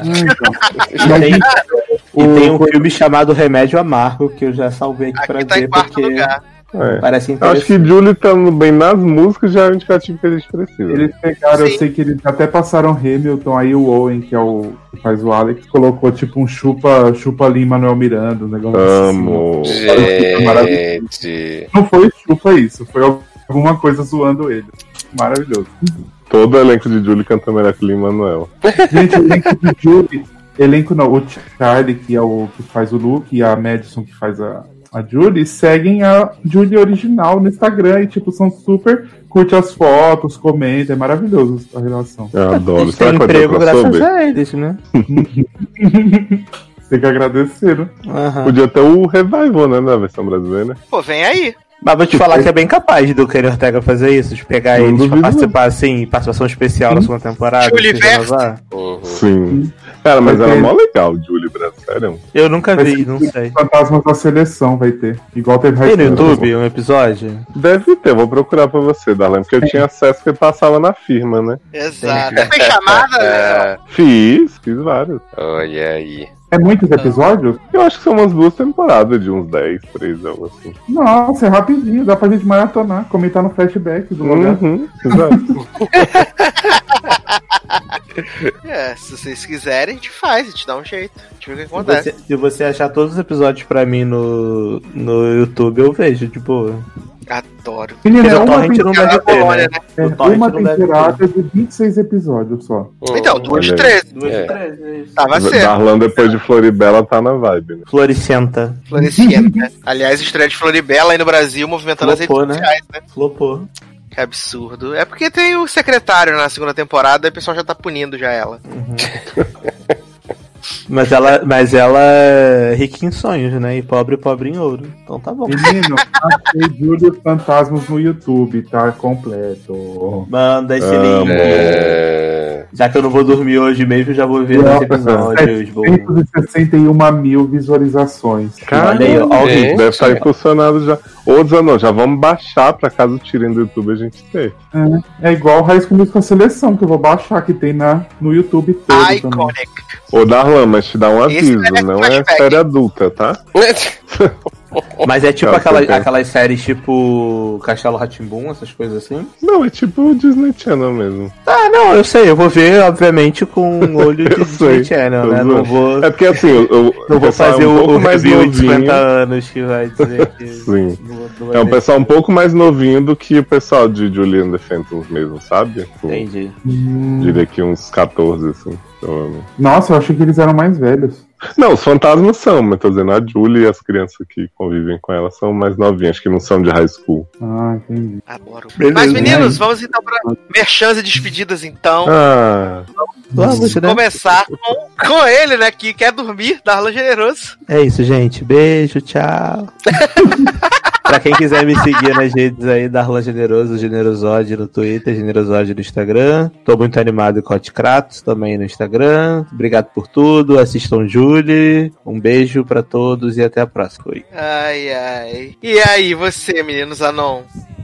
Bom, gente, é isso. Me segue lá no Twitter, no Instagram, arroba Kunzanon, pra gente falar sobre Julius Fantasma, que eu tô falando o dia inteiro dessa série, ninguém me aguenta mais, escutando toda hora música. Beijo, é isso, tchau. Amo. Tem link, merchans e despedidas. Mais um programinha pra nossa conta, né? É pequenininho como sempre. Me sigam lá no Twitter e Instagram como Taylor Rocha. E façam a maratona de Christine de Fringe. Se quiserem comentar, me chamem, que eu tô aí também junto. Muito bem. E você, menino Leozinho? bom, gente, muito obrigado por vocês ouvirem esse programinha aqui, esse pocket, quatro horinhas, né? Quase. Foi muito divertido. Entrem lá no seriadores.com.br para conferir os outros programas da Hold. E quero fazer um outro anúncio aqui, Sasa, diferente, que é de que hoje meu livro foi, indica... foi enviado para os beta readers, né? Que em breve darão suas opiniões embasadas aí. E quem sabe em breve vem aí para compra na Amazon. Seria meu sonho. Eita, o sucesso Amo. vem. Ansioso. É Já uma versão de Julius Fantasmas. Que... Já tô preparando pra comprar minha versão pra ter Leozinho autografando. Deluxe, né? Sucesso, gente. O autógrafo virtual vai ser ótimo, aquela assinatura Exato, de, que você. Exato, maravilhoso. Ah, então, ou então aquele aplicativo que tem que você bota pra assinar contrato, essas coisas assim. Sim, então, mas eu não sei fazer direito e sempre fica parecendo que foi feito no Paint. Adoro.